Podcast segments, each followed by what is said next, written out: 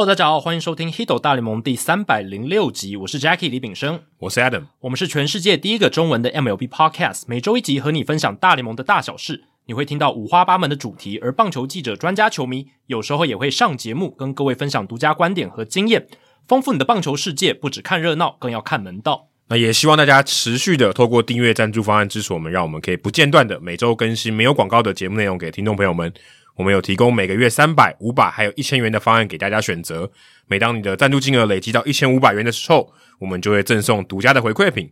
赞助的网址我们放在节目的叙述。每月抖一千，节目做破千。那我想大家应该都已经拿到那个三百集的三角旗了，哦、现在可以公布了，因为社团都有贴。对对对对对就是用这个是电影《三百壮士》对的那个主角的脸啦，然后搭配到我们三百集里程碑的达成这样，还拿一根球棒这样子，非常霸气的一个锦旗这样子。好，那这一集的刊物补充时间呢，首先是针对我们上一集的冷知识，Adam 的冷知识。欸、对，我感谢这个我们的老听众游成业，之前有有从聊美职的节目，嗯、不过很可惜停更了。他对于我们的冷知识哦，他很厉害，我真的佩服他。嗯、因为当时我在找这个资料的时候，哎、欸、我我没有用那个 StatHead 查，嗯，就一查一查发现，诶、欸、我真的错了，其实是有五位，有五位。这个打者从 Mariano Rivera 手中打出两支全垒打。对对对，就是上一集 Adam 冷知识，就是问我嘛，就是还有各位听众，生涯从 Mariano Rivera 这个史上最伟大终结者手中曾经打出过至少两支全垒打的球员有哪一些？这样子哦，结果。诶，游程业听众哦，就是我们这个资深的听众，他有帮我们算是纠错了哦。嗯、其实不只是有三位，因为 Adam 那次是说三位嘛，有 Huff、Longoria 还有 Cabrera。对，但其实还有 Rafael Palmeiro 跟 Edgar Martinez。对，他就说他记得 Martinez 有打过两发，嗯，所以诶他就觉得不太对哦，应该不止吧？对对对，他以为诶我刚才听了这个答案以后，发现应该不对哦，他去查，发现诶我是错的。嗯，所以其实是有五位哦，哦，真的很厉害呢，而且。我后来发现有两位听众也有留言哦，在社团里面留言，不过跟大家讲说不要爆雷啦。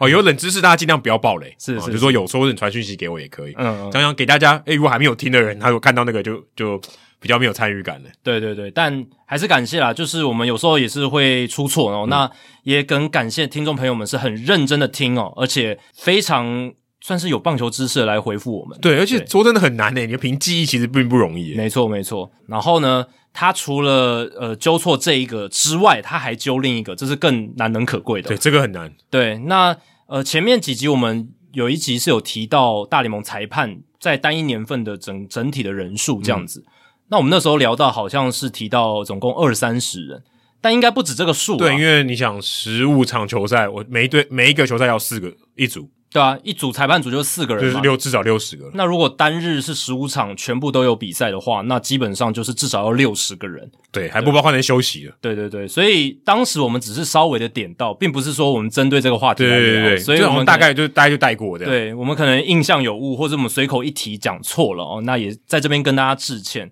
那我也稍微查了一下，大联盟官网其实也有报道去呃讲过这件事啊。那在大联盟一季里面呢，七十六名全职的裁判，哦，七十六名，所以也合理啦，就是等于十五场比赛有十六个人休息。对，你就算一天十五场比赛全打，那也有十六个备用的人，嗯，哦，基本上就是这个情况。哦，所以可能每一场比赛还有一个备用的。啊，对对对，对，然后就哦，那有一个人真正休息。啊，对对 对对对，对啊，因为四人裁判组在做工作嘛，然后都会应该都有一个预备审吧，对啊，对啊，对啊。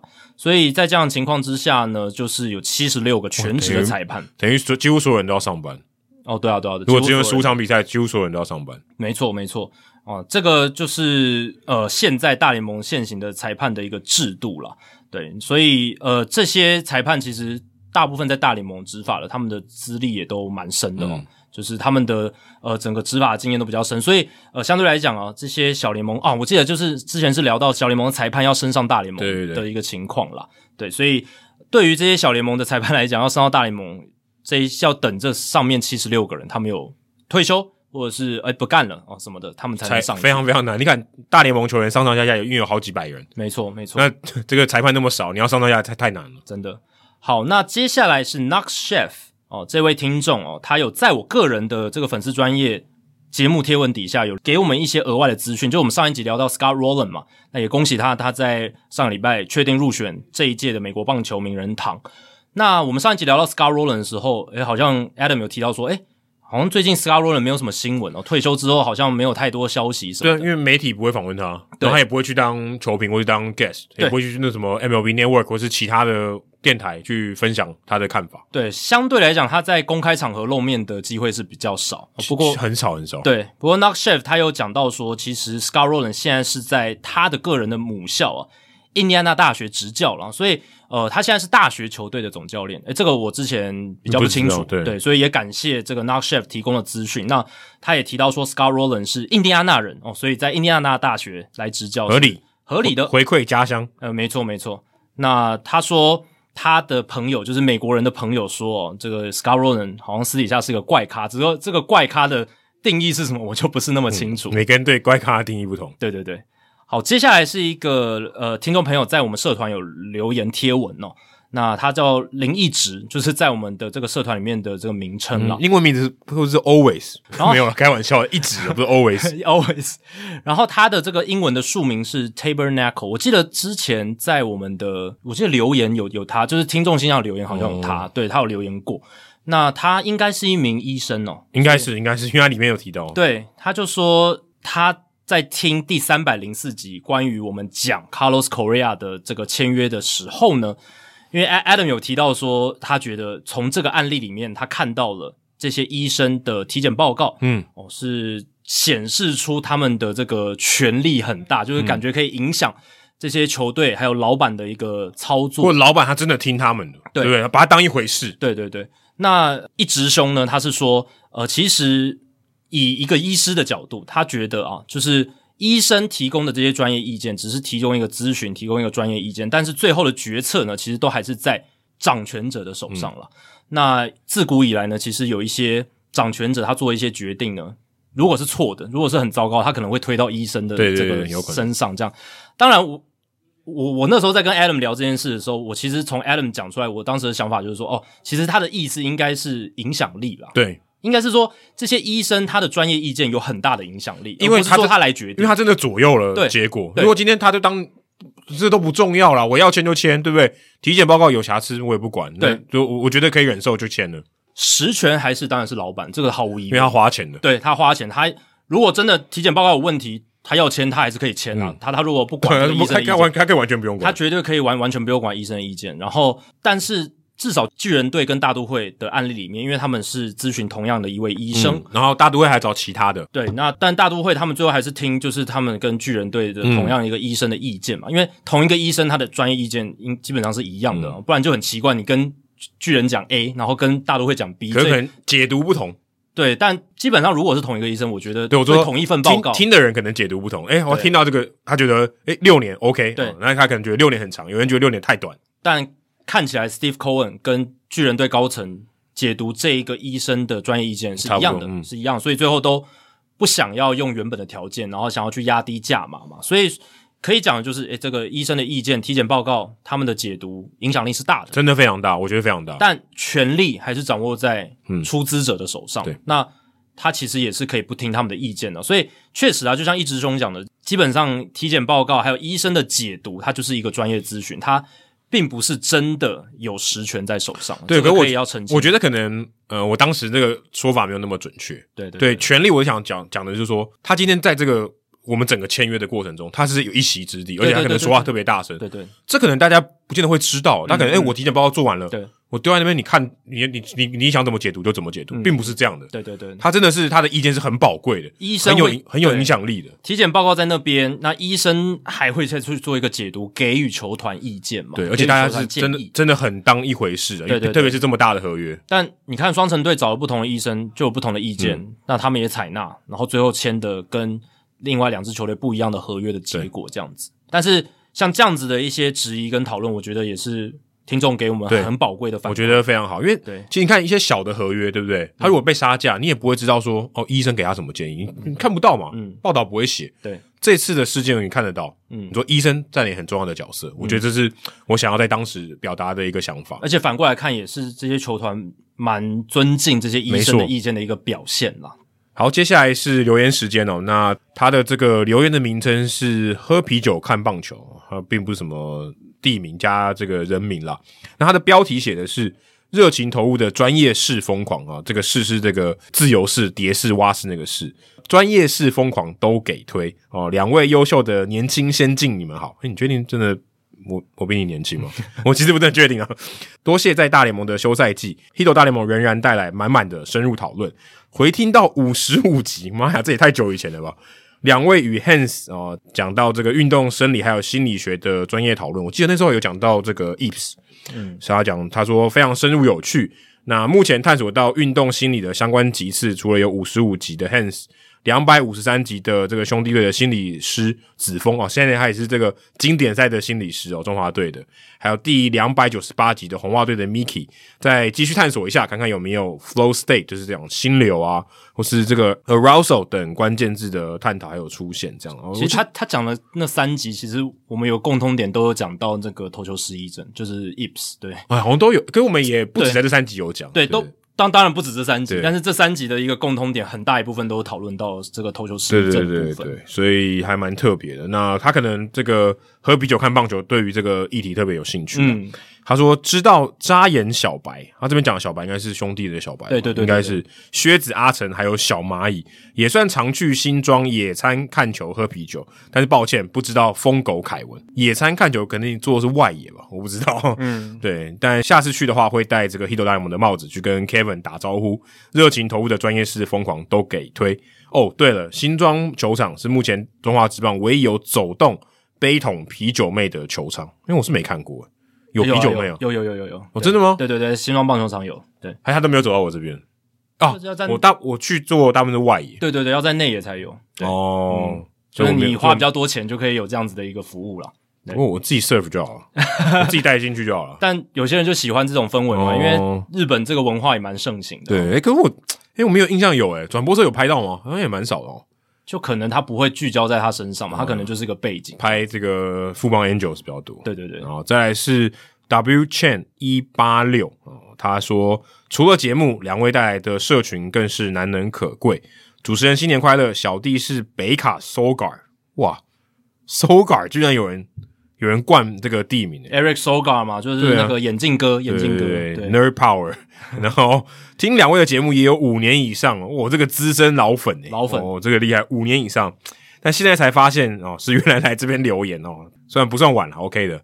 Never too late，在 Apple Podcast 上，对，在 Apple Podcast 上面，在台湾的时候一直很向往来美国感受 American pastime，但实际来美国之后发现呢，同学还有同事之间真的愿意看完一场棒球比赛的人少之又少，更不用说喜欢棒球的人几乎是找不到。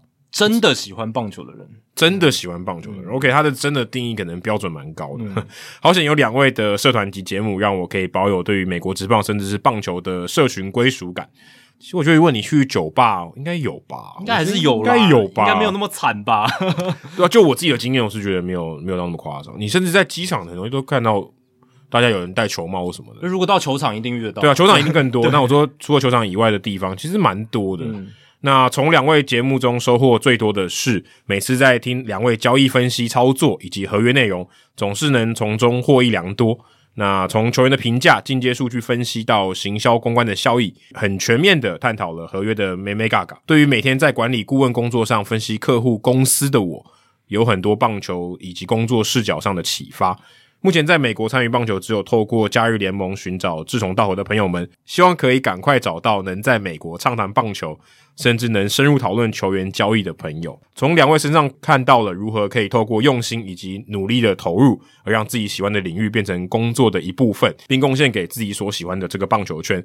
暑假毕业之后呢，就要成为达拉斯 Sogar 了，所以他其实还是在学生哦。对啊，所以达拉斯地区的听众朋友可以去找这个 Sogar 哦，对，跟跟他这个建立一下这个同号关系。对对对，那他也说希望游骑兵的轮值能够健康啊，并像两位分析的一样啊，有点竞争力啊，惊叹号，请两位继续加油，持续带给海外的我们，或至少我。一个可以感受到归属的社群啊！祝节目做破千啊！非常感谢这个北卡 Sogar 啊！接下来就变成达拉斯 Sogar 了，他应该是有戴一个眼镜了，我猜，嗯，应该是有，应该是有。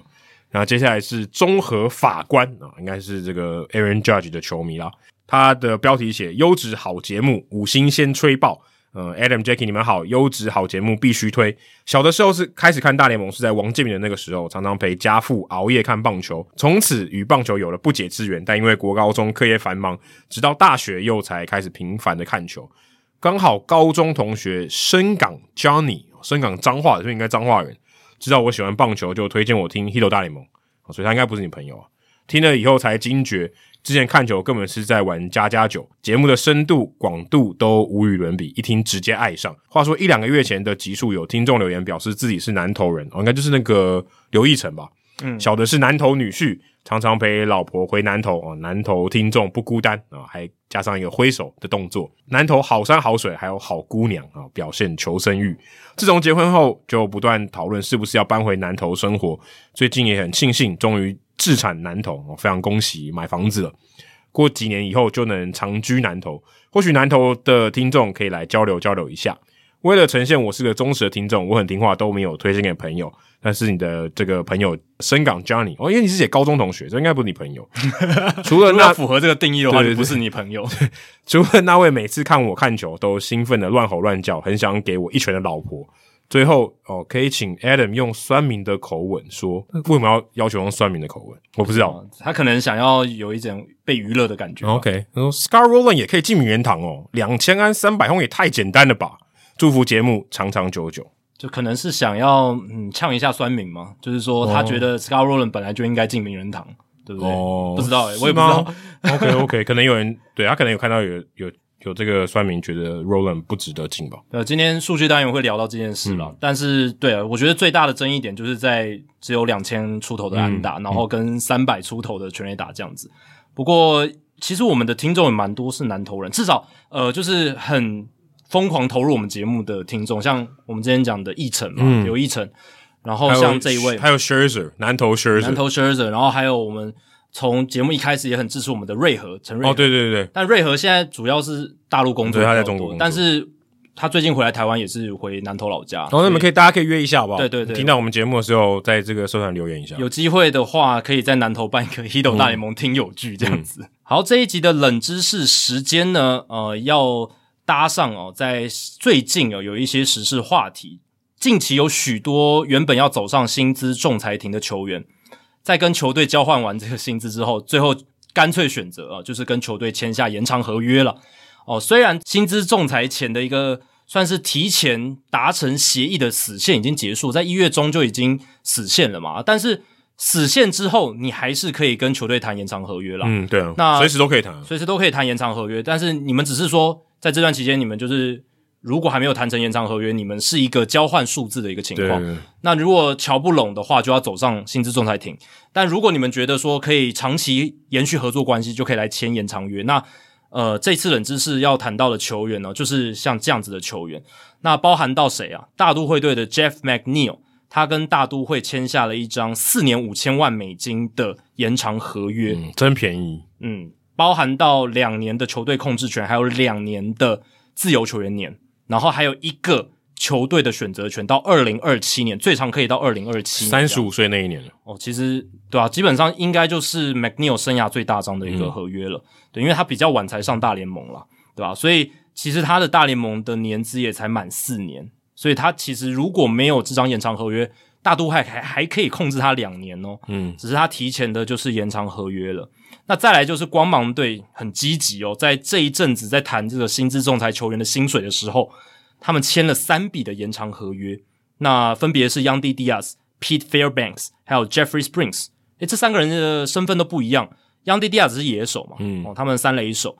那现年三十一岁，跟 McNeil 很像，也是还剩下两年的球队控制权。嗯，他更老上大联盟了，没错，更老，年资累积的就是也比较慢一点。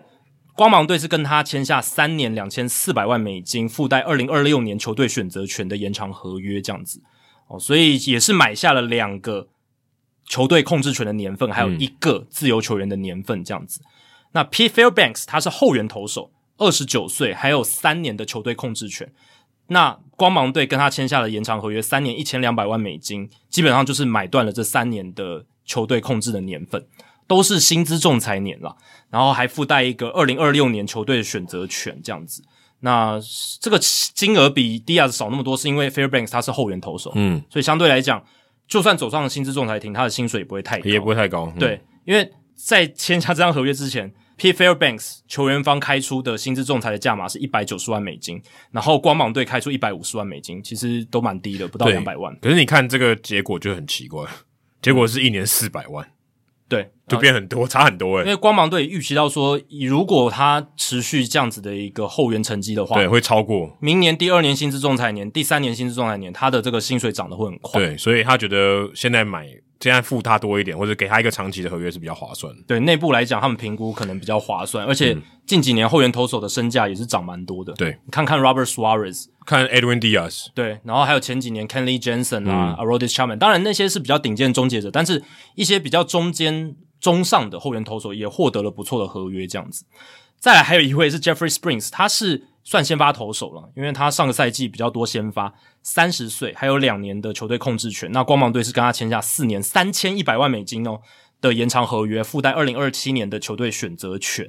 这也蛮神奇的，之前红花队把他放弃了，对啊。而且其实他当先发投手的时间也并不长哦，嗯，那等于说，你看他就是靠着二零二二年他非常好的一个数据，他在二零二二年有二十五场的先发，总共一百三十五点一局的投球防御率二点四六，超好，超好，FIP 三点零四，代表说他整个投球的数据。是蛮扎实的，嗯，自己能控制的部分，三振保送被全垒打也都还不错。等于一年的时间，把自己从 DFA 的这个人选变成四年三千一百万的。因为他二零二一年还是全职的后援投手，对对啊。你看 Pete Fairbanks，他是最顶尖的后援投手吧，在光芒队里面很强，嗯，然后他的速球非常快。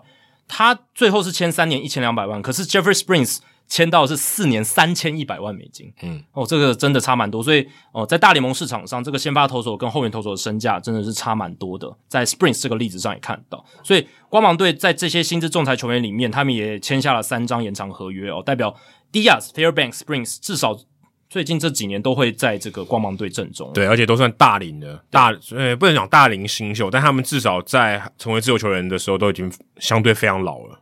对，真的蛮老，因为他们真的都比较晚上大对对对，然后都在这一波里面签了。那他们为什么会签？也是因为他们相对来讲年龄比较大，谈判的筹码比较低，对，所以他不得不就是因为他们也希望有一些 financial security，他们希望能够早点得到一些经济上的保障，这样子。而且可能每一年对他来讲都是衰退啊。对啊，他可能他可能自己这样预估了，球队显然不是嘛，对不对？对，他会觉得他会自己会衰退。他们都二十九、三十了，如果他们再打个两年、三年，就是取得自由球员的资格的时候，他们都三十二、三十三岁了。嗯那那个时候投身自由球员市场，搞不好他拿到的合约不会比现在直接跟球队签延长约。对，可能就是他这三年加起来，加上他自由球员那一个一张，还还比不上这一张。没错，没错。所以当然你这样看会觉得哇，好便宜，光芒队又赚到了什么的。但是你也要从球员的角度来想，嗯、他们想要提早有一些比较好的经济保障，这样子。嗯、对。好，那讲了那么多，其实是这一节冷知识是想要 focus 在 Jeff McNeil。四年五千万美金的这个延长合约哦，代表说，诶，接下来几年大都会都可以看到这一名高打击率的打者。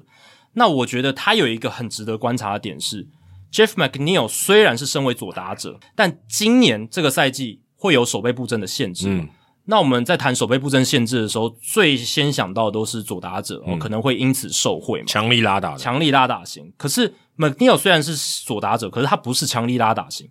他会不会因为限制守备布阵而受贿？这个是值得打上大大的问号。因为 McNeil 有可能是受害者，有可能是这个新规则的受害者。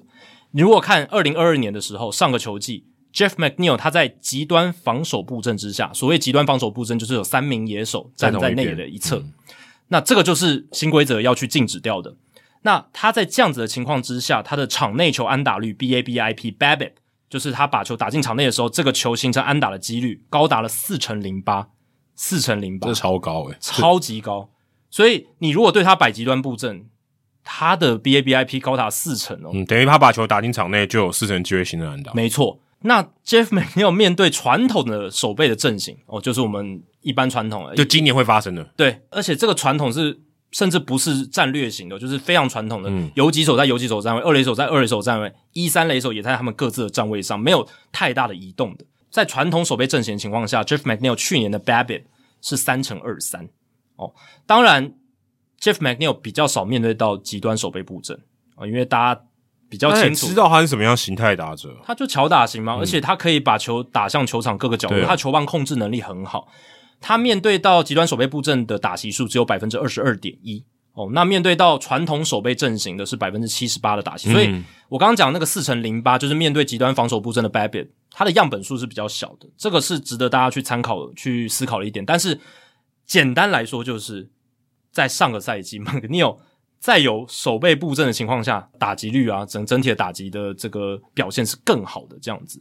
对，那 Jeff McNeil 这个数字相当极端哦，他在这个面对极端守备布阵，而且至少有一百颗击球上的所有的大联盟打者里面，二零二二年的数据，McNeil 的四乘零八的 BABIP 是全联盟最高的，非常这正常吗？这个这个这个数据还不是最高，我觉得太离谱了。对，而且。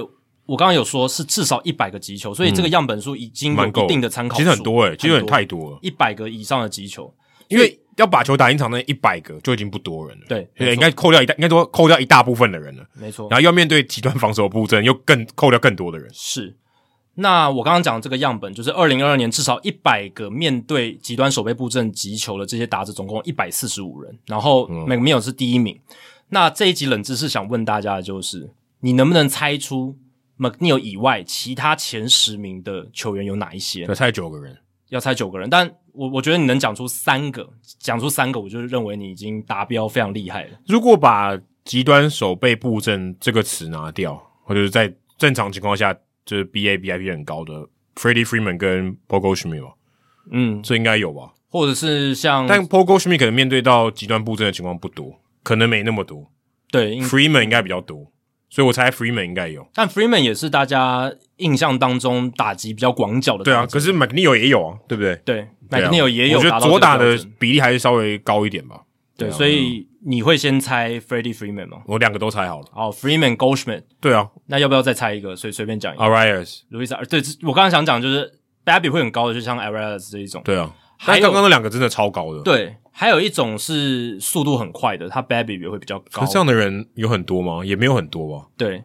呃，而且我刚刚讲的条件是极端防守布阵情况之下嘛，对对对对，但我真的太难知道说每个人的比例是多少了。对对对，很难很难，这太难了。这个只能用球员的他特质去做一个粗略的分析，啊、这个也是冷知识的目的啊，就是大家凭印象大概去猜一下，就是要速度也相对快，然后击球也很扎实的，嗯，然后打击比较广角的，他比较不容易被这个极端守备布阵守下来的。刚才讲这两个、啊、几乎是 MVP 等级，还有两个打击王、哦、，Freeman 超会反向攻击，对啊，所以这个应该有。吧，我觉得应该有，而且呃，右打者的这个情况会可能会不会比较多一点呢？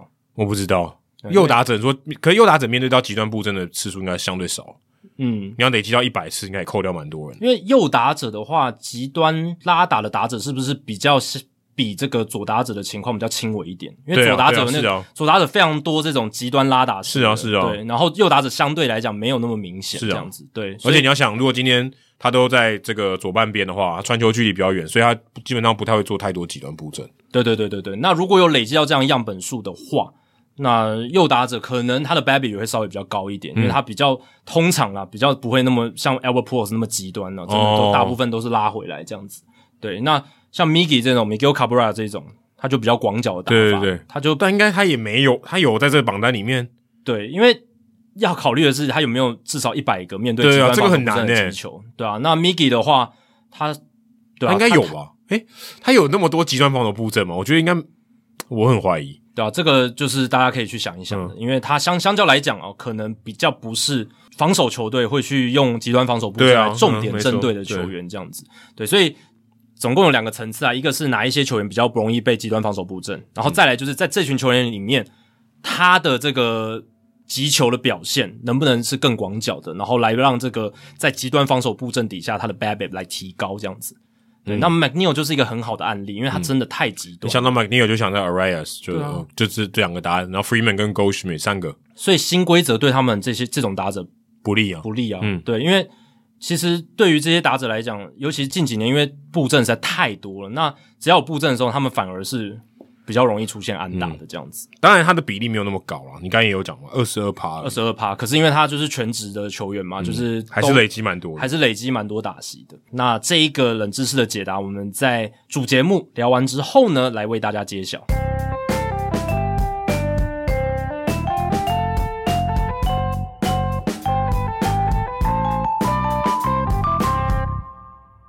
好，这一集在进入大来宾时间访问小薛之前呢，我们要先聊一下上个礼拜发生两个比较重大的大联盟新闻跟议题哦。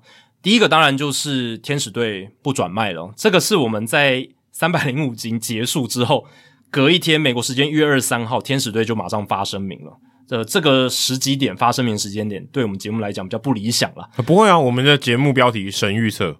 值得更好的老板、哦、也是，但是天使显然就是阿里莫雷诺他们原本的老板，希望可以继续待下来这样子。诶，其实我们那个值得更好的老板，老板搞不好是主词，诶，不是受词。莫雷诺可能值得更好的哦结果，哦、对不对？他可能是值得更好的结果的老板嘛，对不对？他这个老板值得更好的，也有可能是员工值得更好的老板。OK，我我我我懂你的意思了，嗯、就是你这些员工可能值得更好的老板，这样 deserve a better，对对对对，boss，对对对是 the boss deserve better，没错没错，因为从天使的近年的发展状况来看，他们确实应该要值得一个更好的老板哈。对，跟老板也应该要有一个好的结果，因为他愿蛮愿意花钱的。是啊，就看你从什么角度来看呢？我们今天就来好好聊聊，因为哦、呃，天使队他们这几年观众进场人次是相当踊跃、嗯、哦，然后基本上又争取到大股，然后。呃，整个球队看起来是蛮有可看性的哦、呃，但是他又有很多的缺点，就是打不进季后赛，然后围绕在 Mike Trout 跟大谷旁边的球员似乎都不够强哦、呃，所以整体或者说不够健康，忍动不够健康。呃，对哦、呃，但是忍动以外，你说他们找了其他的球员，老实讲，呃，我们之前有讲过嘛，就是他们太 top heavy，太头重脚轻了，就是明星球员是很不错，可是周周边围绕的角色型球员、替补球员真的不够，就替替补球员不够好这样子，对，所以。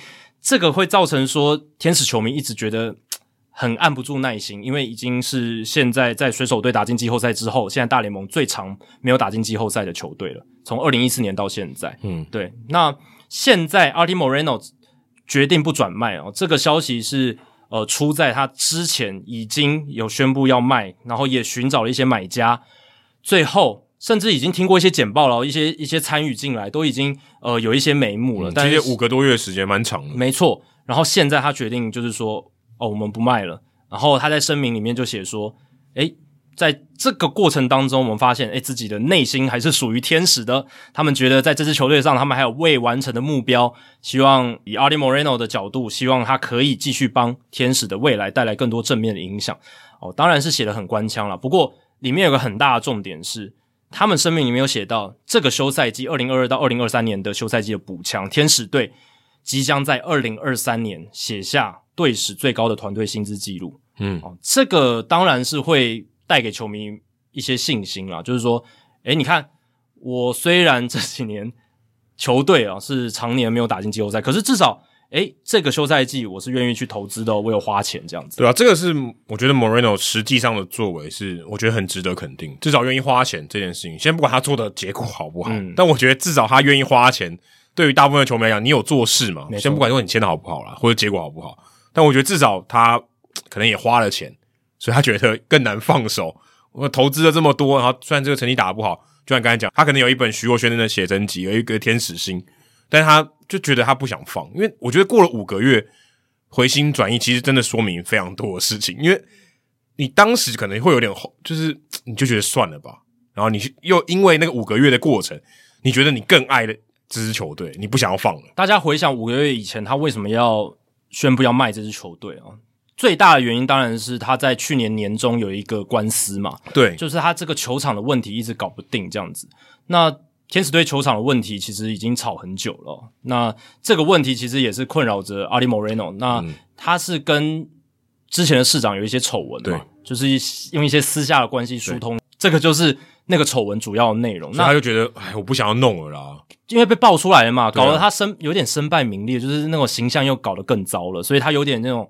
我不想再淌这个浑水的心态，而且我觉得他对球队应该当时也蛮灰心的。然后他会觉得说，诶，这他从二零零三年接手嘛，那说快二十年了，对，快二十年了，快二十年来，他也算鞠躬尽瘁。他个人可能这样觉得，有些人可能不认同，但他个人觉得，我该砸的钱也砸了，我该花的东西也花了，也会真的有花钱了，花很多啊。那 Arte Moreno，我也去看了一下，二零二三年 FanGraphs 的这个。团队薪资的预估确实啊，天使队在二零二三年团队薪资将达到两亿六百万美金，这个会是天使队队史首度哦，团队薪资突破两亿美金，他们以前从来没有过。嗯、那过去他们在开机二十六人的团队薪资最高最高就是一亿八千八百万美金这样子，合理啊！你有那么多大肥大肥约，对不对？对呃，之前有大肥约，可是就是大概一两张，嗯，现在有那么多，那现现现在就越来越多，大股也很贵诶，其实不便宜。呃，对他个人的薪资，嗯，对薪资仲裁之后，他的薪水也蛮高的。那嗯，其实 Arte Moreno 他就是这样子一个老板，他喜欢。省小钱花大钱，花大钱就是在球员薪资上面，他其实是敢花的。我去特别就是看了一下，他在这掌权的将近二十年来，就是从二零零三年从迪士尼买下这支球队以来，他签下七张总值突破五千万美金的自由球员合约，包含到当然你刚刚讲忍动是一张，Anthony 忍动是七年两亿四千五百万美金，Pujols、嗯、要不 Pujols 十年两亿四，Josh Hamilton、Torii Hunter、CJ Wilson。Vladimir Guerrero，这是老葛雷诺，还有 Raisel Iglesias、Bartolo Colon、Gary Matthews Jr. 这几位全部加起来，其实都是他们这每一张合约都是至少总值五千万美金以上。嗯、他在自由球员市场是有砸蛮多钱的，其实是花很多钱，没错。不过之前的大部分来的时候都已经是老将，没错。呃，而且当然自由球员当然是老将没错了，对。而且他的老实讲眼光也不是特别的好啦，因为签进来的大部分呃伤的伤或者是衰退的衰退。嗯比较成功的可能就是像 Torii Hunter 吧，呃，Vladimir Guerrero 非常成功，嗯、非常成功，还拿 MVP 嘛，嗯、对啊，然后在天使队的时候，对对对，Colon 也还还不错，还拿赛扬奖。Colon 那张有那么大，我都不知道。对，那个时候其实是蛮大一张的，对，所以他其实是蛮蛮愿意花钱，而且。他在二零零三年一加入之后，二零零四年那一年，他们就突破了奢侈税的门槛，嗯、是他们在 Moreno 任期里面唯一一年突破奢侈税门槛。为什么？因为二零零四年之前的那个休赛季，他们签下了 Guerrero 五年七千万美金，Bartolo Colon 四年五千一百万美金。还有 Kelvin Escobar 三年一千八百七十五万美金，嗯，这三支都是当年的自由市场上的大，嗯，对，他一次一口气签了三个，哦，这个其实蛮大手笔，对啊，因为那时候他们刚拿冠军，呃，对对，二零零二年，对啊，这非常合理吧？而且你刚买下来嘛，然后通常刚买下来的时候，你都会有特别有那种冲劲。Steve Cohen 不就这样吗？这个我觉得超合理的，刚买球队一定要花钱啊，不花钱，我觉得这个有点说不过去。所以 Moreno 从一开始就这样子。蛮重金去砸球员薪资，而且我刚才讲嘛，后续几年其实一直都有在投资，甚至说，你看 Mike Trout 他也留下来，对啊，Mike Trout 他也花了非常大笔的钱嘛，十二年四亿两千六百五十万美金延长约，看板球星有留下来，那基本上这一块其实我觉得算是比较他做的比较好的部分。可是我刚刚讲他喜欢省小钱，省的是什么？你上一集上一讲的对啊，那个人物我来讲讲到的 Jose Tolentino 的情况，西语转播在南洛杉矶这么大的一个市场。结果没有西语转播，没有西语转播，西语还不是只有墨西哥，西语是那个中南美洲共通语言。而且我最近听就是洛杉矶地区的这些 beat writer，这些随队记者，他们有接受访问，然后他他们就有提到，天使队并不是有什么特别的原因促使他们不去雇佣一个正直的西语转播人员，而是他们就是 they don't care。对啊，他们真的不 care。所以上次讲说他们真不在乎啊。对，所以这个不是我，我反而不觉得他是为了要省钱，不是，就是我就我就没有要。他真的觉得不重要。对你听乍听之下会觉得很蠢，可是他真真的就是这样，就是他不重视这个市场，但长远来看，其实是很对球队长远利益方，或者说我们不知道在想什么。对，或者对，呃，尤尤其你刚你上一集有提到，他又是。拉丁美裔的背景、啊、就很不合理，这超不合理。对，他自己也是墨西哥，Moreno 自己也是墨西哥后裔。而且老实讲，你请一个西域的正职转播人员也花不了你几个钱。你 跟刚刚那几个自由球员比，九牛不止哦，九十牛一秒，可能九百牛一秒。可能他们一年的薪水付一个星期就可以给 Tolentino 了。对，除此之外，疫情的时候，他们对旗下员工待遇很不好嘛。对啊。然后还有对小联盟的待遇也不是很好，对小联盟球员待遇也不好，所以他们就喜欢省这种小钱，然后让。球队对外的形象其实是在这方面是不好的，但是在球员上面他又相对来讲蛮敢花的哦，就是以他的这个角度来看，所以他就变成一个比较对立性、冲突性蛮高的一个人物了。对，而且我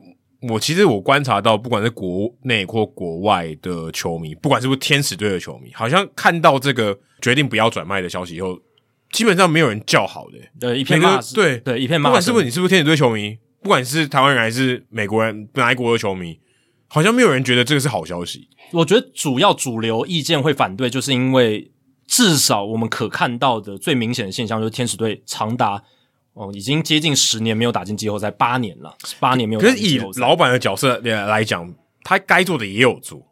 就就是就我们刚刚讲是比较对立性蛮强，蛮强的，所以他有一部分做到，有一部分没做。反而大部分人都不欣赏他有花钱那一部分，反而讨厌他弄不好那一部分。讨厌弄不好部分是一回事，主要是他有花钱的部分效果也不好啊。呃、Josh Hamilton 很糟糕，Albert Pujols 最后也没有好聚好散，这可能也要怪他的总管。呃，可能一部分，但老实讲了，总管也是无妄之灾，因为他其实是被 Arte Moreno 推了去签这些他可能不想要签的。如果他的参与度这么高，这么想要插手介入的话，我觉得这才是可能大家觉得最不爽，我就觉得最最觉得悲哀的地方吧。就是啊，你那么爱搞，结果搞出来不太好，那你为什么不让你的总管放手去弄？我觉得他跟 Cohen 的一个差异是，呃，当然他的财力跟 Cohen 有差，这是第一点。再来就是。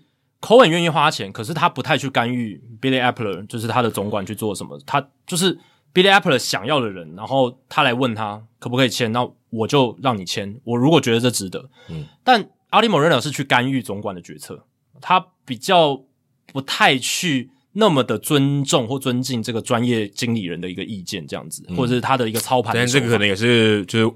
大家传言看起来了，我们也不知道真实情况有多严重，但看起来应该是真的，真的应该是这样哈。因为 Jerry Depoto、Billy Apple 其实，我觉得他们都他们的决策都有受到 Arte Moreno 影响，嗯、然后才去签了我刚刚讲那几个后来结果比较不好的大咖自由球员。而且我觉得，也许你刚才这样讲，还有一个事实可以证明的，就是 Dipoto 跟 Billy Apple 后来也都在别的球队找到工作，代表他们应该不会太差的总管。啊，对啊，对啊，对啊，对啊，对啊。而且这个如果他们眼光真的很差，也许对他就没工作了嘛，就没人找他了。对对对对对，其实。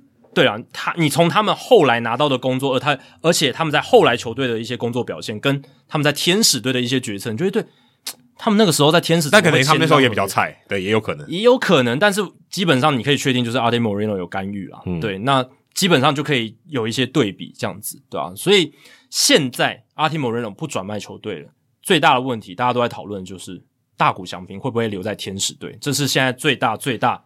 的关注的议题，这样、嗯、也是个大问号。没错，那基本上就有几个情境嘛。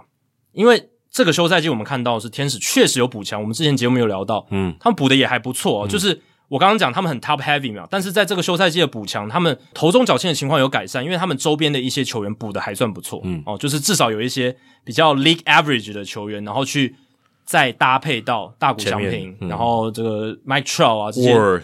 主战的球员，对，对，Taylor Ward，还有就是 Anthony Rendon 这些球员，包含呃 Brandon Drury 的加入啦，Hunter Renfroe 啦，然后去交易换到的年轻的捕手 Logan O'Happy 也可以来在新球季出赛，嗯、然后 Tyler Anderson 也加入球队这样子，对，所以整体的补强是还不错的，也有花蛮多钱。那如果今年天使的补强确实有效，二零二三年球季他们真的有竞争力，那天使我觉得季中应该不会交易大股。因为他们已经很久没打进季后赛，你既然要留下来继续经营这支球队，如果这个年份有机会打进季后赛，我相信他们应该会让阵中最强的球员继续打下去。我反而觉得他在这个开季前就应该要搞定大谷翔平要不要留了。如果今天他想要留，他一定要现在就要留。嗯、我觉得如果开打以后再留，我觉得绝对不是一个好时间。所以如果今天你让他开打了，你要让他把他留下来，你只有可能是让他进到自由球员市场，然后把他再签回来。不然，我觉得他要要再有其他在季中的延长合约的操作，我觉得几乎是完全不可能。所以，如果今年他在这个开打之前没有把大谷翔平搞定的话，我觉得大谷翔平走人的几率超级高。因为呃，如果要长期留下来，这也是一个选项嘛。那确实在开季之前会是一个比较好的操作，因为开季之后大谷应该应该想要专注在球技上面，对，应该很难分心去谈，应该会是史诗级的一张延长合约。而且我觉得你要谈，就是趁你刚决定说我不卖了的时候，给大家一个信心喊话，我觉得这非常非常重要。你现在如果不做，你错过最好的时间了。嗯，我觉得对于 Moreno 来讲，他需要这个，因为今天原本说要卖嘛，大家已经期待你卖，结果跟大家期待不一样。那你想办法好，大家把信心再再拿回来，签大股，让大家对 Moreno 有信心。对啊，直接就是让大家对他的骂声跟质疑直接消弭掉。你说你要一个很大的决心，你要抢对不对？把大股签下来，把他留下来，你就会抢。对啊，我觉得这是他一定要做的这个声明。如果他不做，我觉得他就应该把它交易掉。对，虽然我刚刚讲说他们二零二三年的预计团队薪资已经超过两亿，可是哦，这个钱就算加入大股的薪资，未来啦，未未来如果加入大股延长约的薪资，应该是 Arte Moreno 还是负担得起的啊，那就是会超过奢侈税线嘛，嗯、就是这样子。没关系，就是你你该付的。那他如果希望啊，可以让这支球队长期以现有的阵容的阵型长期保有竞争力的话。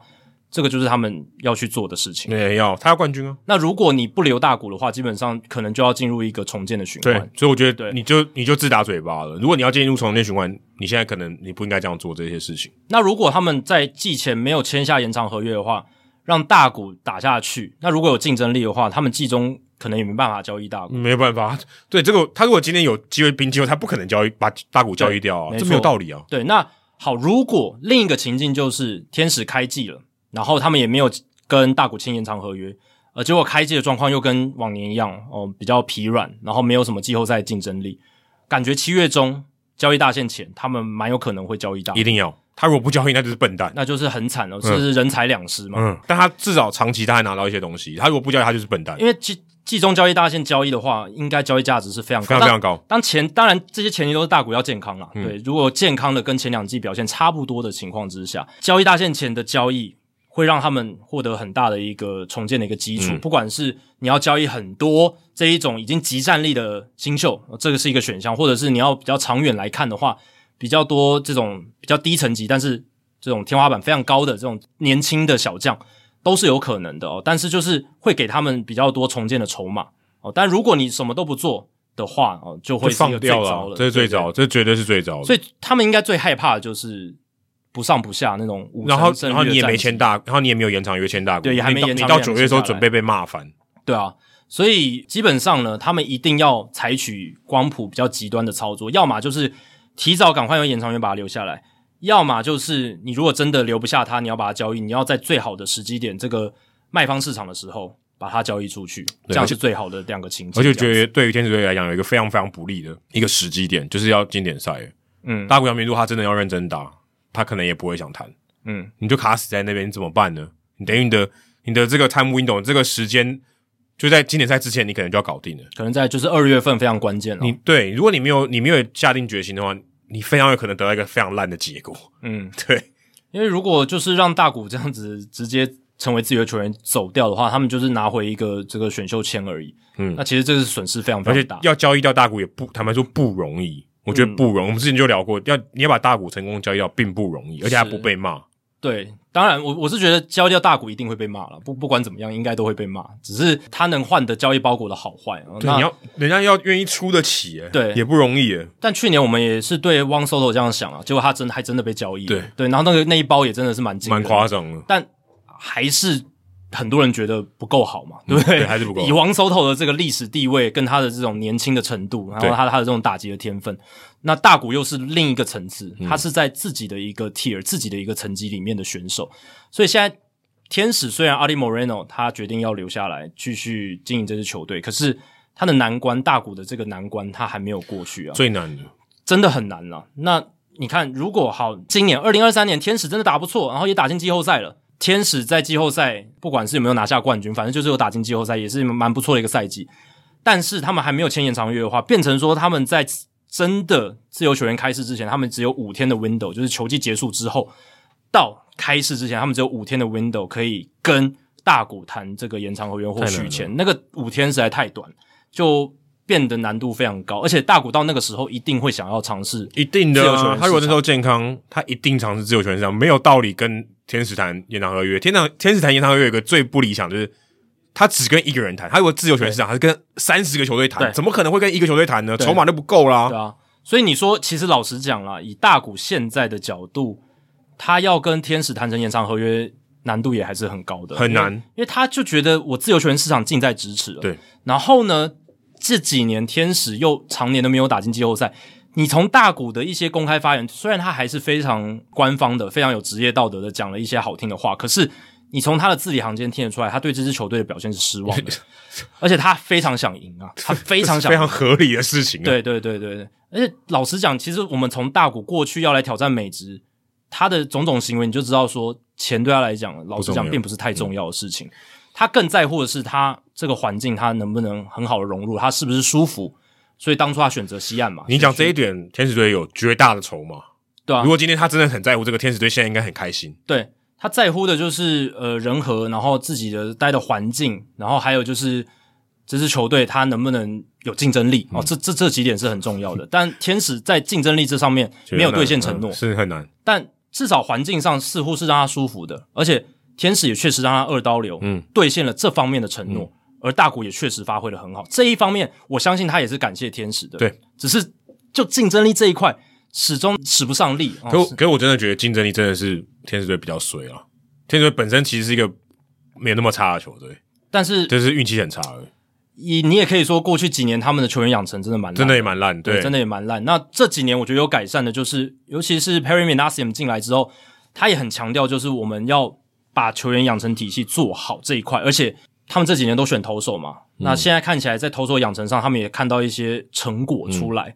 尤其是 Reid Detmers 去年在季中的一个进步，对，然后一些年轻投手，对啊，所以这一点也是 Perry Minasium 最近在受访的时候，他有点到，就是他们未来希望可以成为一个至少在投手养成上面名誉不要再像以前那么差的球队，他跟红袜队差不多差，对，这是他们现在着重的一个重点。如果真的天使能够达到这一点的话，他们未来前景是会变好很多的。但至少前面几年都还是没有达成这样的目标，对，所以大谷这一块，如果真的大谷成为自由球员了。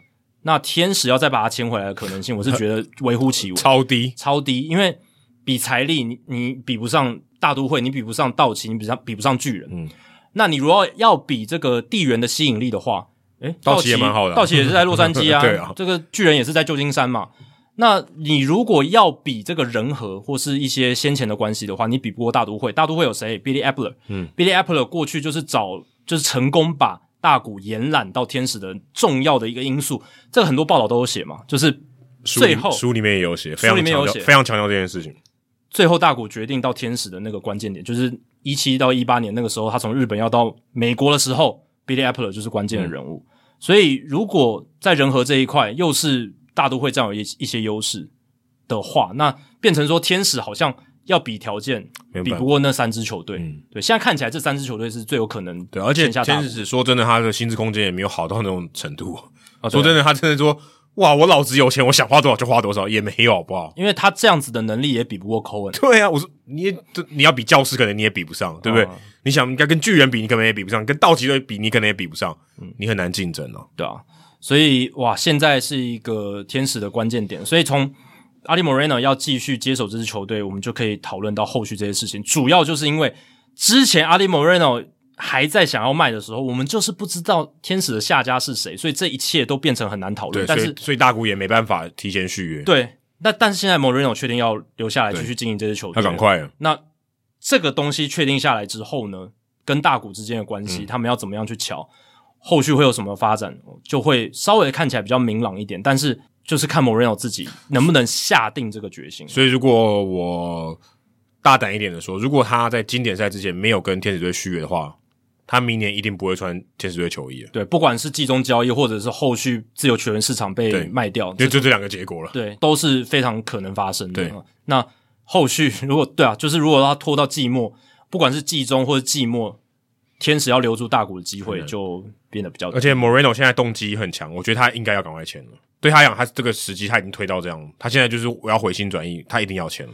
因为如果他不现在把大谷留下来的话，他日后要经营天使会越来越困难，我觉得会更难，因为他的整个名誉会跌到谷底啊。那你没有留住你，你代你，你现在可能已经是负，就是大家对你不太爽。对，你再不签大谷，大家对你更不爽。那你不你不希望这样吗？嗯，而且他可能。也会对球迷有一些怨怼，说：“你看我前面有把 Mike Trout 留下来，诶，那我只不过是错失了一个大股，你们就这样骂我，哦、不行不行。那那这样子，如果他有这种心态，那就完，也可能有这种心态，那就更惨。那他会把他骂得更惨。哦，对啊，而且 Alex Moreno 已经七十六岁了，又不是说什么四五十岁的年轻老板。这点我倒很佩服他。对啊，怎么会有七十六岁？他还有雄心壮志，说我们这个球队还是要拿冠军。我觉得这个真的很厉害。而且老实讲，七十六岁都是可以，就是卖卖掉球队。可以赚很多钱，然后他已经对啊，专心养老，赚够多了。现在是二十五亿啊，我看估值二十五亿的，对，二十五亿美金。他脱手掉可能也拿个十几亿吧，对啊，对，也很夸张诶。对啊，你你为了这，你还不你说我就拿了钱了，我就想干嘛就干嘛了，对啊。如果他真的是如他呃自己在以前公开发言所说那么爱棒球的话哦，那他就应该要花钱，要花钱，而且就是接下来为他自己经营天使的长远发展着想的话。呃留住大谷应该是唯一解哦。看看起来，对，看看起来是他如果不这样做，他真的很笨，我必须这样说。对啊，而且真的不留住大谷这支球队，就是要真真的要不管是重整重建，或者是要有，就是有一些调整，你未来明年或后年可能很难打进季后赛，或者是要重新调整，对吧？所以呃，现在留住大谷对他们来讲，可能就是一个当务之急了。嗯、那他他如果还继续说，我还在寻求买家的话，他现在不签大谷，我就完全合理。你现在就说我没有在寻求买家，所以你就更应该签了。嗯，对啊，对啊。那这个是就是天使队算是老板维持在一个同样的一个状态。那其他球团有一些不同的变化哦。那出现变化的球队就是像蓝鸟啦、像老虎队啦、像大都会，他们在二零二三年新球季球场哦都会出现一些变化。蓝鸟队这一边呢是 Rogers Center 嘛，他们的主场；老虎队是 Comerica Park。那大都会就是 City Field，这三座球场呢，在新球季都会有一些外野围墙的规格变动。嗯、对，Rogers Center 还改了很多、哦，改了还不止外野围墙。其实这个蓝鸟跟老虎的变动是比较大一点，大对，嗯、相对于大都会，大都会其实简短讲了，它就是右外也会往里面稍微移一些些哦，全垒全垒打墙更近一点，近一点点而已。但这个整体的影响呃并不大哦，就是他们他们用这个 slightly 就是非常轻微的来形容这样子。对，但是这个是 City Field 自从球场在二零零九年启用以来，哦，第三次的一个规格的更动。它应该是，如果我的印象没错，应该是频率最高的。至少球场到盖好，就近年来修改这个全垒打围墙距离，应该是频率最高的。因为他们之前也有这个太难打全垒打问题，对，他已经改了三次，诶，对啊，已经改三次，二二十年不到的时间改了三次，是四年改三次，很 其实很很频繁诶。对，那这一次改是说希希望增加这个球迷的一个体验啦，在整个场、嗯、这个球场里面的体验这样子。哦，那这是大都会了，但蓝鸟的话哦，他们 Rogers Center 真的是比较大幅度的重整。那主要呢，就是第一个是要让观众席更靠近球场，嗯，哦，再来就是要新增一些所谓的社交的空间，比较多的一些让球迷互动的一些空间。可以，例如实际一点来讲，可能他把很多座位区拿掉，大家可以站着喝酒。对对对，就是说真的讲，就是差不多是这样子。没错。然后呢，再来就是他们的外野的格局本来是大联盟极少数。完全对称，嗯，就有点像日本职棒那些巨蛋球场，台湾都对称的。对了，对，台湾每个都对称。对，就是像那一种球场哦，就是基本上左右外野整个外野是完全对称，而且墙的高度都是一样的。你就想，如果今天从本垒往二垒，然后这样切一刀，哦，两边是近射的。对，那现在他们就是要针对这个事情做改变了，所以他们接下来的外野的格局会有一些变动，而且会变得比较锯齿，然后会变得比较多变化。嗯、那主要呢，基本上。来细讲一下，左外野标杆的距离呢，基本上一样，一样是三二八英尺，可是墙会增高到十四英尺。他们的墙本来都是十英尺高，十英尺多高？就是三点零五公尺这样子。嗯，那这个高度呢，其实是外野手可以去做全垒打没收动作。可以，可以，可以，因为你跳起来，你可能有两米多，你手再举起来超过三米。对，基本上是有这个空间。可是你如果墙增高到十四英尺又四寸的话，变成四点三七公尺，基本上应该没有这个机会了。除非你是姚明嘛，应该，除非你爬着，呃，对对对，你爬就黑在上面，哦，有可能有机会，有还还是有一滴滴可能，但是你用跳的直接接，我觉得应该是没机会，你一定是勾在那里才有机会。没错，所以呃，左外野的这个墙会增高到十四英尺又四寸，然后呢，右外野的墙也会增高，只是增高的比较小一点，十二英尺又七寸，大概三点八四公尺。那距离上面缩减的中左外野的距离会向内缩三百七十五英尺，减到三百六十八英尺。嗯，中右外野距离向内缩三百七十五英尺，缩减到三百五十九英尺，缩蛮多的。对，然后呢，中左外野的 Power Alley 就是最深的地方了，三百八十三英尺，缩减到三百八十一，我才减两英尺，这个这个还好，这还好。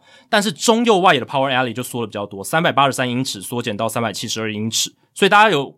听到吗？基本上就是右外野的部分缩减的比较多，所以让左打者如果是拉打的话，打全垒打相对容易一点。那这个休赛季蓝鸟队阵容上比较大的改变是什么呢？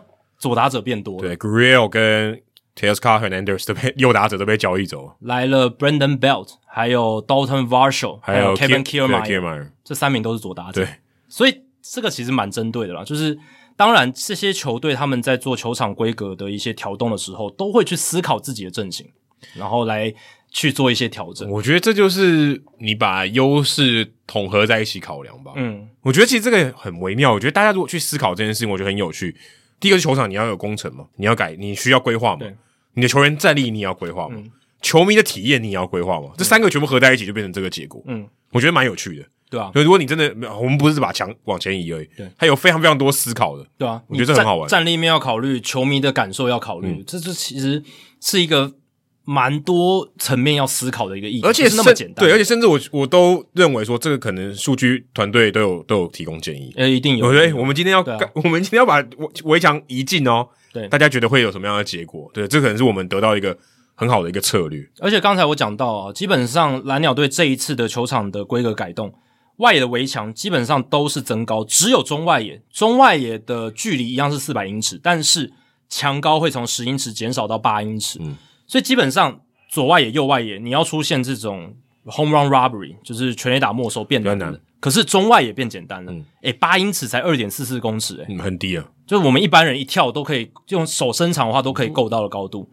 对啊，可能 Springer 手举起来那个手套还超过。没错，那这个球季。蓝鸟队基本上中外野手 Kiermaier 嘛，然后 Springer 可能偶尔也会去守了、嗯、Varsho 也可能偶尔会去守这样子，所以这些人就有机会上演这个中外野全垒打没收的美技，嗯，哦，这个是会可能性是会增加的，所以大家简单来讲整理就是蓝鸟队 Rogers Center 在这个赛季右外野缩减的幅度会比较多，嗯，左外野也有缩减一点，但是幅度没有像右外野那么大，整体来讲墙高哦。大部分是往上加的，可是只有中外也是往下对减的。他们还说牛棚也往上提，然后让球迷可以更靠近这个牛棚投手。其实刚才讲的大都会 City Field，还有像蓝鸟 Rogers Center，对，共通点就是他们希望让球迷更靠近球场。大家如果有听那个棒球伊甸园讲，我们那时候讲 Cevco Field，现在叫 T-Mobile Park，对，他的牛棚跟这个观众距离近到爆哦，就在旁边看，在旁边，你有去嘛？对不对？有有，对啊，就超近，超近的，那个位置超好，就是你基本上你只要趴在那个吧台上，你是可以跟牛棚投手聊天的。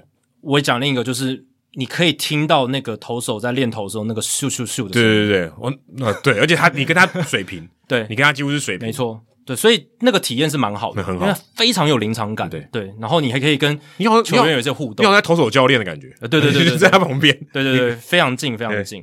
那蓝鸟呢，本来就是一支比较擅长打全垒打的球队嘛，所以这个。外野格局普遍缩小的情况下，感觉全垒打势必会增多。对，不过他们的总裁 Shapiro 也说了，其实他们针对这个球场规格的变动是有考量到这个平衡的，因为墙的内缩当然会增加全垒打，可是他们墙普遍是拉高的，拉高这个会减少全垒打，对，因为会有很多二垒安打，就那种墙反弹的。可是如果你的仰角够高，那我操。对，但是 你就飞过去了。他说他们内部研究是这样子。会做一个平衡抵消，嗯，就是他们研究结果是，他们仍然会是一个跟往年在球场因素上面 power factor 差不多的。但我猜这样子可能也许是得分上面差不多，全垒打的话照样应该是会变多，因为他如果真的都假设仰仰角都一样，大家打的距离都都没有改变的话，飞出去一定比较多。嗯，那墙普遍变高的话，整体全垒打没收的守备美技会变少，对，因为只差中外也比较有这样子的空间。那我也去查了一下，根据 Statcast。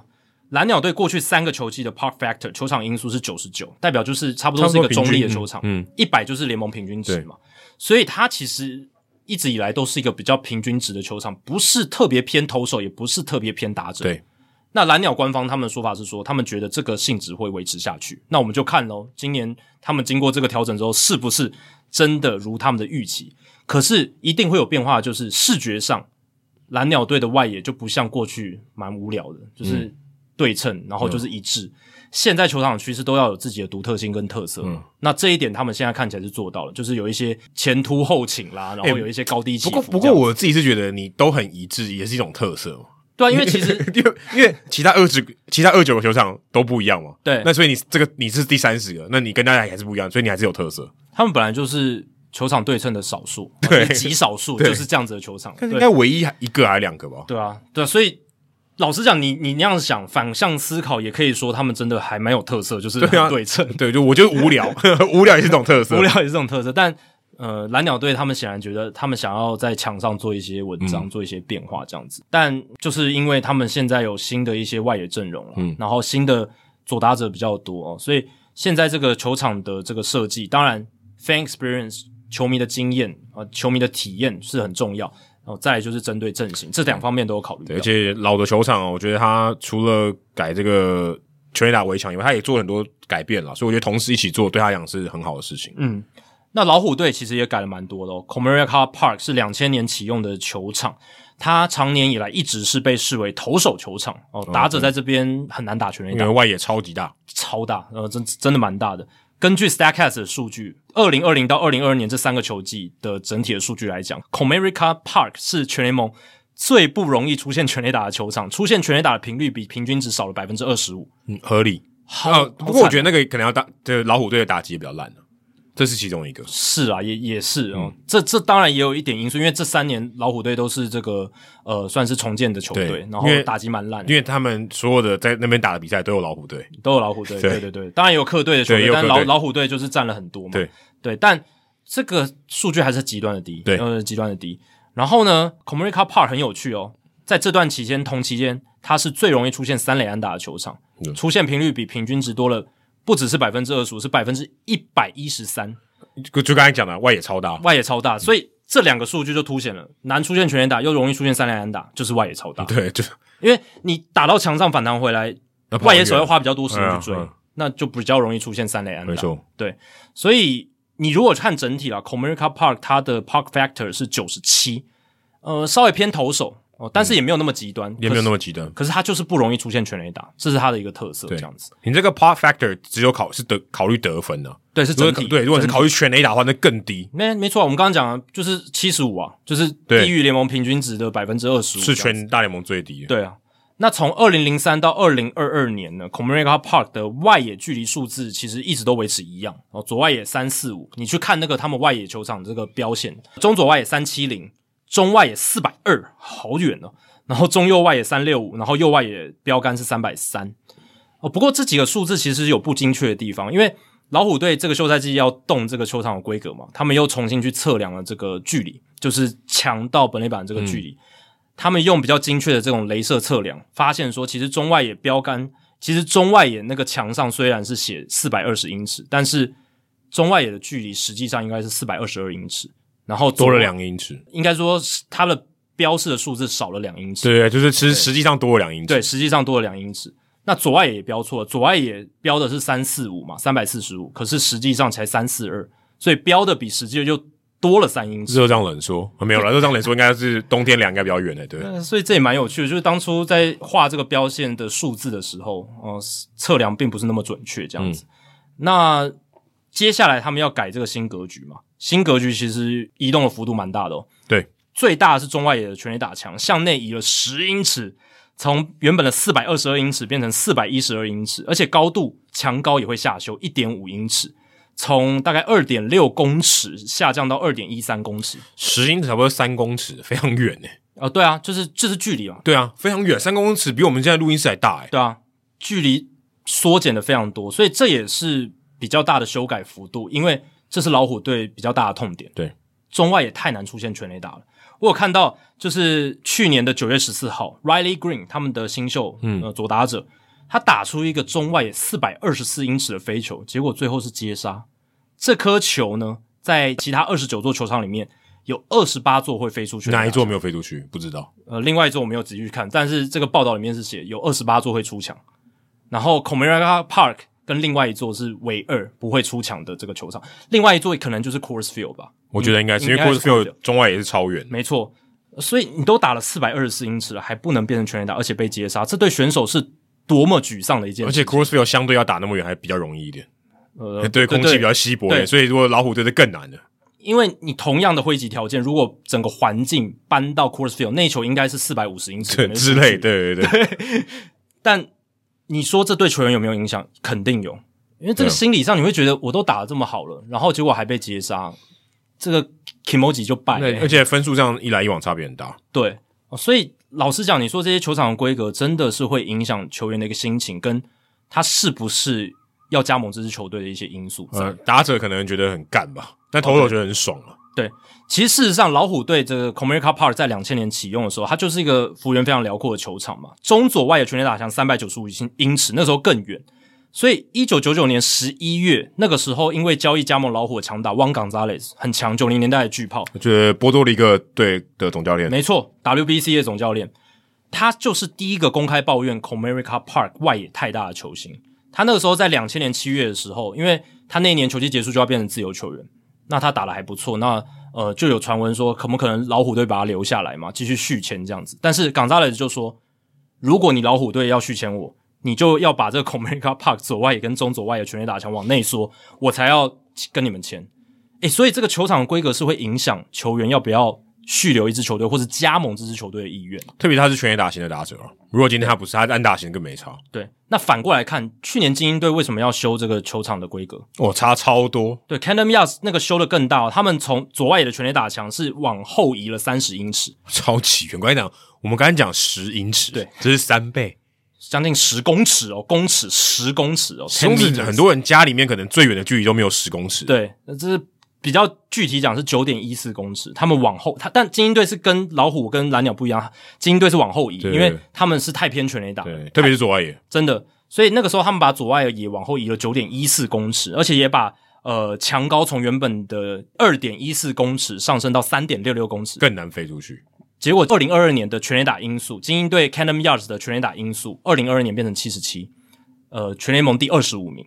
他们在二零二一年是一百五十三哦，就是比一般的球场有高出百分之五十三的几率会出现全垒打，是全联盟最高的。但是经过这个左外野全垒打墙的修正，隔一年马上下修到七十七，嗯，效果非常非常显著。那这个就是另一个反例嘛，但。为什么当初精英队要把这个左外野墙往后移？也是因为他们在招募投手的时候，他们要去签投手的时候，很多投手都说不要，你们那个球场我没办法，而且是左投，左投更不想去。对，我会怕，这真的会怕。所以这个 Mike Elias 他们总管就是讲，他们其实修墙的目的有一很大一部分就是为了要让一些比较好的投手愿意加盟他们这样子。嗯那现在看起来是收到蛮好的效果，而且接下来几年他们就可以签到比较好的。对啊，就是一半的几率你在主场丢嘛。对，是啊。那我主场对我来讲影响一半，那差别很大。对，那老虎队的这个球场除了中外也往内缩了十英尺以外，中右外野的全垒打墙的高度会下修，从十三英尺下修到七英尺。右外这个差超多诶、欸、诶从三点九六公尺变成二点一三公尺啊，就几乎差一倍啊，因为十三变七，对，砍了一半，将近一半。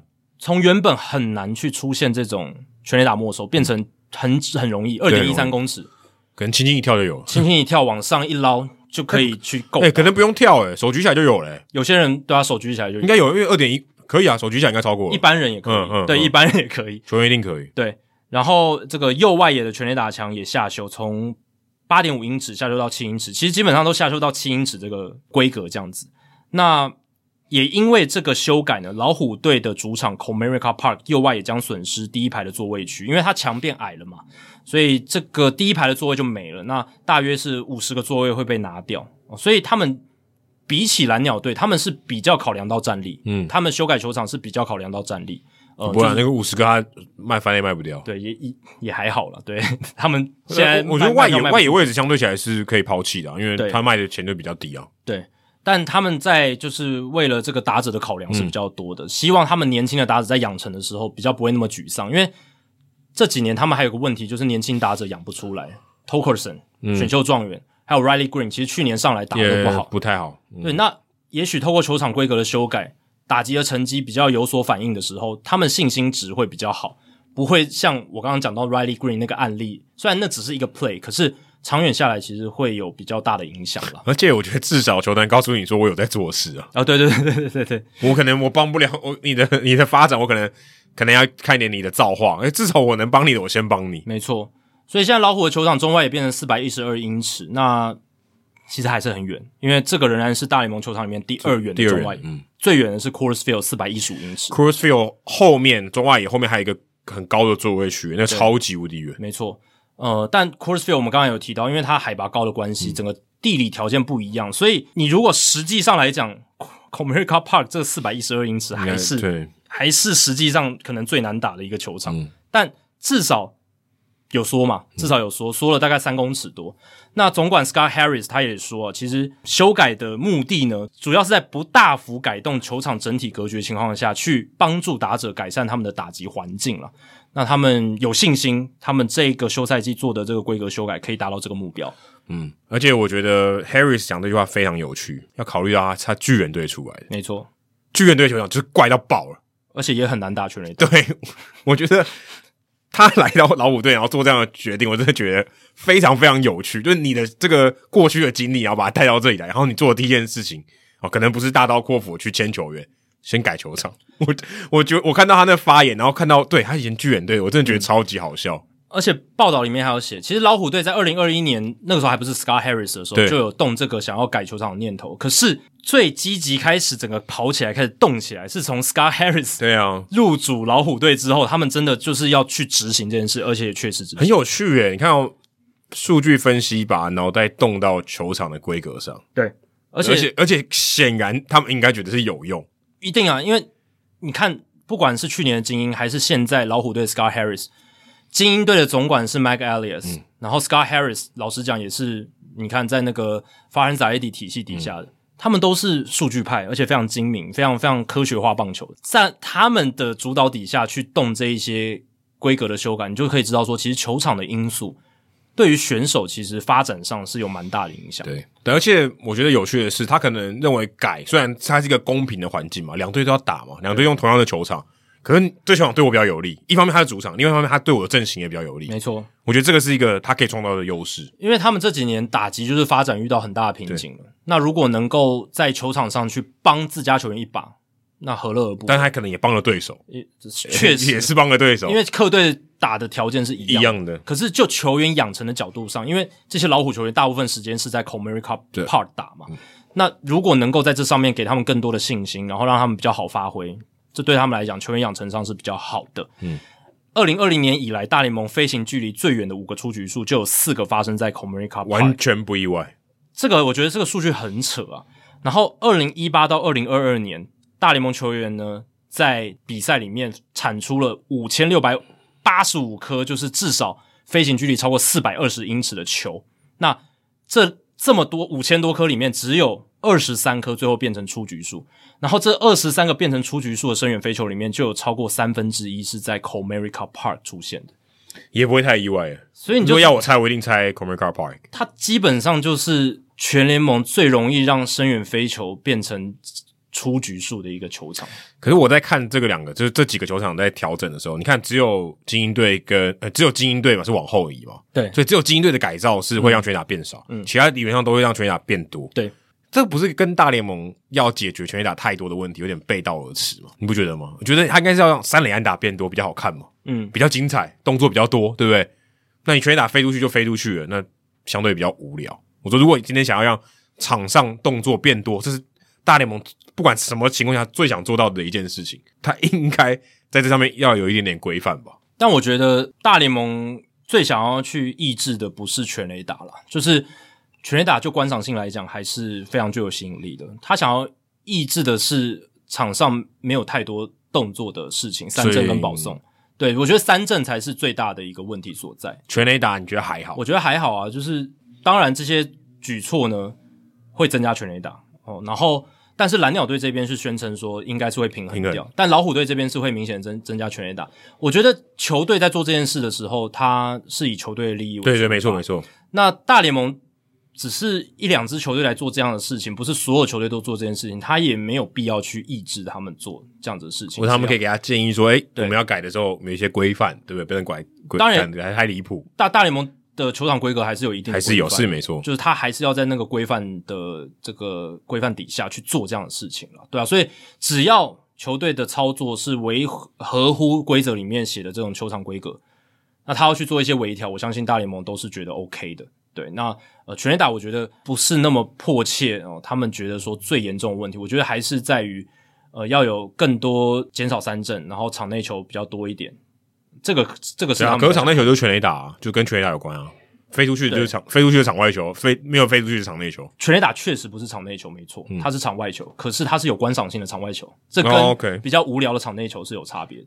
对，所以大联盟要解决的是观赏性比较低的一些东西。那他们是想要增加 action，对，那呃全垒打还是一个可看性很高的，而且前几年大联盟会换球，然后让全垒打变多，也是因为他们觉得之前太少，对，打击火力，二零一四年打击火力降到降到谷底的时候，这个是他们不乐见的一个情况了，对吧、啊？所以才会，当然这是官方没有证实，这是外界预测。嗯、那但是二零一五年开始就有换球的情况了，然后让全垒打暴增，对吧、啊？只是可能他们没想到这个球的影响会。这么巨大，这么巨大，或者是到了一个失控的地步。嗯、然后这几年他们不断的在又换回来，默默测试球嘛，换了两三颗什么的。那他们在球的控管这件事，我们之前聊过，就是品管做的不是很好哦，那让整个局面变得比较混乱。但现在的规则修改呢，我觉得比较不是那么来针对全垒打了，对啊。比较不是那么的针对全垒打，而是针对减少三振，然后呃增加场内更多一垒安打的出现这样子，还有盗垒这一块。还有盗垒，对。对，但我们之前我们讨论过三垒安打，我觉得的确，我我个人会觉得三垒安打如果增加是比较好看。啊，这这是对。所以如果我今天我想要把球场改的好看，然后让比赛好看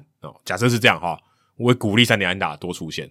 那如果鼓励三垒安打多出现的话，我应该是要把墙拉高，把后面推远。对，如果是按照这样的逻辑，我就会觉得是这样子。但老虎队今年的这个新的规格势必会让三连安打变少，变少，然后全垒打变多。嗯，哦，这是我觉得蛮可以确定的一个事情。这样子，对，但所以你也可以看出老虎队他们是主要是针对自己战力面的考量，他们打击野手的球员养成的考量。嗯来做这样子球场规格的修改，这样子。好，这一集接下来就是要进入到大来宾时间。那这一集非常开心，我们又邀请到第三度来到 Hito 大联盟的薛逸煌小薛，是旧金山巨人环太平洋区国际球探来到我们的节目。那这一集会邀请到小薛，其实主要就是因为最近有他的新闻嘛。哦、呃，当然新闻的焦点不是在他身上，而是。但他有穿帮他穿球衣呢，有有有，但照片还是有他，哦。但焦点主要是在李承勋啦，嗯，就是我们新的台湾旅美球员李承勋，他跟旧金山巨人队签约，那他也缔造了一个历史，就是旧金山巨人队史第一位哦，就是用这种国际业余球员签约方式加盟巨人队的这样子的台湾球员，嗯，所以这个对小薛来讲是个人生涯一个职业生涯重要里程碑。那我们也李承勋的里程碑，李承勋的里程碑。然后我们身为小薛的朋友，我们不是李承勋的朋友啊，但是就是也很，呃，就看到蛮开心的，替这两位都感到非常非常的开心，这样子，嗯、所以也想趁着这个机会哦，来请小薛来 Hito 大联盟，不只是帮助他记录这个蛮难忘的时刻，更重要的也是希望哦，他可以分享他在这整个过程当中宝贵的经验，对，还有他的见解跟观察，还有他做的哪些努力，要让大家知道说，其实球探的工作是一个非常。耐得住寂寞，而且非常长期投资的一个工作，而且真的很难啦，真真真的很难，要有远见。然后，而且就算你很多判断都是对的，但是球员生涯历程中发生的变化是你没办法掌控的，这些都会影响到外界对你的评价。嗯，哦，对，对，这个都是非常困难的事情。而且，我们还有跟小薛聊到了未来大联盟的一些变化，会对他的工作产生什么影响？哦，尤其是潜在未来新的劳资协议。这一章结束之后，新的劳资协议可能会有的国际选秀等等，对哦，这些比较深度的话题，相信身为 Hito 大联盟的听众，这么 hardcore 的你应该都会很感兴趣。呃，对，应该会听得蛮爽的。没错，现在废话不多说，就进入大来宾时间。这一集大来宾时间，我们邀请到的是老朋友哦，旧金山巨人队环太平洋区国际球探薛逸煌小薛来到 Hito 大联盟的节目。小薛你好，哎、hey, 你好，各位听众大家好，两位主持人好，好久不见。对，上一次小薛来应该是在跟猴哥猴哥那一集嘛，嗯、就是海盗队球探。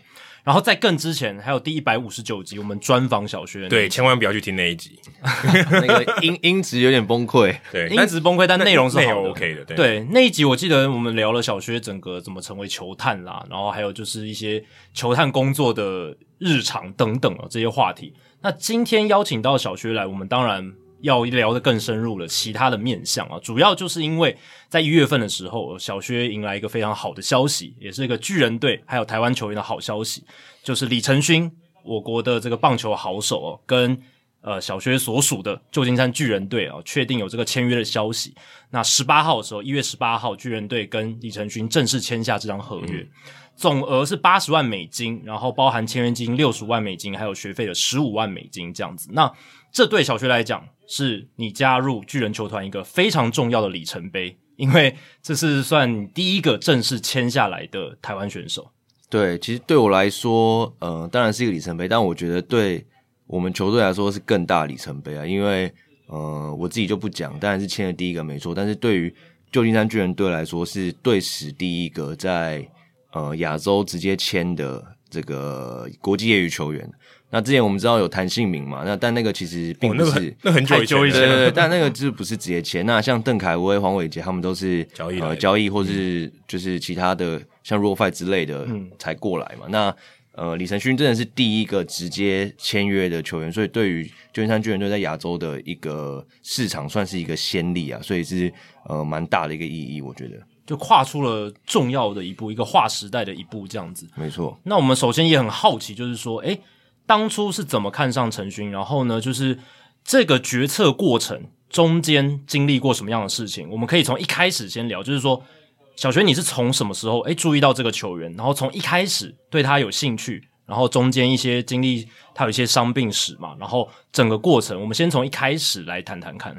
呃，其实应该是说，像李承勋这种球员，我相信不只是球探啦，就是球迷应该也都听过他的名字。就是、嗯、呃，从他国中、高中到呃后来开刀前，其实基本上他在台湾就是你想到。嗯，高中最好的投手，第一个陈柏宇，再来可能就李承勋，或者是有人觉得李承勋，呃，是最好的，就是基本上大家都听过这个名字，不是第一就第二了。对对对，那其实很多球探不包不不只有我，所有球探都很想签他。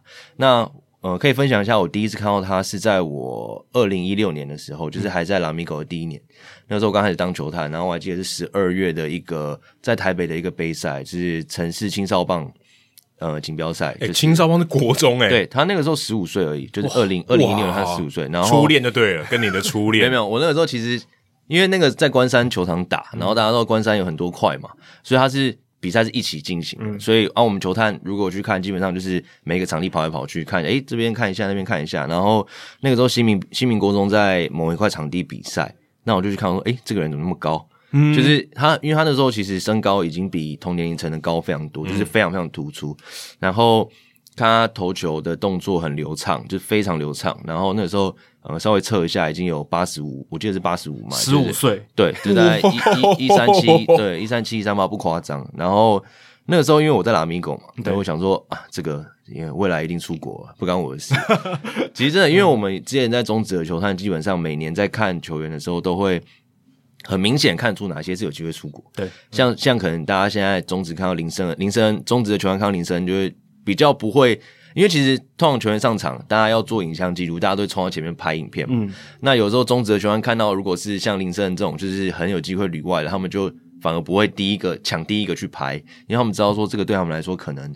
呃，未来比较难留在台湾，就追不到了。对对对，所以那个时候我对李承李承勋也是也是这个感觉，就是啊，这个这样拍个影片记录一下，未来可能很难在中职这样子。对，国中的校花。觉得你没机会就不追了，差不多这个意思。太遥远了，太遥远了。球探心中也会自动就分级了，就 Tier One 那些哦，如果我是中职球探，可能未来很难真的投入中职选秀的，然后再去看其他 Tier Three、Tier Two、Tier Three 这样。对，真的是这样。那后来他上高中也确实就是一直成长，然后也变成就是一个国外球探都纷纷纷想要追逐的一个目标嘛。那后来当然，二零一六、一七、一八三年我都在拉米狗，所以其实我对李承勋。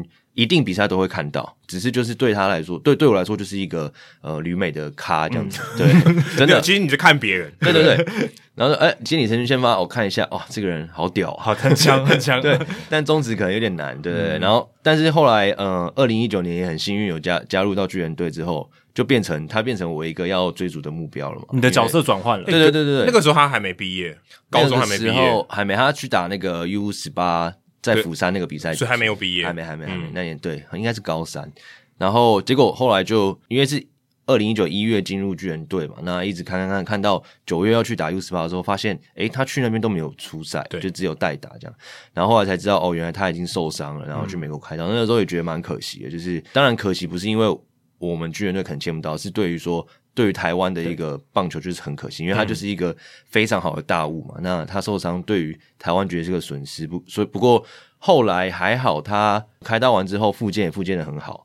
那后来在二零应该是二零二零年，在这个国立体大还有桃园市城邦队有出赛。嗯，对，那个时候其实我记得很清楚，他在桃园市城邦队第一场出赛的时候，我记得是没有任何一个球探在现场，因为那场比赛是对乐天桃园或者是。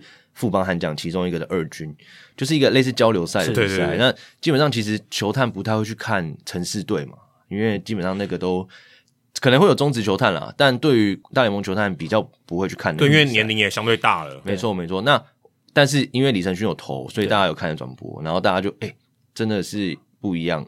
就是那个时候出来之后，球速均速也是都九三九十四迈，嗯，然后变化球状况也非常好。那我还记得他好像隔一天两天再次出赛，那时候后面就坐满了球探，哦，对，对，就大家都都特地南下去看他比赛。对，当然受伤这个对于球队的，因为我们球队很多人，大概有四五个球探，甚至是。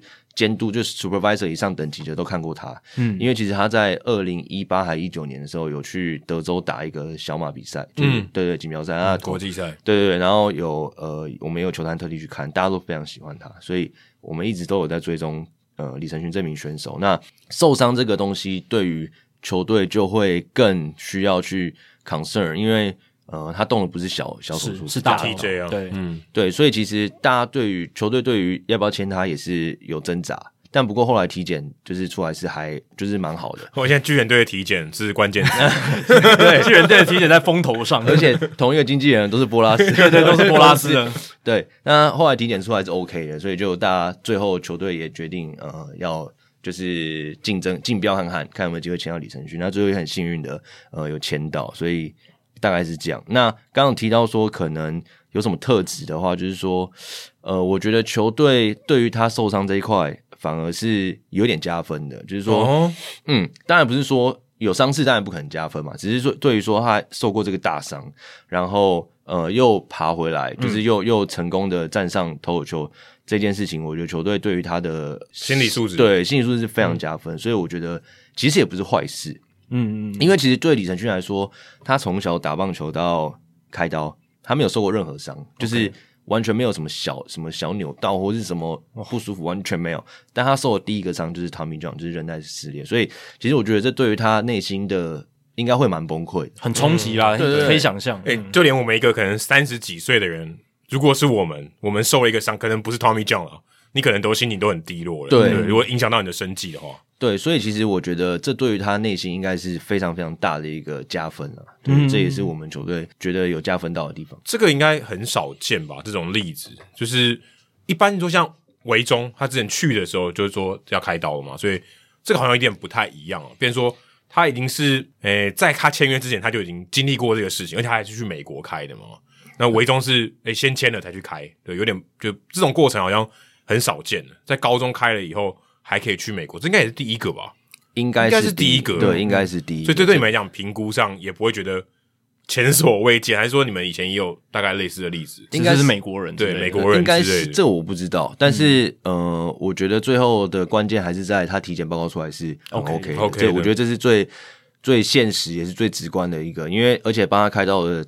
医生非常有名，是之前帮大谷还有刘先正他们开他们这样的同一个医生，嗯、所以呃，球队对于这个医生也有十足的信心啦，应该这样说，所以最后也 OK。手术失败的几率是很低啊，只是说他有没有办法投回来嘛？嗯、对对对，恢复那个身手了，有阴影嘛？曾经断过，对不对？就像你，这当然有点不太吉祥。如果你开车出过车祸，你可能下次开就会特别小心嘛，有点类似这种概念。嗯。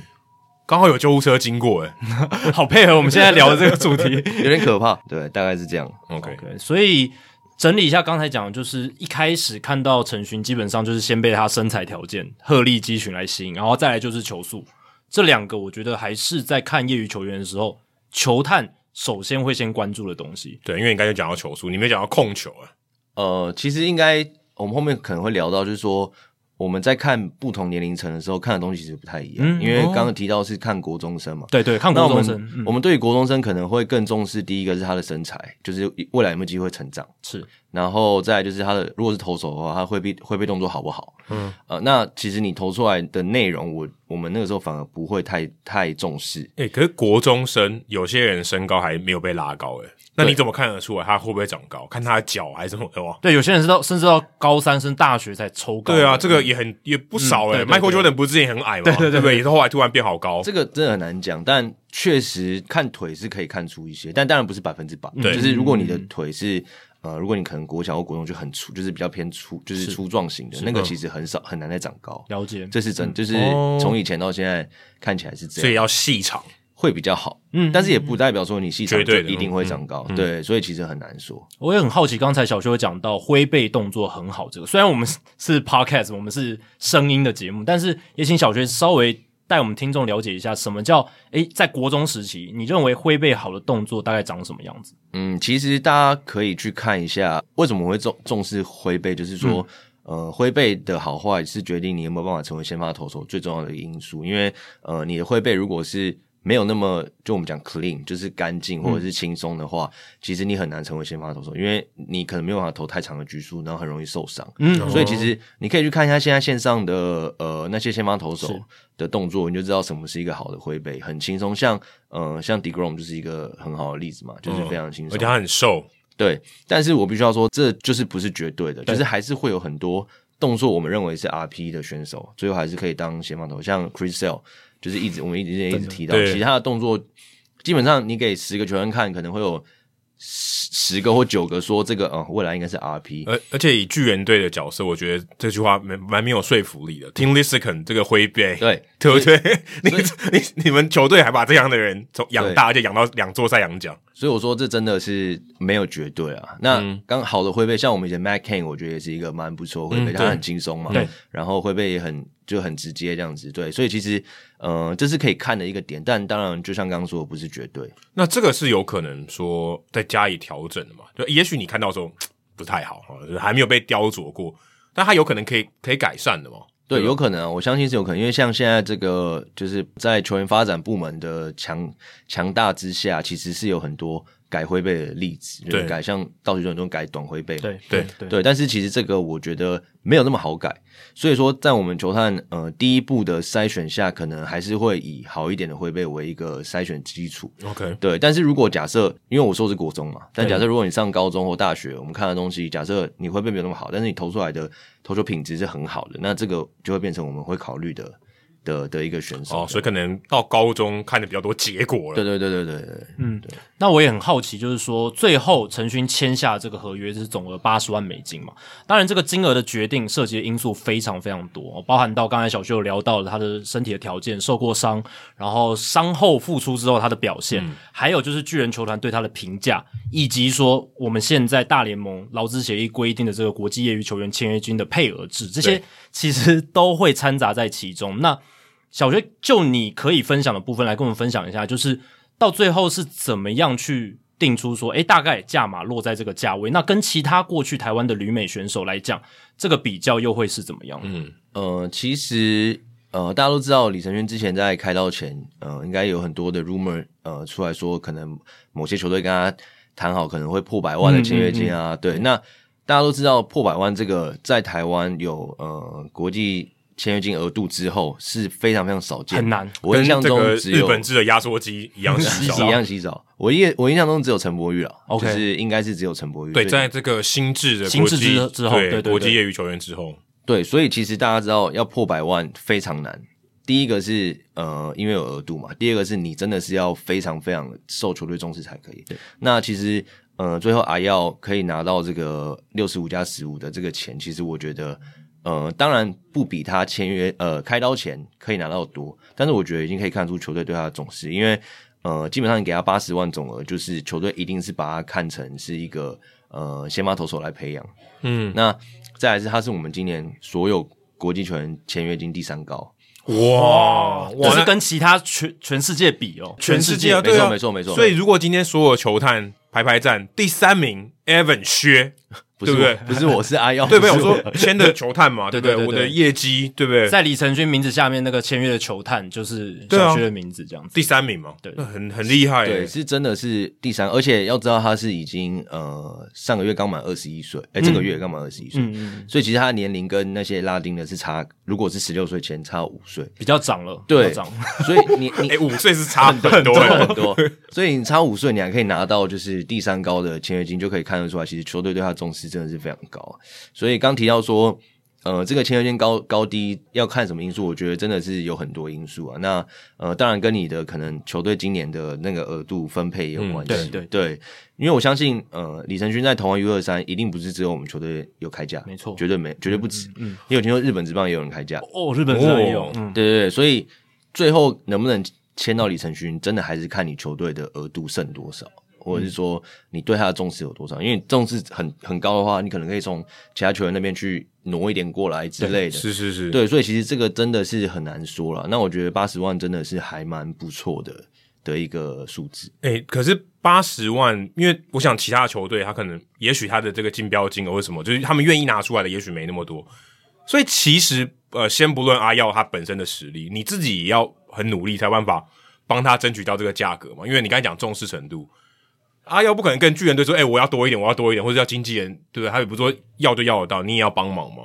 那你有做哪些努力？其实就从他呃在桃园市刚讲桃园市城棒队之后的每一场比赛，我是一定都会到现场，因为我知道球队对于他的重视程度是很高的。哦、那所以他就流川枫就是流川枫亲卫队，呃，可以这样讲，可以这样讲。但现在应该工程良田比较红，那你就是才子啊，先不要。对，然后我觉得还有一个蛮。关键的因素点是那时候 U 二三的时候，哥伦比亚队有来嘛？那哥伦比亚投手教练、嗯、好巧不巧，刚好是我们球队的在哥伦比亚的球探哦。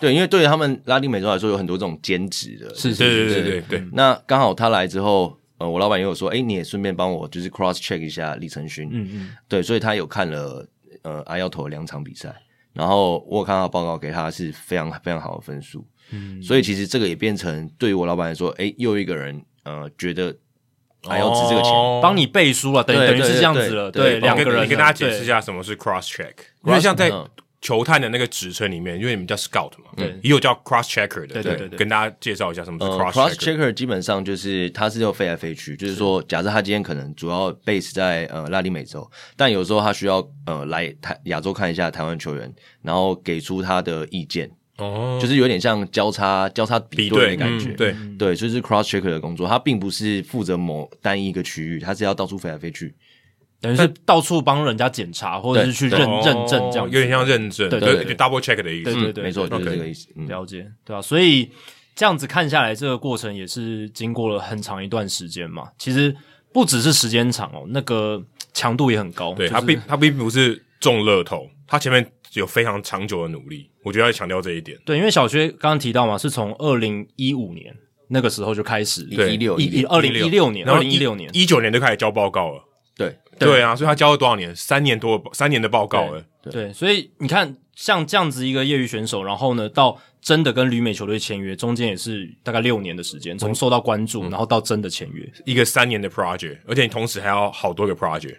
对，其实呃，必须要说。每一个球探应该做的工作都跟我差不多，就是他也是从他可能假设有的球探，我相信像假设猴哥啦，嗯，猴哥他已经报告是从二零一六就开始写，嗯，因为他那个时候就已经在海盗队，所以其实我觉得大家做的努力真的都非常多，只是最后能不能签到人，真的就是天时地利人和，真的是这样。对，还要看球球队嘛，刚刚有说这资源分配上能不能给到那么多等等啊。对，不过针对需求，真的要签一个球员，真的是要花很多时间跟很多努力啊。这是真的，所以你现在对这个得失心会很大吗？因为你应该都做很多努力嘛，你也不会说对阿要做特别多，对不对？对其他你没有签到的人就少做一点。我觉得得失心不会耶，因为其实每年都有我很喜欢的球员，但没有签到，所以其实我觉得这个对我们来说是工作的一部分。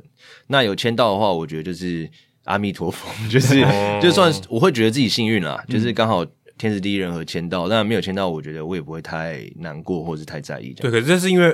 外面的人看到你，就像我们，就像我们，对不对？我们看哦，小薛终于签到第一个，这个意义很大嘛，对不对？可是也许对他来讲，他前面十个、二十个，他都做一样的事情，也许还没有，搞不好还做的更多、更多。但这个只是刚好就中。对，其实背后大家外界可能看不到的努力，就是小薛也就是错失了好几个他很喜欢，但是最后没有签下来，就跟樱木花道追了五十个，对，最后才才有赤木晴子，差不多这个意思。对对对，真的对。那其实小薛。从在拉米狗当球探，后来二零一九年加入巨人，其实这么多年下来哦，也累积了蛮多经验的。那上一次我们邀请小薛来是一百五十多集，一百五十九，一百五十九嘛。那那个时候其实节目也才到，应该是二零一九年吧？嗯，对，应该二零一九年，应该二零一九年。那时候你刚加入巨人队吧？如果没有加入巨人队不久，对，第一年，对，对第一年的时候，对，所以。其实小薛在巨人队也是到一二三四，今年算是迈入第五年喽，已经到第五年。哦，哎，对，哎，对啊，嗯，一转眼，真的中中间有两年不见，因为高若以小学，你是高年级生的，对，已经到小五了，五第五第五年了啊。对，所以我也很好奇说，说这五年来包含到过去 Lamigo 当球探时期给你的养分，你觉得自己在球探的这个位置上成长最多的是什么？然后你看你陈勋李陈勋你也跟了那么久嘛，你从最初看到他，然后一路陪着他成长，那自己的球探的功力也有成长。你看比赛的角度方式，看球员的方式，跟球员的互动，这些体悟跟想法的转变是哪些？呃，我觉得比较不一样是这几年看了更多年轻的选手，就是我刚说的，像可能呃十五、十六岁，就是国中生啦。呃，不管是台湾的国中，或者是拉丁美洲的选手，因为其实呃，我们每年大概会一两次，就是所有球探一起开会，然后有点像交叉 check 看一下，诶，呃，拉丁现在嗯、呃，这个这一年的 class 有哪些好的选手啊？嗯、然后我们也会看一下我们亚洲，就是你可以大概有一个概念说，你在台湾看到。呃，某一个选手，诶，你觉得看起来很不错，嗯，那你可以去比较说，这个选手跟同年龄在拉丁美洲，你觉得诶谁比较好？那之后你可能看到，诶某一个拉丁美洲球员签了多少钱，你可能会有一个大概的概念说，说哦，这样子的球员大概值多少钱，嗯、有一个定价这样子。对对对，所以其实，呃，我觉得对于年纪比较轻的选手，在预测未来上会比较有把握一点，这是一个。哦，对对，因为看的更多嘛，对对，案例多了，你自己那个概念也会比较多一点。大概可是。每一年的价码，或是说整个市场的行情也会波动嘛，对不对？也许这样的人突然变多了，这样的人火球男突然不值钱了，对不对？那个也会有点波动，行情会波动。对，对，但是看的比以前多，就是会更有把握一点。哦、OK，那第二个就是，呃，我觉得是日值跟韩值看的更多。嗯，对。然后，呃，看的多之外，刚好这几年都陆续有选手去美国嘛，像呃去年铃木成也，对对、嗯、对，那就变成说我可以。用铃木成也在大联盟的成绩跟表现来反反观来看我的呃那个时候写的球探报告，就假设我那时候假设了，假设我预估他在大联盟可能会有怎么样的成绩，或者是预估他是什么样的一个 role，就是怎么样的一个一个角色，色对，嗯、那我就可以反过来看，哎、欸，我那时候报告写的对不对？嗯，哦，对，时间拉长你还可以验证一下。对对对对对，所以我觉得这一点也是还对我蛮有帮助的。Okay. 对，像我蛮期待今年吉田镇上的表现，就是看到底是。红花队 给的钱是太多，还是其实他真的付这个身价？我觉得我我蛮想看的。对，因为我相信你们也有花很多时间观察他。对对，一定也有，所以你们做的功课可能跟红花队评估不一样，也很有可能不一样。千鹤也是啊，所以其实我蛮期待，就是每年每年只要有日本或韩日职或韩职的，当然期待未来的中职啊，只要有球员可以去美国，我都会很期待他们表现。哎、欸，可是你这样有点像验证的过程中，你会知道说哪里你觉得你 miss 掉吗？你可以这个有办法比较出，有点像我们，就像如果今天你评估一个公司，诶、欸，发现哦，它没有比你的预期的差，可是你可能不知道不知道原因嘛？你可以看得出来原因吗？这比较难，但是呃，我们可能会呃几个人一起讨论，因为其实我们会有一个专门几个人啊，几个球探专门是负责亚洲这边的，嗯，就当然因为只有我嘛，可是不可能只有我一个人去做评做评估，所以会有一些人呃，可能用 video 或是他们偶尔一年飞过来亚洲一两次。就是他们的是是 Pro Scout，嗯，那我们可能每年假设哎评估谁谁谁表现这样，但结果他最后投出一个呃更好的成绩，嗯、那我们可能大家就会谈哎我是哪里出了问题，或者说他可能在哪里有去美国之后有被球队改改造变更好这样，这个你会会知道吗？业内消息可以知道。我觉得不会知道，但他们可能会就他们观察，诶，怎么某一个球种投更多，Okay. 或者是说他在哪一个位置的用更多之类的。OK，所以变得有点像同才同事们会去有点像挖掘这个原因，取暖，对，互相取暖一下，对对对，对，等于互相学习，所以大家也会一起成长，而且说或者说你的这个同才里面有人比你。比你资深嘛，也许他看得更多，还还、嗯啊、看得比你更透彻。对，像我记得去年呃，教师队签那个 Robert Suarez 嘛，对对对。对，从诶软软银 close 诶软半身啊，半身 closer 对，然后那个时候其实我还记得他一开季第一第一场跟第第二场被打的超级惨，嗯，就那种一上来呃，我记得是好像第一场吧，因为原本是。教室想要签他定位是 closer，嗯，然后签第一场好像是对响尾蛇还是谁，然后一局好像就被打了四分还几分，三分，对对响尾蛇没错，对对对，我也记得很清楚，然后被打在全垒打，好像是 Seth Beer，那天好像是什么哦，对，开季的时候，开季的时候，National Beer Day，对，没错，啤酒日，然后比尔先生打一个再见全垒打，对，就是那一天，然后那个时候刚好，呃，我们球队的人也在看比赛，然后他们在群组说，哎，Robert Suarez 被打这样，然后大家就讨论说，大家当时是觉得说。第一场而已，不用太嗯，不要太大惊小怪。对，对，对，球队就觉得说，其他人也觉得未来球季继续走，他表现应该会不错。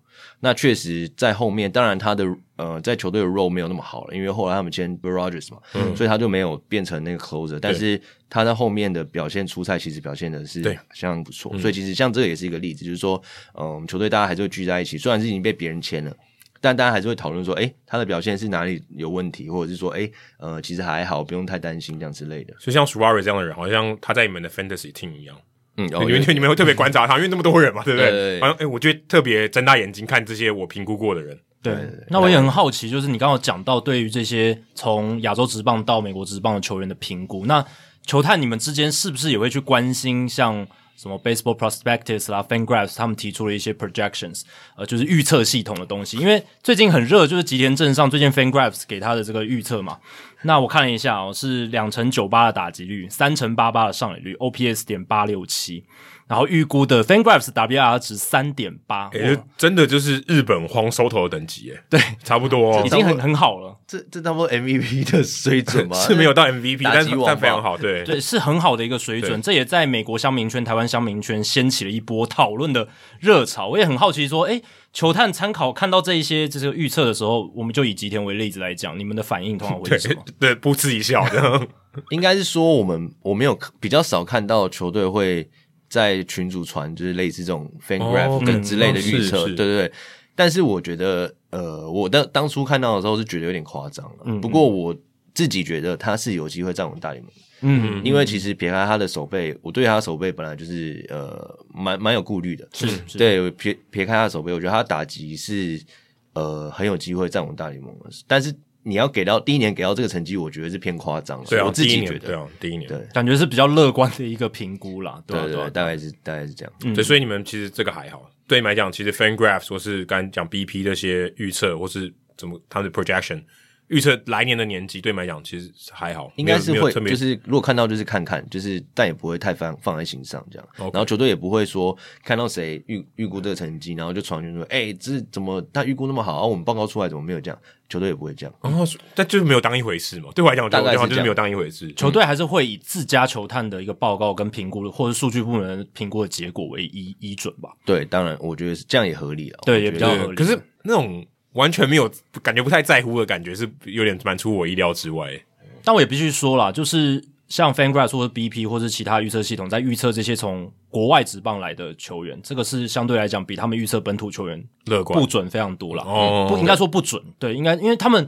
老实讲，他们能参考的数据是国外职棒的数据。那你要做那个所谓的联盟之间的 translation 转换，其实那个误差是会非常非常大。而且还有就是人到了不同的环境，对对，还不是大联盟跟小联盟，还都在美国本土，有一些非技术面的因素嘛，那个说适应文化适应，吃东西搞不好就一大问题了。对对对对对，所以这个都是很难讲的。对，我记得 FanGraphs 有一年预测那个全世界国际球员排行。第一名台湾好像是宋承瑞，我记得就这件事。Oh, okay. 对，可以查一下。我记得就那个时候我看到，我觉得诶、欸，可能跟我们想象的不太一样，因为其实同年有非常多更好的选手啊，就是所以其实可以看一下。但我但其实说真的，我有时候在看呃 FanGraphs 或是其他呃其他网站，我会看他们的。国内大联盟就我无聊也会看一下大联盟球员的数据嘛。对对对对，当然 Baseball Seven 现在做的很好嘛。嗯。但是其实那个 FanGraphs 的东西我我也会看，因为它有一些什么 Pitch Type 那些东西，我觉得蛮特别。对，所以我自己也会看，不是说完全不会看这样子。所以其实还是现场看跟你说键盘专家来看，你们的落差是感是感觉很明显的，对吧？呃，我觉应该说对于台湾的啦。对，就是台湾的，对对对对，因为台湾这些目标你们是有亲眼看到，甚至现场看到的。但我觉得这也没办法，就是一定会有误差。对对对，就是像 FanGraphs 或 BP 他们的这种预测系统是以数据为主，但是他们有一些写 prospect 写新秀的，他们的这些作家。呃，我我还是觉得他们写本土是比较准啦，因为他们会有一些真的会自己去看，很认真，嗯、到处去看，像 Keith Law，像这个 FanGraphs 的 Longerhanger，他是真的会去现场看的哦。嗯、那他们要看的人很多，当然并不是完全准确，可是至少他们呃经验也是蛮足的哦，所以也有很多可以去参考的地方啦。那小薛这几年下来，我觉得。比较衰的地方哦，真的是你一九年进到巨人球团，马上二零二零年来的就是新冠肺炎，诶、嗯欸，这个真的蛮衰的啊，老实讲。然后后面又有这个什么封管啦，一些反正就是一些很不正常的事情哦，跟我们原本想象的诶、欸、大联盟会正常运作的情况是差很多的。但是新冠肺炎疫情，我觉得绝对是呃，大家即便是美国本土的球探，他可能都没有预想到嘛，嗯、就是而且。他也其实有时某种程度上，他也不知道该怎么应对。一开始的时候、哦，因为没有人经历过，没有人经历过，有人搞不好有人经历过一九九四年罢工了。对，罢工有可能，对人为的有可能，对人为有可能。疫情他完全措手不及嘛，因为对罢工，也许你还可以哦知道，哦、可能你还可以做个预备，嗯、只是不知道程度多少。所以我很好奇的说，我们先从肺炎、新冠肺炎开始谈哈，就是这个疫情对于像你这样子的海外球探，美国职棒的海外球探。工作具体上影响会是什么？呃，其实最大的影响，呃，我相信所有球员都一样，就是出差，就是没有办法出差啊，嗯，就是你没有办法实地的到现场看球员，我觉得这个影响非常大。就是说，像那个时候那两年，二零二零。诶，二零二一应该后来好像好一点吧？对，好，但还是也不能出国。但二零二二年才能出，才有比较多出国的机会吧？对，就日职、韩职那个时候基本上，呃，只能用转播或影片来写报告。当然，现在呃，转播很先进嘛，就是有很多角度啊，或者很多进阶数据可以看。可是，其实有一些东西，我们我觉得还是要到现场看会比较好。就是像假设，应该是说坐在本后看的东西不一样。对，就是看不管是投手的 movement，或者是说，呃，你在场上那个球员第一步的反应，守备球员第一步的反应，那些我觉得其实。在现场看会更准，对，所以其实这种东西我觉得影响是最大。真的，老实讲了，不能到现场看，我觉得对球探来说是一个很大很大的阻碍。特别是他们这种的，我觉得像什么 video scouting 那种哈，没错啊，就是他，哦，我就习惯，对，我的我的技能就是在电脑前面看，对，他不是，他要现场去看。那不能跟球员，因为你们都还是会跟球员面对面的一些互动嘛。那如果不能做到这件事，是不是也会造成一些影响？对啊，就是在呃了解球员 make up 这部分，当然也会有会影响到。不过我觉得更大还是在出差啊，就是不能嗯、呃、直接看到球员，因为其实那个时候台湾的很多业余比赛基本上是封闭门打，就是你要不开放球员，可你可以吗？你也不行，对不对？不行，球探也不行，不行。那时候棒协有规定，就是连球探都不能进。OK，然后那种比赛，嗯，不不开放人进去，然后也没有转播，所以基本上我们是没有办法。欸、这是摸黑，对，摸黑。这样讲起来，他也好像没有打过诶、欸。可以这样，对，因为感觉像没有打，因为他没有记录嘛，对，没有人有记录，只有可能棒协有纸本的记录，可是没有人有任何其他的记录，没有影像记录，然后没有公开的一些记录，嗯，就是他好像没打过一样，有一个误判你也永远都不会知道，因为他不会写上去之类的。但是我觉得球队那个时候很好，就是说他完全没有 push 我们，就是说，哎，谁谁谁你怎么没看到或什么？因为他也知道那个状况就是很很没有办法，他的意思就是说，一切都是以你自己的安全为主，就是不要。呃，强硬的想要看比赛之类，就是你如果一整年或一整个几个月都待在家，球队那边也是 OK。就他们觉得说，就没有工作，没有事情做也可以。对，但应该是说，你当然 video scout 日职、韩职还是要做，但是在国际业余这一部分，他说台湾如果真的很严重，或者是呃都没有开放，那也没关系，他们也不会说你想要想办法偷偷潜进去看之类的，他们也不会。可是这对你你自己的这我们讲 performance 或者业绩上面来讲，你。自我要求上，对，对，这个不会对你讲是一个扣分。哎，我我都没有，我没有报告可以交吗？或者说我写出来的东西可能达不到我心里想要的要求，然后觉得我可能明年就被 fire，对不对？因为我都没有，我没有交东西。但是那个时候真的很无助，因为没办法，因为你真的不能去，对啊，然后你也没有转播，所以你真的是完全没有办法做任何事。这样听起来，球团也蛮体谅的啦。就是说，他知道说你现在身处的环境、工作的条件就是这样，我也不能 push 你去做违规违法的事情啊，对不对？可是比较幸运的是，台湾因为其实疫情一开始没有很严重，所以过了那一段时间之后，其实台湾有一些比赛就开放。对对对，嗯、这是比较不幸中的大幸。对，台湾你们还是少数有现在可以开放的地方了，你们还、嗯、还领先呢。也不是你们了，我们对不对？我还记得很清楚，那个时候开放之后，我就在群主说今天看了谁，就是有去看比赛，然后他们说哇。好爽，就是可以去现场看比赛这样，因为他们都那时候都不行。然后那时候他们看到中职也是领先全球打，他们也说哇，好幸运哦，就是可以呃什么第一个看那个时候超我还记得超印象超深刻，他们一堆人球就是球队的人都爱看中职，然后就 无聊就会传传过来说，哎、欸，这个朱玉贤是谁？什么之类的？哎、欸，你好像分享过这件事情呢？对，好，我应该可能喝酒之类有有对，对，对有分享过，对我就觉得很酷，就是说那个时候中职可以打，真的是。真的很多人来看，因为大家真的可能闲到发慌，嗯、没有棒球看，真的闲到发慌，所以他们哦，就是会看一下中职这样，对，就觉得那那段时间其实蛮酷的，嗯，很难难忘的一段回忆哦。对我们来讲也是，对，确实也是，因为我们有这个中职的英文转播，对。对，其实也很特别的一个经验。他们应该都听看你们的转播，哎、欸，对，应该是哦，应该是，对，对对。好，那后来就是在隔一年之后，就是大联盟有封馆嘛，就是在这个二零二一到二零二二年的这中间。那其实封管当然它主要是大联盟跟球员工会，那球员工会代表的是大联盟四十人名单上的球员，是不是相对来讲，对你们这种关注在业余跟小联盟球员海外的这些球探来讲，影响是比较小一点？基本上那段时间我完全没有被影响到，就是我还是做一样事。嗯、我只记得球队有发一封信给，应该是全队的人啊，嗯、就说不要对任何不要对这个 lockout 有任何的评论，公开评论，没错，嗯、就这样啊。我想说啊，也不会有人访问我，对，啊，我真的看到又不会有人访问我，所以其实基本上对我来说工作完全没有影响，我还是照样看我的就是日职、韩职还有台湾业余、韩国业余这样，我其实没有没有影响。也、欸、不会让日职的球员如果他要去大联盟，可能就有影响。对吧？对，封管的话就他没办法去嘛，都不能动动动不起来嘛。前提是 level 要够高，对，就是要要挑战大联盟，直接输出大大联盟的这些。我记得林木成也好像那一阵子好像有先去美国，就是要签要签约前好像有先去，然后因为拉高在那边关了一阵子，他受到蛮大影响。对对，我记得我记得是这样，对，所以其实还是有点影响。不过对于我工作内容是没有太大影响。嗯，对对，没有差嘛，你也不是管大联盟这些人。对，没错，对，相对来讲是还好。不过从刚才聊到现在，就是也可以知道说，这几年来整个棒球界啊面临到很多的转变跟一些冲击了。那大联盟近年来也在小联盟做了一些新规则的实验啦，然后甚至未来可能考虑往这个电子好球带，不管是挑战制度或是全面使用等等哦，这些都是给了棒坛的各个层面的人员很多新的刺激。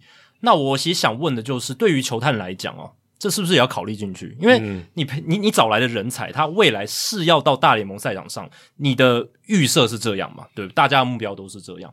那如果未来大联盟诶改成了更多的一些新的规则，像二零二三年一定会发生，就是投球时钟、嗯、哦，然后限制守备布阵这些东西。那过去其实呃有一阵时间，其实在美美国这边已经习惯守备布阵的，或者是他们已经有在小联盟接触过一些。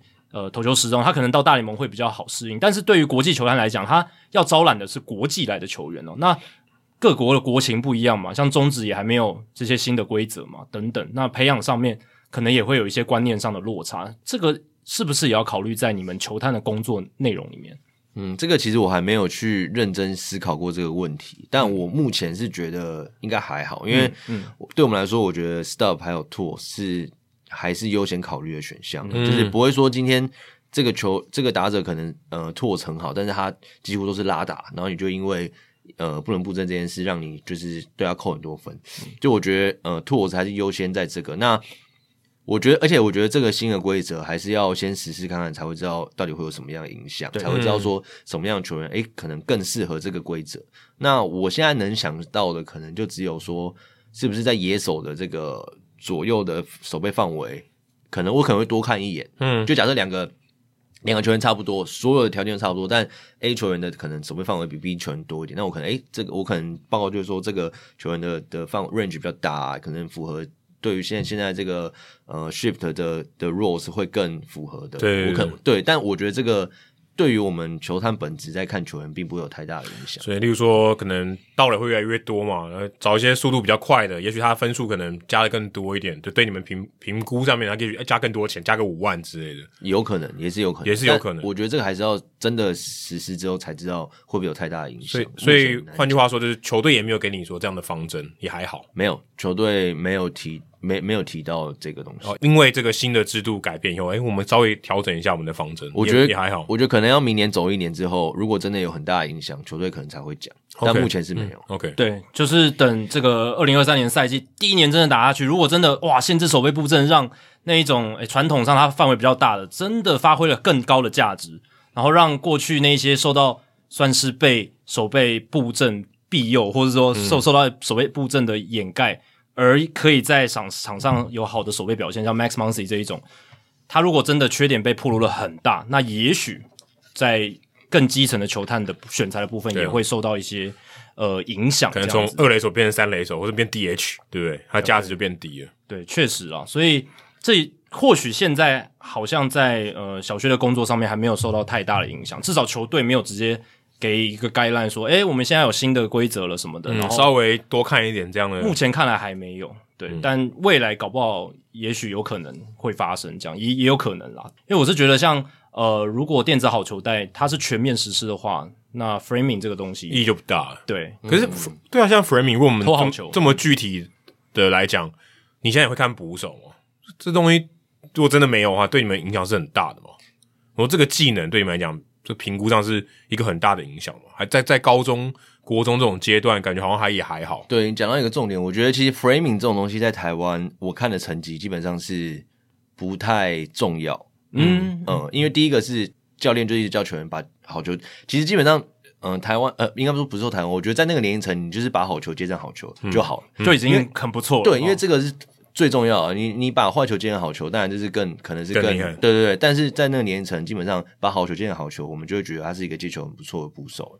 所以其实这个部分我也没有看到什么高中生 framing 超屌，然后什么之类，我完全我也没看到。而且可能意义也不大，对不对？对，因为大概就是。呃，可能裁判上裁判，因为你也知道业余的好球带，它可能又跟职职棒不一样。对对对对，对，对，所以其实这个部分，我觉得 framing 在台我们看球员没有那么没有那么重重视这一块。是，而且我觉得美国教 framing 应该会教的还不错，所以我觉得这个其实你假设真的签了一个捕手去呃美国之后，这个技能应该会再可以再学。就后端养成就好了，对啊，就不用说你在一开始球探选材的时候就选到这些东西，因为我觉得这个东西高中教练不会去教啊，因为基本上除非你这个捕手已经超级强，强到他一直在看美国的影片，对之类的，那自己自学。我觉得教练可能也会叫他不要看，因为他说你先把好球接好再说，真的这有点太进阶。我觉得台湾我看的年龄层不太会去重视这个。嗯，我们前面有聊到说，就是刚才小学有提到嘛，就是。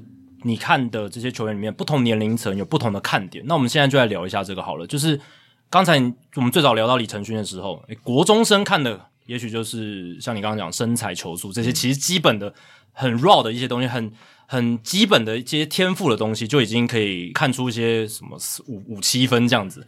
那如果到我觉得应该是你们主力的高中这个阶段哦，然后还有到甚至到后面一点，就是大学、嗯、大一、大二这个阶段，大一、大二。那这三种不同的阶段，你觉得着重的点会在哪里不同？那我们先从投手讲好了。像刚刚提到，其实 U 系列基本上都是我的主战场。对，就是呃，当然 U 十八跟 U 二，呃，现在是二三。对，U 十八跟 U 二三是更重要。嗯嗯。但是其实 U 十五对我来说也蛮重要的，因为国外签的球员，就拉丁美洲，他们其实十六岁就签，所以其实可以去比较，呃，说同一个年龄层台湾球员跟。拉丁美洲球员的差别在哪？所以其实 U 十五我们也会花蛮多时间看。哎、欸，可是 U 十五因为台湾你讲的已经是国家代表队，就是已经是可以说最顶尖的那一群人了。所以对你来讲，其实已经算好挑了，对不对？就是你的目标就是已经被缩限缩到很少了。对，其实看 U 十五，嗯，因为我诶、欸、是去年吧，我记得 U 十五好像在墨西哥打。嗯，那去打之前在台湾有先集训，那我有去看，嗯，跟了一下。其实那个时候看基本上就是做一些 profile，就是你知道把他们。呃，先 build 一些 his history，然后之后他们上大呃上高中之后可以继续看，因为其实那些 U 十五顶尖的，说真的，之后毕业都是去凭证古堡，我 就对啊，对，就是去最好的几个高中啊，嗯、对，对，对，对，没错没错，大谷祥平有平跟谷就可以了，对，基本上就是去那几个，所以其实我们上高中，因为你你国中毕业你也不能签，台湾也不能签，所以其实讲一个偷懒一点，我们上高中再看就好。嗯，可是其实对我我们来说可以。国中先看当然是更好，因为你国中可以先传一些影片给老板，嗯，欸、老板都会记得哦。如果很突出，他们会记得，嗯嗯，对，这么多人，全世界这么多人，哦、我想我印象超深刻。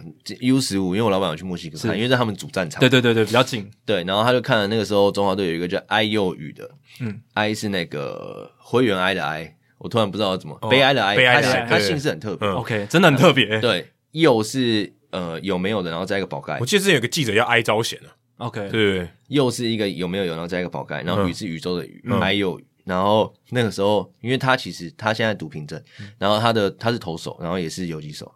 那他投球的时候，我老板其实有特地问我说：“诶，这个，因为他觉得，因为他其实有身材，然后会不会很轻松，然后还不错这样，然后可以投大概一百三十几，对十五岁来说，我觉得很很不错。然后我记得印象最深刻的就是，因为他们看字序册是英文拼音嘛，那他的名字是 I U U。他的姓是 AI，哎、嗯，然后他的 first 现在很红诶，AI 很红。对，因为 I 幼语正常我们的忧郁嘛，但其实他的是 YU YU dash YU。OK，对，所以我老板对我老板那时候传说，Who is this I U U？然后 对我印象就很深刻，然后一直到这几天开会跟老板开会，他也一直提到这个，然后说，哎，台湾有一个名字很特别的，对，之前那个什么 Hold You Fat 不是也很红？哦，法国那个，对对对对对。所以其实就是蛮特别，他们有一些人还是会记得啊，要要么是你名字很特别，要么是你真的超级突出，就是表现超好。人那么多，对，李承勋应该也是被长久记下来的一个嘛。有有，他们 U 十五的时候应该就有看过，嗯对。但这个更早我就没有去问嗯。嗯嗯，对，刚哎，刚刚是讲到就讲到是不同层级、不同年龄层的这个看点，投手部分。嗯对投手，呃，如果 U 十五的话，就可能像我刚刚提到，就是身材、挥背动作。对，当然投球内容也是会看一下，就是说你的可能挥空率之类的。嗯对，但其实最重要还是身材跟挥背啦，嗯我觉得。嗯然后还有没有挥背速度？因为其实挥背速度也蛮重要，对于你未来可能呃直球的速度有没有办法上去，挥背速度是很重要。嗯，所以投手我觉得这几个是呃 U 十五主要会看。U 十五你很多也看不到，很多很多厉害的在高中厉害的，他根本没有入选 U 十五啊。对，很多所以所以对于 U 十五这个阶段来说，我们就是有一点呃，就像我刚刚说，就是可以先看到一些球员的历史。对，因为这不是我们主战场，主战场在 U 十八嘛，所以就是有点像呃，先建立那些球员的历史，嗯先建档之后对对对，先建档先建档。对，那到 U 十八之后，看的东西就更全面了，就是说。呃，因为其实你要知道，U 十八你毕业之后已经是比拉丁的球员老多两两岁，对两呃，有些可能时期好一点，对不对？对，但是我觉得，嗯、呃，台湾球员在跟拉丁比，有一个很好的是，我们对于比赛的解读是好非常多。对，我们很会比赛，嗯，我们真的非常会比赛。然后，呃，虽然 talent 可能没有比人家好，但我觉得出去比赛我们可能会赢会赢。观念、技术这些实战这这些东西哦，我觉得这也是因为打的多吧。对这个这这个结论应该没错，没错打的多就我打的多，我自然就习惯嘛，我？实战经验丰富啊。第一个打的多，第二个是台湾的竞争蛮蛮，就球队很多啦。对对就当然可能实力会有落差，但是因为球队很多，所以其实会会有点竞争的呃强度也高。对对对，嗯那你要怎么在这些都很会比赛的人里面找到又有天赋的？所以其实这就是我们 U 十八要看的。第一个是你当然基本的呃身材，又又提到身材，身材，然后你的挥背投手啦，挥背，然后投球内容，因为其基本上我们优先要找的一定是先发投手，对因为你可以签出国，我觉得先发投手会比后援投手更值钱嘛。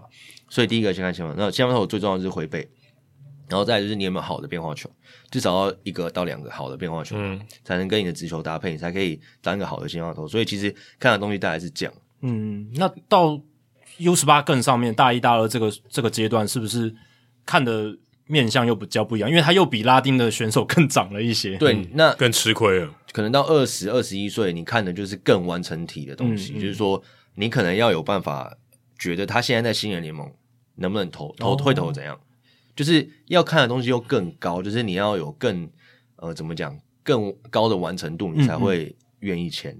对，你就把他想象他已经在新人联盟在打了，对吧？对就是他现在的环境就是新人联盟，他如果在新人联盟他就投这样，那你就大概知道大家会给他多少钱。对，所以其实每一个层级看都不一样。我有时候无聊，也不是无聊，我老板有有偶尔也会叫我去看 U 十二。如果在台湾打的话，嗯，在台南那真真的很小欸。台南上次哎，上次你有去吗？我有去对啊我没有遇到吧？我我有遇到猴哥啦，对我有遇到猴哥对，然后反正就是偶尔也会叫我们去看，嗯所以那个时候看那那个看的东西又完全不一样了。那个看的就是更在意身材还有未来性。对对对对，可 U 十二的身材很容易蒙蔽蒙蒙蔽你吧？大部分人还没有进到青春期，而且而且有可能已经长得很高的，他就在那里了，他 就他就不会再长高也了。有这种。对啊，所以其实更更是一个建档的过程，就是更不会太、太在意就是 U 十二当、哦当下的状况。你们真的是放长线钓大鱼的一种工作。是是，对这是一个长远投资，考验的眼光啊，长远的眼光。但你还是玩刮刮乐这种东西耶？那那面面相不一样不，要偷偷把我 IG po 讲出来。这种这你知道这种，我觉得是违背两就是两种个性的人呢。反正他对对不对？玩玩乐的时候可以工作跟玩乐要分开、对，啊。我知道，这是两种不同个性的。对完全不一样，一个是就炒短线嘛，那个是碰运气他，刚刚那个非常有那，因为他有很多功课，他可能是完全没有用了，对最后没有签到，或是他后来的轨迹就不对了，就对就不如预期这样子，对，就就没有用了，等于你就白做功课了。对啊，所以小学的工作端它是要放长线，要眼光要准，然后要中间有很多的功课要做，要不断累积。但是玩乐的时候就是炒短线这种 碰运气这样子，对就是不不同的刺激啊。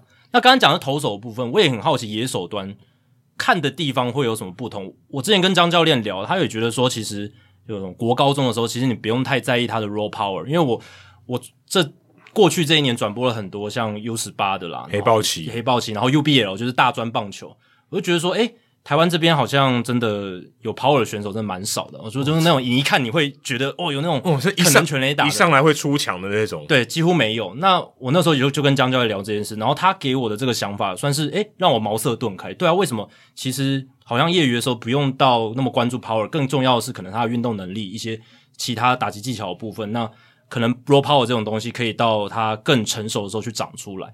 那我们明显想了解，就是小学你在这方面不同阶段年龄层你对野手端的一个看法。我是同意江教练讲，因为我觉得 raw power 这个东西未来是有机会再去成长，但是我。呃，应该说我们球队很重视一个东西，就是 contact。你可以叫 contact，也叫 bat to ball skills。嗯，就是这个东西，我觉得。那怎么吉田没有签？吉田他也是这种 这种球棒的触球能力，还有就是这种手眼协调不够。我帮他讲。我对我相信，我相信我们应该也是有兴趣，只是红袜那个太大张了。他那个点技能点满了。对对对对，那个我们哦，抱歉。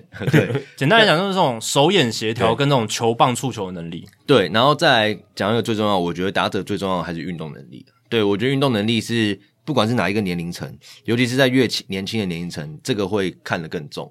因为其实看国中的野手的话，我会非常重视他们的运动能力。你可以看他跑垒的那个脚步啊，嗯、是轻盈的，嗯，或者是说，如果你在国中是可以胜任游击或中外野，那基本上他就是一个运动能力非常好的、嗯。至少他在那个球队里面是比较好的。对，所以其实我觉得看，其实看国中蛮应该说也不能说容易，应该说你蛮可以看出一个球队突出的是谁。嗯，就是。你去看比赛，假设你完全不认识这两队，你就看，你先看前五棒，嗯，一二三四五棒，然后你看了之后，你看这五棒的守备位置，如果他今天是第一棒，或是就是有在前五棒，然后又又是游击或是中外野的话，基本上他在球队就是一个运动能力，一定是运动能力非常好。或他投手，对对，所以其实我觉得看国中的话，会更容易找出突出的选手，嗯，可是上高中之后，这个就是更难的，因为大家更接近，对对，所以其实。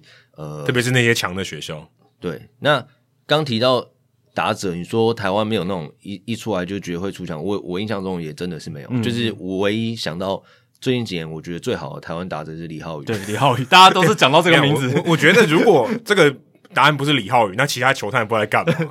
你懂我意思吗？对，因为他是少数被签走的，真的，真的。对哦，我觉得超可惜的是，呃，今年经典赛就是没有最后没有选他了，嗯、因为我觉得他。真的超级会打，他真的是非常好打。嗯、但嗯，以他这样的现在的成绩打到 EA，他这样子被选进来，你觉得是合理的吗？我觉得可以带，因为这个又是讲到经典赛，有点没关系。对，但 OK，但因为我觉得经典赛，台湾也也知道，台湾最近几年好，大家都左打。那其实当然，现在的棒球并没有说什么左投客左打，这个非常非常明显。可是其实如果你把李浩宇放在板凳上作为一个代打的选项，我觉得是非常好的选项。Okay, 了解，对，我的想法是这样。嗯、但没关系，反正我觉得未来接下来中华队的中心棒次，接下来十年应该都有他。我觉得。另外，我也很好奇，因为像我们我之前访问过少庆，他也是在美国的时候受伤嘛，就是韧带受伤。可他在古堡的时候，大部分时间他还是外野手。像他这样的人到了美国，其实他是用投手来签他，当然他也有投球，但他主要的任务是野手比较多。像这样子的这种转换，你们也会去思考吗？就例如说，哎、欸，我看他是野手，但是他可能兼职投手，但他可能不是主力的，不是那种一二号的，所以最冠军赛不是他投的这种的，你们也会考虑说，哎、欸，他有可能前来，我们把他变投手。会耶，我我可以举个例子，是我之前在拉米狗的时候选秀陈静嘛，大家都知道陈静这个选手，嗯、那。其实他在高中更常是当投手，嗯，那偶尔会打，大概六十趴跟四十趴的时间吧。哦，那还蛮平均的，对，算平均。可是他投，而且我的比例比较高。而且我们那个时候去平镇看他练球，他说我比较喜欢当投手。对，然后但我比较有沉浸式的体验，这就可能一球在手，希望无穷。哦，但但我记得我们那个时候球探团队三个还是四个，忘记那时候三个还是四个人都一致通过认为陈静当打者比较好。比较有发展性哦？怎么讲？哇，这个有趣。呃，因为其实他那个时候当投手，应该是这样讲，有很多高中投手是你在高中赛场上他非常好用，就是他有控球，然后有一点速度。因为成绩那个时候大概一三八一四二，其实还 OK 啦，错了，错了，对，还 OK。但是他所有的平均值，就所有的球路跟控球都是平均值，就是你不会 project 他到中职之后会是一个。嗯，有机会一整年都吃局数的投手，哦，他就是各个能力都蛮平均的啦，对就没有一项特别顶尖的那一种。就是在高中会非常好用，对教练来说，他是一个你每一场比赛都可能派派他上去投，然后他都可以很稳定缴缴出一个可能五局掉一分、六局掉两分的这种成绩。那但是你不会对于他在中华职棒的赛场上有任何期待，哦，就天花板对我讲比较低。对，那他当打者的话，其实他的球棒控制能力在高中就非常好，所以那个时候我们都一致认为。那时候拉米戈缺外野，对对对对，所以我们一直认为他当打者比较好。所以其实这就是一个例子，就是说，虽然假设这个球员在他比较天花板比较低的的位置出赛的时间比较多，但对于天花板比较高的，我们当然会更更喜欢。像林圣恩就是个例子，嗯嗯，对，林圣恩就是他现在可能投打，我觉得都有球探喜欢，是对，因为其实我有听说有一些球探觉得他打比较好，然后有些球探觉得他投比较好。诶、欸，这个好是说比较有未来性的，对，比较未来性，没错，比较未来性。那这个就是当然看各家球探自己的想法，嗯、所以其实我觉得，呃，双刀流这个东西，并不是说他打的比较多，他最后被签过去可能就是打者，嗯，这都很难讲、欸。这样讲起来，你们去看就更有意义了，对。因为他不是一个五十五十嘛，就就是说啊，百分之五十机会投，百分之五十机会打者，他都都不错。而是你看得出来他哪一个天花板比较高？对，其实我们那时候去看陈金练球，有一个很大原因是因为他很少打，就是后段啦，后期就是、嗯、呃快选秀前，他我记得那时候他好像都专职投手比较多。嗯、那很明显，我们就是想要选他当打者，嗯、那我们就特地去看他练球，看他打 BP 啊。我还记得那个时候，因为那个时候沈玉杰还在富邦悍将吧，嗯。那他有去看，是哦，沈玉杰也是一个很好二刀流的这个对对对 这个例子。我还记得他还亲自下去喂球给陈静打，嗯、我印象很深刻。对，然后反正就是大家都是，应该说所有的球探，不是只有我们，可能中职球探都觉得他是一个当打者比较好的。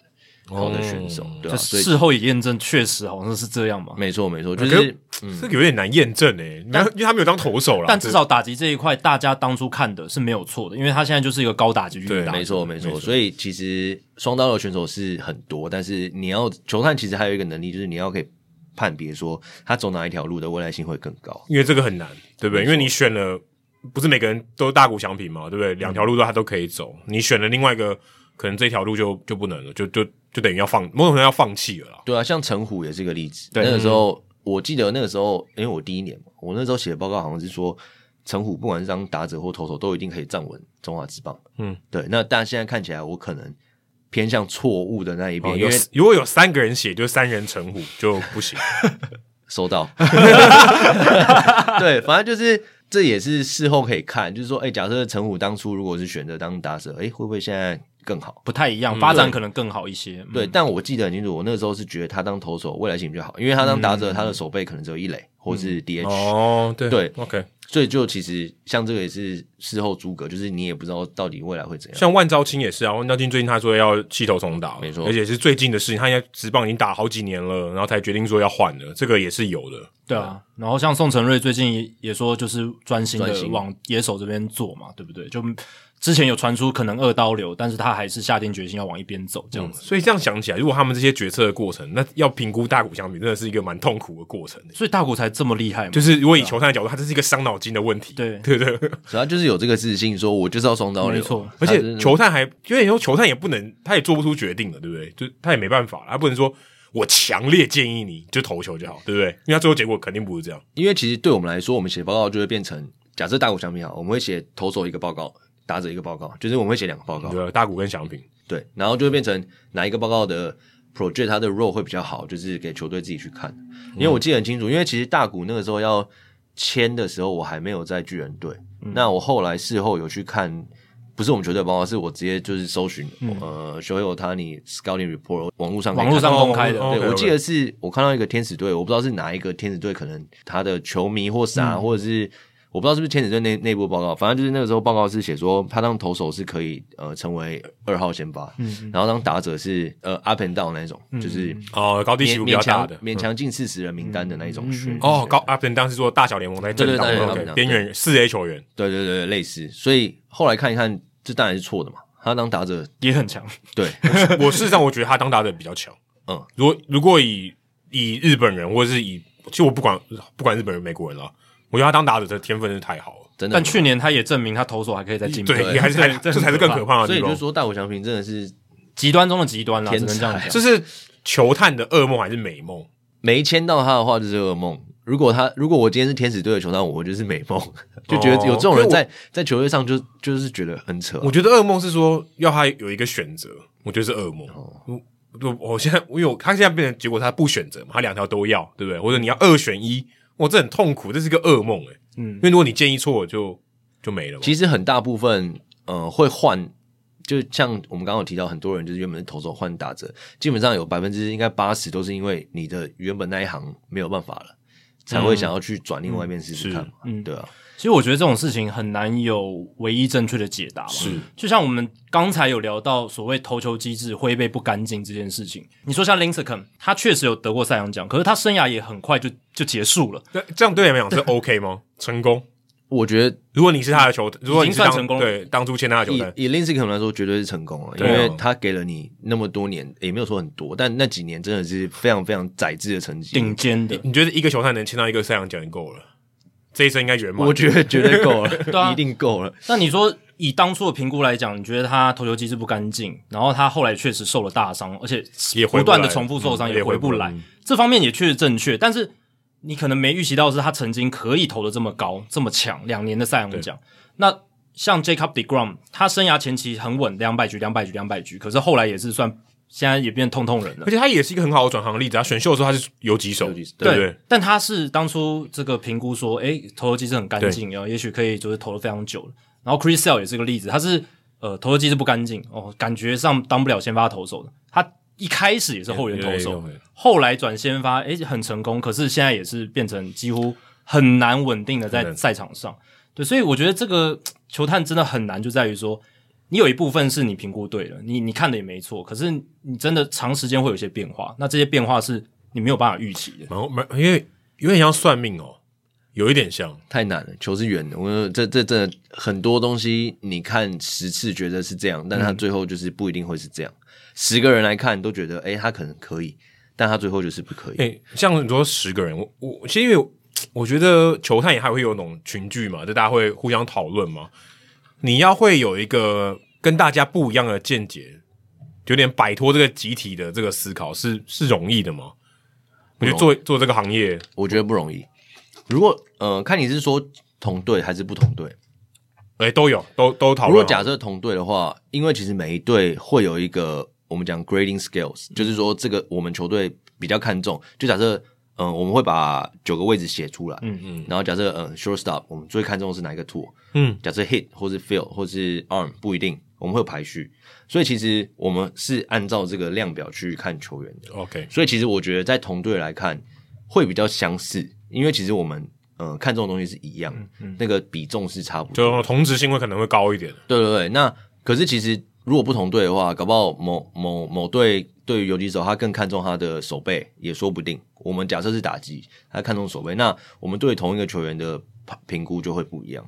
所以其实我觉得很难讲，嗯，这跟这个新闻媒体有点像嘛，就是说，对，对于一个新闻事件的解读跟观点，对，对，那其实以我们现在业界的这个新闻媒体来讲，对于同一个议题，大部分风向好像大大部分一致，差不多。我觉得很少有两到三个的，对。然后你如果写一个完全逆风向的，那好像又是有有些可能是真的写的有道理，但有一些可能是只是为了要蹭热度，为反而反，为反而反，对对。所以你真的说你要在嗯，大家都看看得出来的事情里面，你要成为一个独家，或者是你独到的观点，这真的蛮难的。对，或者说，因为我们有时候会讲说，可能电影或什么看太多，就好像球探他有一个慧眼独具。嗯嗯嗯，我想强调是独具这两个字，对对对，这很难。大家都一样，大家都有慧眼，为什么你偏偏你独具呢？而且大家都在现场嘛，大家看同样的比赛。对啊，而且而且重点大家也不笨嘛，对不对？大家也都大家都有一定的那个知识。我觉得那个独具真的是要，真的是某一个某一天。像阿楚威那种，就我觉得那真的是赌局，就是说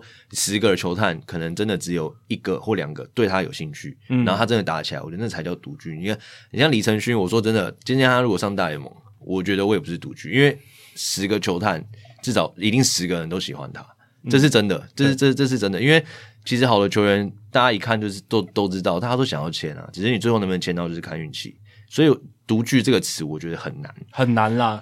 有一些什么经典的球探故事也是经过美化包装的，有可能当时很多球队都要那一个很厉害的球员，只是刚好被那个球队签下来。所以如果小时候以后退休，我们不能颁给他一个匾额，慧眼独具。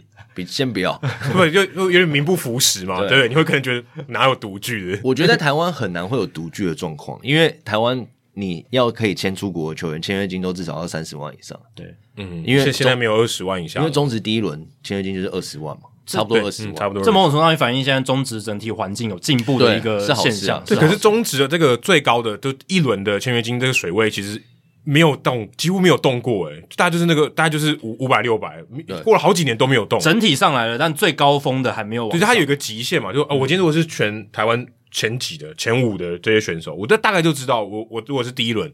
我大概就是拿五六百万，所以球员他们很好去预估，因为你有机会出国，你基本上留在中职是第一轮，对，很很高几率，不能说一定，但大概九十趴。所以你今天如果开二十万，他可能不会去，因为差不多，然后薪水又比较少，然后又比较远，所以其实你在台湾你要签到人没有三十万签不到，嗯，所以什么要在台湾签就很独具，你可能要签一个中职落选，然后可能给他三千块美金或一万块美金，何少斌，何少斌零签。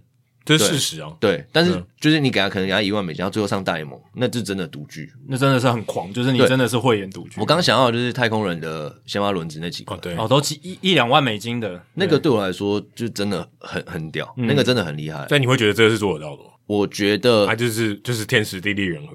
我觉得有机会，因为其实那个金额不占不占，呃，一万块以内不占那个嘛，不占、嗯、不占额度，就几乎等于没有。你可以，你甚至可以自掏腰包都可以掏出来。所以其实有很多时候，当然我不是说太空人那几个是这样，有、嗯、很多时候是可能有十个人，但九个失败，是一个成功，然后大家就看到那一个，有有一些幸存者偏误在里面。就是、但是太空人真的有一套，嗯、我只能说，因为他那边例子特别多。可是我想到一个，因为你刚才讲，你强调是台湾 U 十八这些人，如果今天是日本的。这些不管是社会人，或是说，呃，可能 under the radar，就是在日本职棒，他并不是一线的，他可能是可能是牛棚投手。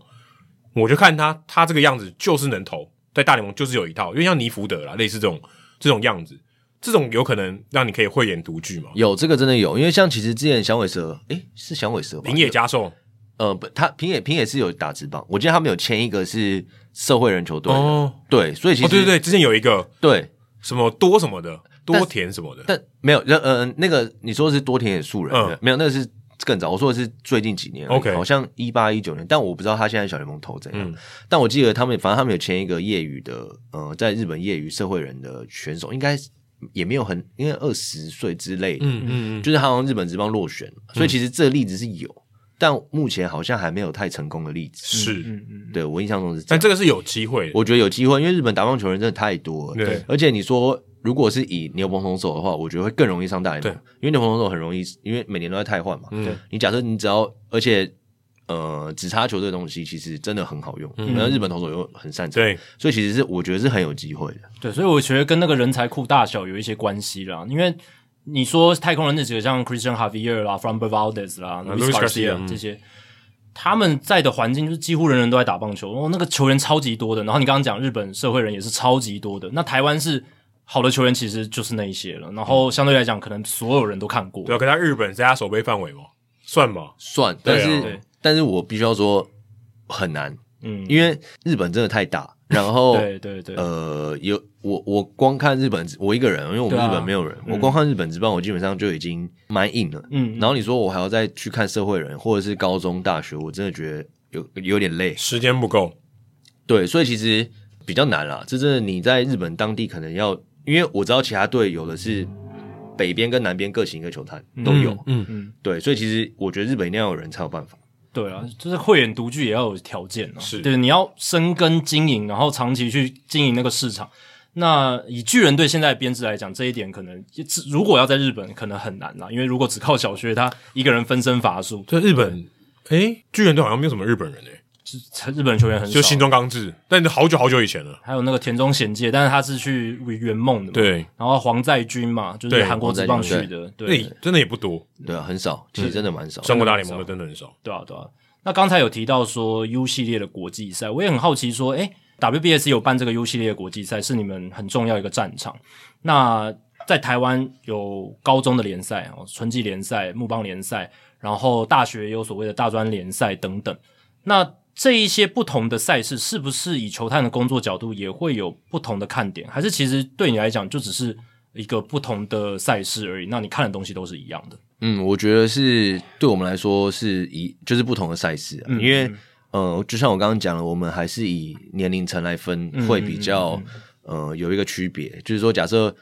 呃，今天是看 U 十、十五、十八、二三才会有比较不一样的看的东西。嗯、那如果假设年龄层是一样，打不同的杯赛，其实对我们来说都差不多。但除非可能是国际赛，那个竞争力高一点。对，竞争强度好一点的话，可能会呃看的东西又更有参考价值，也说不定。嗯、不过，嗯、呃，其实如果年龄层差不多的话，其实看的东西就差不多。因为我想知道，就是说，因为这些不同的比赛，那个竞争的环境会不一样啦。以 UBL 大专棒球联赛跟 U 二十三可能就不太一样，所以差蛮多的。我有好奇这一点，因为你打国际赛的时候，真的是像 U 二三也是世界各地，然后他们虽然没有什么这种三 A 的 Top Prospect 很少啦，然后大部分都是什么新人联盟 EA 或是已经被小联盟放弃的这一种，可是毕竟。跟台湾其他大学队那个程度还是有落差，差蛮多。其实你看台湾的大学生打 U 二三的就很少啊，就不坦白说就不多，大部分还是职棒二军的或是业余的来打。对，其实 U 二三这个比赛，我觉得是最值得看的，因为它竞争力是应该是最好的，一一定的吧？就是诶诶、欸欸、不一定诶 U 十八会不会更好？U 十八，我应我们应该这样讲，应该是说 U 二三台湾在国际上吃不到什么。甜头，嗯，就是因为嗯、呃、各队的实力都太好，嗯、那我们有很多就是高中毕业就去选秀嘛，嗯，所以其实我觉得 U 二，如果你在 U 二三的赛场上有好的表现的话，我们会更觉得更好，因为 U 十八其实我们台湾每年成绩都不错，那当然像林森恩那个时候对日本队投这样当然是加分，可是其实对我们来说相同的话，U 二三有好表现，我们会觉得更更厉害，因为像参考价值啊，像李承勋那个时候投。呃，墨西哥那个季军战嘛，嗯、其实墨西哥我因为我 U 二三也有去，也也有常看，嗯，然后其实墨西哥打击算，我觉得算很不错。墨西哥超多教室队，不知道为什么，嗯，所以其实这是一个很好参考的参考的时间时间点。对，而且我相信那个应该是最后签约一个推你最大一把的吧。嗯，我还记得那一场很多人来看，软银的球探又来看，然后罗德好像也在，然后大联盟基本上那几队台湾有人都在，嗯，所以其实那场比赛。很多人都看到，最后是你取到了，对不对？那是天时地利人和，那真的运气不错，真的运气不错。嗯，然后呃，U 二三跟 UBL 这两个赛事有共通点，就是林政伟都有出赛。当然，林政伟也是去年大家常常在讨论，到现在还是很多人在关注的一个，算现在还是算业余球员。而且他现在都有新闻啊，因为经典赛找他当靶子。对对对，因为他有很好的球速嘛，那这一点是骗不了人的，因为测速枪一看就看得出来，而且。我在转播的时候也是有心情的，也是有快乐的，好不好？对，但那个落差太大，嗯、因为我在转播 UBL 时，他就是碾压所有其他投手，而且是差十公里以上。其实你不用测速，不用数字，你也看得出来他快很多。对，他，是真的快，他那个不是快乐枪，因为林志伟这名选手其实蛮特别。我从他高二还高一就看过，嗯，那时候一二八，我印象超深刻，最快一二八。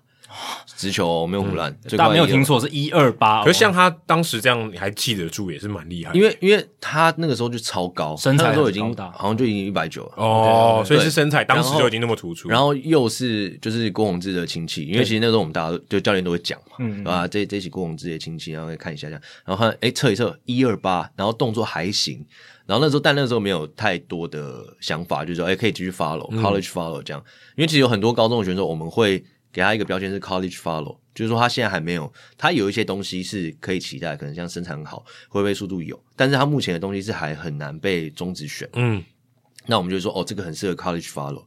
那其实那个时候林政伟，我还记得他高三毕业的时候应该只有一三八公里左右，嗯，就其实已经进步了十公里，但你要一三八要被中止选，我认为是比较困难。嗯然后再加上他那个时候没有一个太特别的 secondary，然后对，所以后来就 college follow，结果上大学之后，他就是呃可能重训之类的，去一些训练机呃给工资调一下，对，然后就变一五八，我说印象很深刻，因为那时候因为我跟他算有认识啊，就是去球场都会遇到，嗯、然后我那时候跟他说，我从你之前一二八看到你一五八。就是我我们也球探也觉得很不可思议，不讲还以为是大麦克的这个售价，的大麦克指数这样，那真的就是那时候又觉得很夸张啊。不过呃，蛮可惜他到现在还没有还没有出国，也是希望他有好的结果这样。嗯、对，因为现在之前前一阵子网络上的一个论争就是说，呃，有些 PPT 下面就觉得啊，林政伟球速真的很快，没错，可是控球不行啊。但是有一派也觉得说，诶，你应该要多鼓励他，像。台湾在台湾能有这样球速的人，这种 raw stuff 的根本没有，而且哦，现在美国职棒的球团非常重视的就是 raw stuff 这种，嗯、呃，只要球速好，他什么都不管，我就先把你延揽进来再说。你的车，你车子跑得够快，我先拿过来，你要怎么调还 OK。对，但有有一派人就觉得说啊，没有控球根本谈不上其他的东西，根本用不到什么的，所以这一方面的论争，小薛你自己的看法是什么？应该这样说，我觉得林政伟这个选手他一定可以出国，嗯，绝对会有球队买张机票就可以了。呃，冲绳比较近，没有，应该说他绝对冲绳可以坐游轮，那苗苗栗可能更近，就是球团部分哦，绝对可以出国，只是回到最现实面，签约金多少钱你愿意去？嗯，因为台湾的球员其实。在解读比赛能力上是真的不错，嗯，只是多少钱你愿意去？对啊，你对价码又低，然后你又要去小联盟接受非常苦的生活，这些。哎、啊，等一下，我我我我很好奇，如果今天你是第三轮，假设你在中职，假设好，你确你几乎可以确定今天还没被选哈，因为你签你如果签约就不能选了嘛。你说我一万块我去，我有加分的机会回来更多吗？因为还是可以回来嘛，不过去了就一条单行道回不来。我觉得也不一定。因为你看，像我们刚刚提到何少斌的例子，他其实回来也没有在中职有一个怎么讲发展的空间。对，对，可是我把他假设他说我一万块我就去，对不对？我就取个经当留学，然后回来如果是这个海归派，我可能加值一点。这个你觉得是是一个合理的想法吗？还是说你觉得这个太太不切实际？我觉得首先球员就不会愿意去了，我觉得啦，因为那真的差太多钱。嗯，实际面的考量。对啊，我觉得这个比较难，所以。回到林政伟那个例子，就是我觉得一定会有球队要，我相信应该也有球队开，可能有开价过。嗯，那最后可能假设呃这个钱可能林政伟他们不满意，或者是觉得说，诶他想要再拼拼看，拼更多。嗯，我觉得都有可能，所以。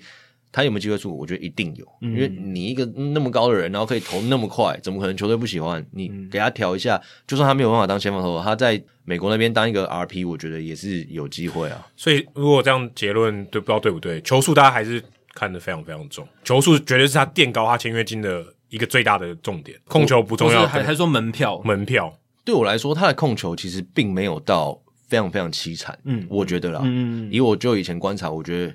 他控球至少我觉得有 fringy，就是这个在四十五分，嗯、我觉得，嗯嗯，对。那我觉得如果你是控球四十五，然后你你有这样子的球速，你有这样的身材，我觉得是一定会有球队愿意给他机会的。只是最后最现实面就是他要不要签而已，嗯，就这样而已，对、啊，就谈不拢而已。对，我觉得可能是这样啊，我也不知道确确切是不是有球队开，或者是，嗯、但我觉得其实就是讲到这个，就是要出国其实都有机会，你只是不错人都有机会出国，只是最后。你要不要拿那个钱而已？嗯嗯，对，所以现现实面考量。嗯，那刚才有提到 U 二三嘛，U 二三也是比较少数哦，在这种我们可以接触到的棒球舞台上，直接亲眼看到古巴球员的赛事，那是蛮少的一个机会。那目前古巴球员在整个美国职棒的看法里面变成怎么样了呢？因为我们之前节目也有聊过，呃，其实。呃，之前大概十年前的时候，有一阵大联盟狂签古巴球员热潮，而且签约金一个比一个高，非常非常可怕这样子。嗯、但是最近几年，因为那一波热潮里面有很多的杂鱼，或者说表现不好的、失败的，当时他们可能都是黑尾鱼，好不好？哦、对，黑尾鱼变成杂鱼这样子，一切开来发现，诶，肉质可能不好。Rusney Castillo，对对对对 对对对对对，我们有就有聊 Rusney Castillo，还有呃，像是那个 Yasmani Tomas 这种，哦、嗯呃、Hector Olivera 这一种，那。以你现在在巨人队担任国际球探的角度哦，古巴球员你们会怎么样看这个市场？应该是说，现在有额度限制嘛？对，那额度限制你只能花这样子的钱，那你绝对会大钱绝对想要花在你更有把握的人身上。没错，嗯，那古巴队刚刚有提到太难看他们比赛，真的太难，因为像只要 U 十二有比赛，U 呃应该说 U 十二古巴队有来。我老板都叫我一定要去，每一场都要到。来台湾，对，来台湾打 U 十二。我们讲的是 U 十二哦，十二岁小朋友的哦。去年我记得他们没有来啊，我记得没有，没有，应该没有，好像没有，没有，确定，我确定没有。所以我老板就说啊，没有，那就没关系，你可以不用。就是你你想看可以看，但我没有要求你一定要去。他是这样，但之前几年我记得有一一两次古巴队有来，他就说你一定要去看，就是因为就是十二岁对他们来说就已经是一个能看到就已经很很好的机会了，就赶快建立资料这样子这样。对，所以其实我觉得，呃，一个原因是因为他们比赛真的太难看到。那现在额额度有限制，你钱大钱宁愿花在拉丁美洲，你看过很多次，确认过他表现的选手身上。那你说古巴球球员的这个天分有比较低吗？这我不知道，因为其实基本上我没有，呃，这不是我的 area，所以我并没有，我不并很难说他们到底这几年每一年的这个 talent 是怎么样。不过我认为应该是。没有下降太多，嗯，那我觉得另外一个原因是因为有越来越多古巴球员现在跟日日本职棒签约，对，我觉得这是一个，这是这是一个蛮特别的例子，就是说就是又掉到你的手背范围了。对，因为像尤其是中日龙，我觉得中日龙真的很屌，他们应该是球队里面有某一个可能跟古巴关系非常好。我是说真的，因为雪茄的进口商，对，像因为他们古巴球员真的太多了，就是像 Radio Martinez 他们的 closer，然后像 Yariel Rodriguez，就是前几年 P 十二的一个投手，嗯、他有来台湾先打那个。呃，热身赛，然后那个时候中职球探看到超喜欢，嗯，因为那时候很强，就是直球大概九三九五，然后有一个非常非常大滑曲球，嗯，那时候中职球探就一直想要找他来当洋将，然后后来就问，哦，他已经被中日融签了，这样，嗯，对，然后还有像比斯叶斗现在也去中日嘛，嗯、对对对，对，Moinelo 也是，Moinelo 在软银，嗯、就是他们其实越来越多球员是，呃，他们宁愿先去日职打工赚钱，然后最后再看有没有机会直接平行输入到。嗯到那个大联盟看有没有机会。奥斯卡科拉斯对平行，输入你是带货的，像 Colas 就是从呃日日本职棒发迹嘛，对然后现在在白袜的小联盟已经有机会快要上大联盟了。对，但 Colas 比较特别，是因为他在日职的成绩没有那么突出。嗯嗯，对。但是像 Moinello 还有我刚刚讲 Redo Martinez、Yariel Rodriguez，他们其实表现非常好。对，基本上在日本呃已经接近屠杀的成绩。嗯嗯。那在这样子的情况下，我觉得有一部分的他们是更不想去美国。哦。哎，这个这个蛮出乎我意料的结论诶，因为其实他们在那边领的钱，就真的我觉得非常已经算很多了，很优渥，就一年可能也是有个两三百万美金。嗯、但当然你要去美国，他们的身身份可能可以拿到更好，但是相对更不稳定。所以其实对他们来说，可能反而需想要在日本拿到一张呃长期饭年长期饭票。对对对，我觉得是对他们来说是有这个感觉。哇，哎，这跟我想的不太一样诶，我以为他们会想要往更高的去挑战即便拿低一点的，我都也都 OK，因为。先蹲后跳嘛，对不对？你说现在拿个一百万，也许我明年拿个七百，对不对？嗯，平均下来搞不好还比较多。因为其实我们一直呃，也不是我们啊，我觉得应该是说球探圈都对 Moinelo 很有兴趣，嗯、因为他真的是很不错的选手，然后他又是左投，嗯，所以其实我相信应该每年都都有在问软银说，诶，他们他是他的合约状况，那呃，不管是他的经纪人或是软银那边，好像都没有很正面回答这个东西，嗯嗯，所以我觉得他。本人可能想要去美国意愿反而没有那么高，嗯，对，嗯、我不知道是呃是他真的觉得在那边就很舒适，还是说他合约真的签很长，嗯，对啊，因为其实古巴球员的合约很不透明，我只能这样说。其实日本职棒整体也都蛮不透明的，对，相对起来是不透明，对相相对来讲跟美国比起来是，对，中华职棒也有一点点日本的味道了，对，对对像最近我看新闻，什么高国辉的年薪也没有公布嘛，嗯，对，其实他也算指标性人物，可是这个你大家也拿不到。对。对啊，中职的情况也是都是已经公布了结果之后，大家才知道哦，原来是怎么样这样子。对啊，所以我觉得古巴球员他们天分，我觉得是还在啊，只是嗯、呃，可能更年轻就被牵走，或是说呃，我们在一般的国际赛场上看不到。对，上次跟我讲 U 二三的，你看到就觉得好像还好，没有特别吸引你的。对，U 二三那一就是来台湾那一队古巴队，可能只有三四个人，我觉得是比较特别的，像那个游击手蛮特别的，他没有打击耶。对。所以他就我觉得他们留下来留留到二十三岁还没被签的人，基本上可能就只剩一个兔，一个到两个兔。嗯，对，那个游击手手背我觉得是非常、嗯、手到超超级顺，然后但是他真的完全没有打击。嗯、对啊，所以其实嗯、呃，可能大家看到的古巴队都是一些比较留剩下的人啦。嗯，我这样讲好残酷哦。对我这很残酷，但确实是这样，就是呃，好的可能都被牵走了，所以大家可能哎直观上觉得说，哎现在古巴队怎么？都不怎么样，嗯，对，但可能对啊，已经优秀人才已经在各大的这个小联盟体系里面。对啊，而且他讲的，我觉得一个很大的重点，日本。对啊，对，日日本抢人才抢的很凶，特别是因为日本跟古巴好像就没有这个对要需要逃脱嘛，我觉得一个畅行无阻的管道就可以直接去。对，而且那个钱对他们来说超级好，巨款超爽，跟跟小联盟比是差太多了，舒服也舒服，日子也过得舒服多了。对，治安环境整个生活上应该也是舒服的哦。对，所以对于这些古巴球员来讲，吸引力非常非常大。去日本这样子，台湾好像要吸引古巴选手比较难啊。嗯，相相对起来比较难，相对来讲。好像也没有这种直接古巴来的吧？好像可能也许中华这种早期有米兰达是不是？米兰达哦，对，米兰达算哦，米兰达是古巴人啊。嗯，对。但是应该这样讲，就是台湾没有一个环境是可以十五、十六岁就签他们，然后在那边一直养、一直养，养的话可以在中职用。对对，因为其实像现在中日龙在育成育成球员，我记得就有不少古巴的。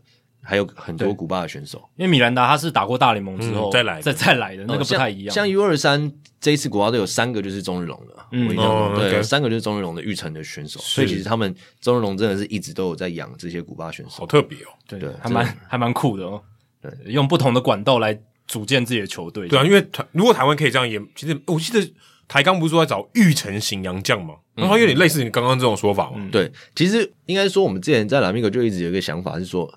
会不会有机会，我们可以签那个 N C W A 落选的大学投手？大学投手，哦，你说大学落，呃，你说他已经大学落选，哦，OK OK OK，毕业美职落选，我觉得其实这是一个还不错 idea，但比较难去实行啊，因为为什么？你需要有一个球探常年在那边看 N C W A 的比赛嘛，嗯，因为我觉得其实，在那种美国。呃，有 pitching ability 的选手，均速我觉得其实可能加九九十到九二，嗯，那有不错的控球跟变化球，我觉得其实，在中职就是一个可以可以用的洋将。是那那种球员在美职可能会落选，我觉得有机会会落选。落选之后，他可能就是要去美国独立联盟，但是美国独立联盟待遇。不会比中华之邦来的好。那他如果愿意出国就 OK。对，对你那如果假设这种，因为而且现在小联盟人人又变少，对对对对对，缩编了，落选的机会更高啊。那那你把他找来，你给他比独立联盟多，因为独立联盟月薪我听说才两千三千，很可怜，很可怜。对，那我们给他假设四千好了，四千台币。嗯，呃，不是，对不起，四千，四千美金，四千美金啊！玉成在二军，奴隶的，四千美金在二军，然后上一军变八千，这样我觉得他搞不好愿意来。如果他愿意出国的话，那我觉得这是一个蛮不错，可以朝这个方面去试试看的例子。但我觉得这个点子很好，新的管道啊，新的管道可以刺激我们的职棒环境。所以他很年轻啊，可塑性还是有的。对对，所以其实像。日子还有签那个 Carter Stewart 嘛？嗯，对对对对对对对对。当然，那 Carter Stewart 是更高等级，就是他是首轮的，那个那个这个差太多，那不一样。但是他也是一个例子，就是他大学毕业之后就抓过去养，虽然现在养了感觉有点不太行，因为他控球他。球速很快哦，嗯、就是上来投是一五五以上，嗯、但是控球还是不行。而且他当时没有签约，就是手有问题。嗯，对。然后他也是波拉斯为了去规避，就是希望他可以就是早一点变成自由球员，让、嗯、然后回光美国职棒的一种做法，这样子。对，像我记得他好像跟软银签六年。对对对，就刚好是符合那个刚好就变自由球员。所以其实这个方法，我觉得在台湾也不是不行。你可以跟他签个两到三年的合约嘛，然后第一年、第二年。在二军投，诶，一可以用，马上拉上来，嗯，我觉得也不错。不过台湾现在感觉上，对于洋将的需求还是集战力为主了。对啊，育成基本上要球团去养成外籍球员，他们可能意愿比较低。对啊，甚至诶不讲集战力给你的这个耐心就已经非常非常短了。嗯，有没有五场？而且他也怕说这个外籍球员养起来之后，诶打了没两年，他又要说要回去了，对不对？也有可能啊。对，而且你看现在台湾洋将。一个比一个贵，对对对，这所以真的很一个比一个贵，其实是好事吧？是呃，对，是好，代表我们的强度变好了，对不对？对，嗯，也变成更多好的球员愿意来，对啊，嗯，对对对对对。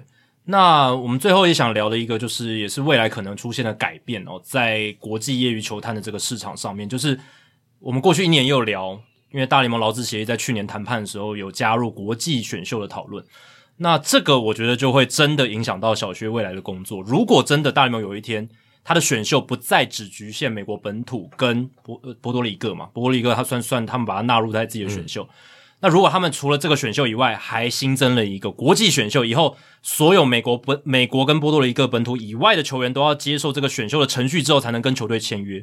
小轩，你觉得这个会有什么样的影响？我嗯、呃，这个问题其实从前几年有有这个 rumor 之后，我就想了很久啊，就是说这样对对我到底是变好还是变不好？但其实我一直。想不到一个结论，因为就是对我来说，我做的事情当然都还是一样嘛。嗯，对。那 本质上没有变。对，那你说签约金变成它可能会变区间嘛？就是第一轮多少到多少这样。嗯。那你说会不会变得更难签人？可能会。可是，呃，因为我之前其实有跟我老板讨论过这个事情。那我老板说，呃，其实不用担心，就是就就算是有这个国际选秀，他说以台湾的 talent，这正是他讲，以台湾的 talent。一定还是会有前两轮的选手。哇！国际选秀哎，对，等一下前两轮我们帮大家算一下，三十队代表这六十个人，嗯，对，他他是全世界几乎同年龄层里面前六十，美国本土以外前六十，而且不是同年龄层，我们老两岁哦，对，我们还老两岁。哦，对。对，那我们还吃亏，嗯，所以我不确定他是安慰我还是 还是他真的这样觉得。那当然这是对我来说，我就是做一样的事嘛，就是然后我老板也这样讲了，那我觉得、啊、他可能对台湾跟亚洲很有信心。那其实我后来认真想这个问题，我觉得比较可能是亚洲会跟他们分开了，因为其实我觉得有点不太公平，因为哦，因为其实我们就是十十八岁才能签，嗯，对，那你拉丁那些十六岁，嗯，我觉得就比较你要一起放在一起放在选秀，我觉得会比较难，而且再加上我们偶尔会有大学的选手哦。像李承勋这种，对，就又又差年龄比较老一点很多，嗯、对，所以我觉得其实大联盟那边可能也会想到一个配套措施，就是亚洲球员怎么怎么处理了。哎、欸，可可我会把拉美跟亚洲分开来，对，我觉得有可能？可我好奇的是，因为呃，你说几岁嘛，这个其实是当地的政府限定，没错。那有没有可能今天我不知道台湾的会不会这样？为了这个职棒环境，说，哎、欸，我们假设我们的目标是希望送更多人到大联盟去。好，我就跟大家一样，我就跟多明尼加一样，就十六岁你就可以签高中生，反正那些混乱的问题没关系，我们就只有在处理修法。对，我就有点像修法。我说，诶、欸，我我希望我我的目标是希望更多大联盟球员，让我们的环境变好。也有也有另外一种说法，就是我希望保障国内自己的球员嘛，不一样。那如果是这样，你觉得是有可能的吗？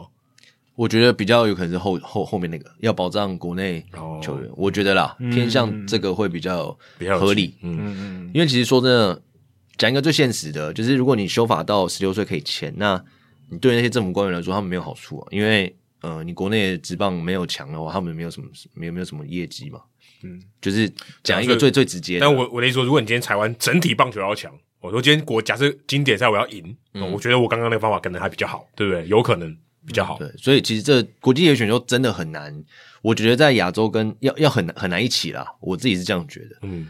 对，而且就是就中职的角度来讲，他也不看不乐见说年龄下修了。中中职一定超级，中职一定强烈投反对。等于他就是 brain drain，他他他的这些人才就会提早先流失掉。而且更难讲的是日本，嗯，今天日本他就是不给高中生去美国。对，那假设我球队硬要选你，你怎么办？就这就是一个变成一个很哎，可要硬要选你，他可以选择吧？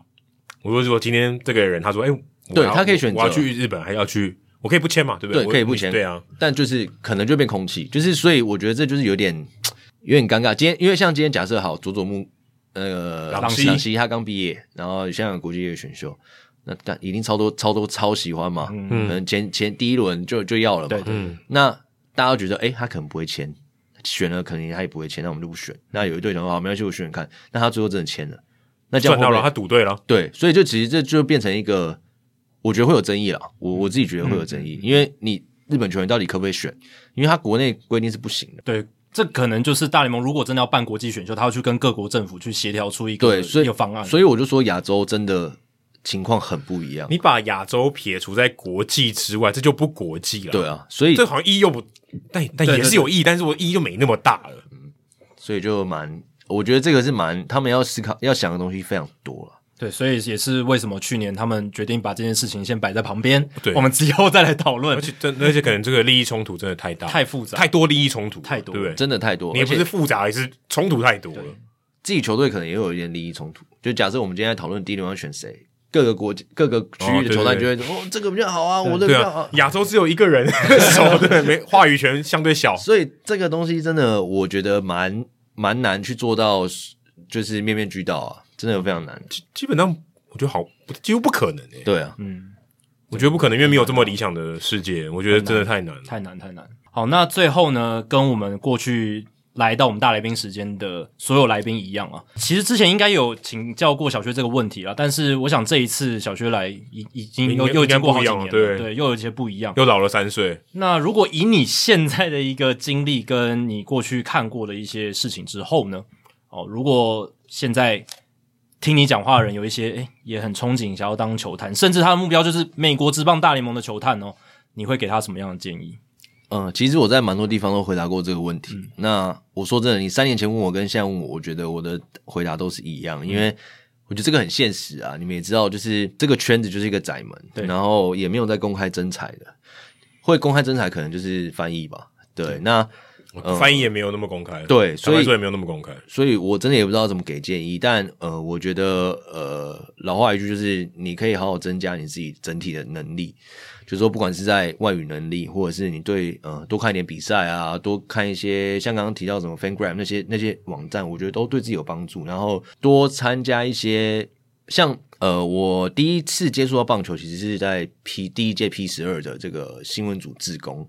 哦，嗯哦，那是 SSU 的时候吗？二零一五对，二零一五像、哦对哦 SSU 也是一个可以多参加，就是可以多参加这种东西。可就是 SSU 这里岔开一下，SSU 给给人家感觉是媒体，然后你可能大专媒体志工。对，人家如果想做球探，他可能不会觉得跟媒体有关。对，但是呃，我因为那个 SSU 认识了非常多现在棒球圈的人，嗯，像棒协的人，我也是在、嗯、呃 P 十二的新闻组也认识了不少个。嗯，那未来呃，如果有机会，搞不好他们有机会，你也可以就是因为像其实现在的中职球探就有是以前在棒协工作的人。嗯，对，当然他他自己有一些他的背景啊，所以之后会找到。但我觉得你有机会可以进入这个圈子，其实你就要把握。对，我跟小薛也是在 SSU 认识的。对，所以其实你看你现在也是在从业，就体育媒体对对，其实其实多参加这种东西，我觉得是有帮助。可是你说呃，一定会有机会吗？真的很难讲。那有没有可能，如果今天他除了这些以外，他可以自己创造什么样的机会？例如说，他也可以做 podcast，或者写文章，或者他真的也去现场跟你们做一样的事，只是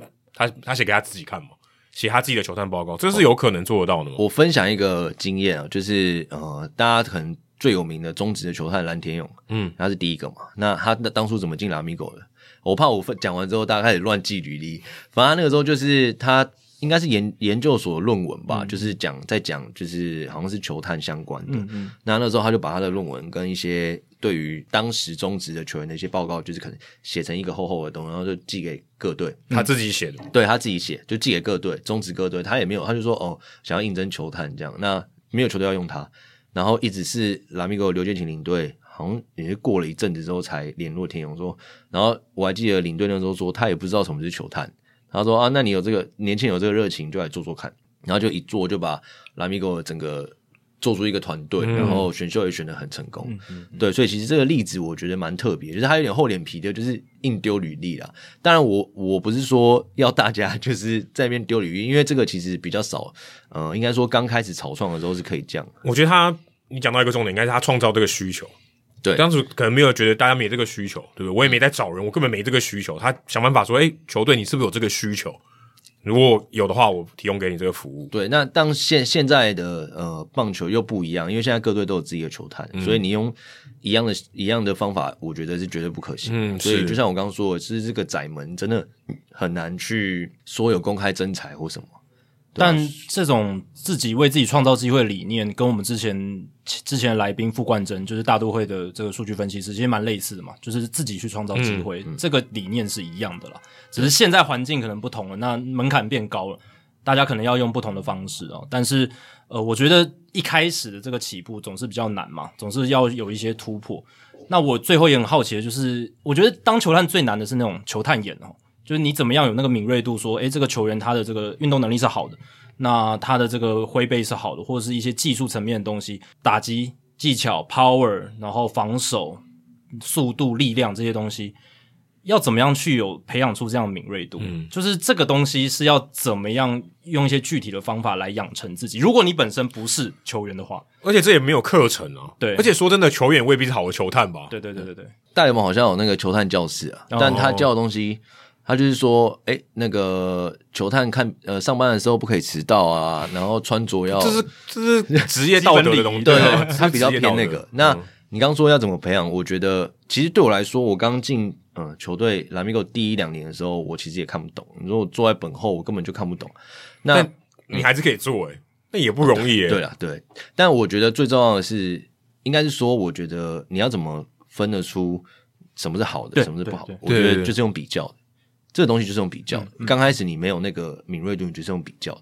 因为你说我们现在的那个评分标准五十分什么，就是跟大联盟比嘛，嗯，五十分钟大联盟平均啊，就是所有大联盟的球员的平均值嘛，对。所以其实这种东西是比较，那你要怎么样？呃，会比较，你就是要看很多很多很多，是你就是一直去看比赛，然后你我跟你讲，你只要坐在那边一整天哦，业余比赛一天打三四场，对，你坐在那边一整天，你认真看，你一定会。你从第一场看到最后一场，你一定会有印象，说哪一个球员跟别人不一样。嗯，那个时候你就是稍微会看了，因为你可以分出某些人跟一般人不一样。这些东西如果留下来跟你一样写报告，应该也会蛮有价值的。嗯，就是说你要有分辨跟别人不一样的地方，因为其实两个人，呃，两个球员在跑，看他跑步，对，其实很明显就看出谁的运动能力比较好。这个是看得出来的。如果你多看，一定是看得出来的。那即便他们差距很少，你也看得出来。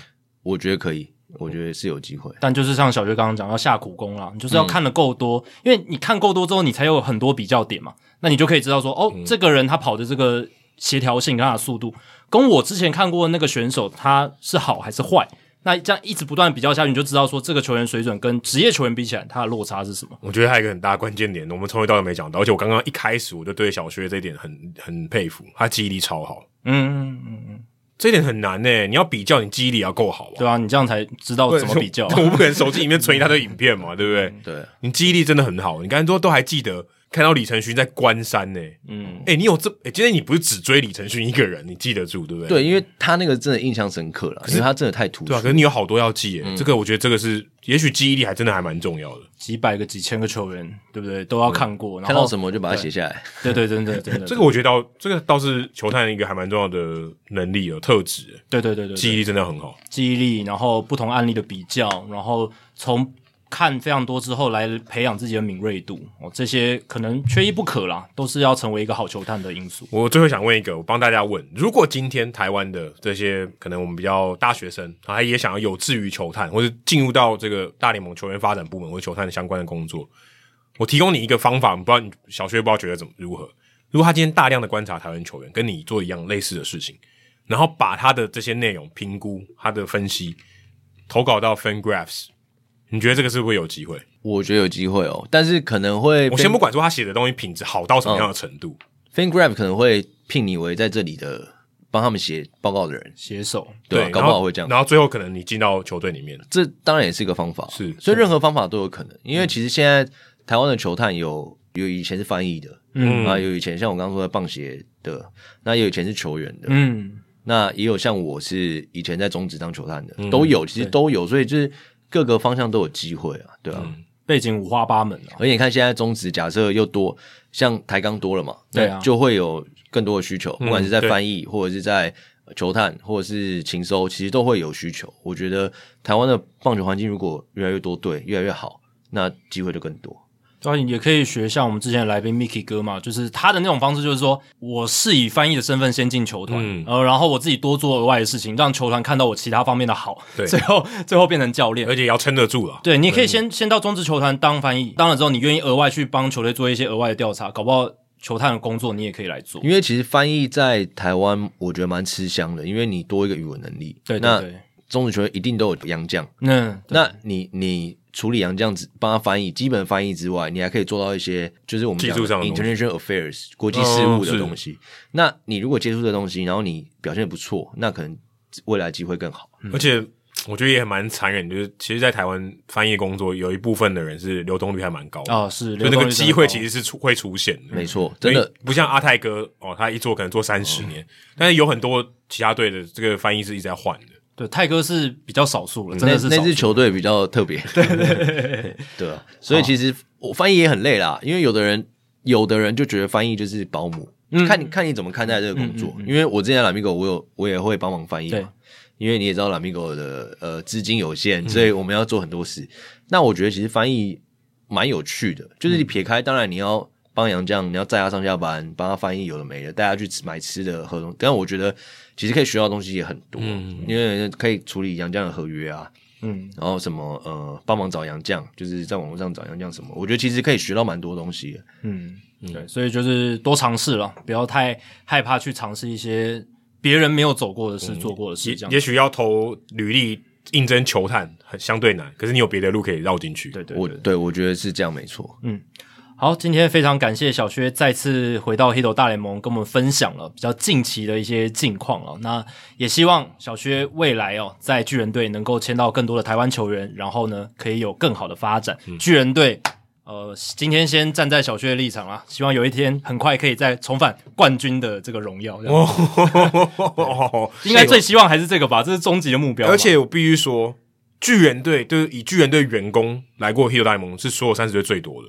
两个。不止啊，Matt 你还有 J 也之前也来来过。啊，对 J 啊，三个。对。三个没有比这更多的了，大都会两个还落后一个，好，谢谢小薛，好，谢谢。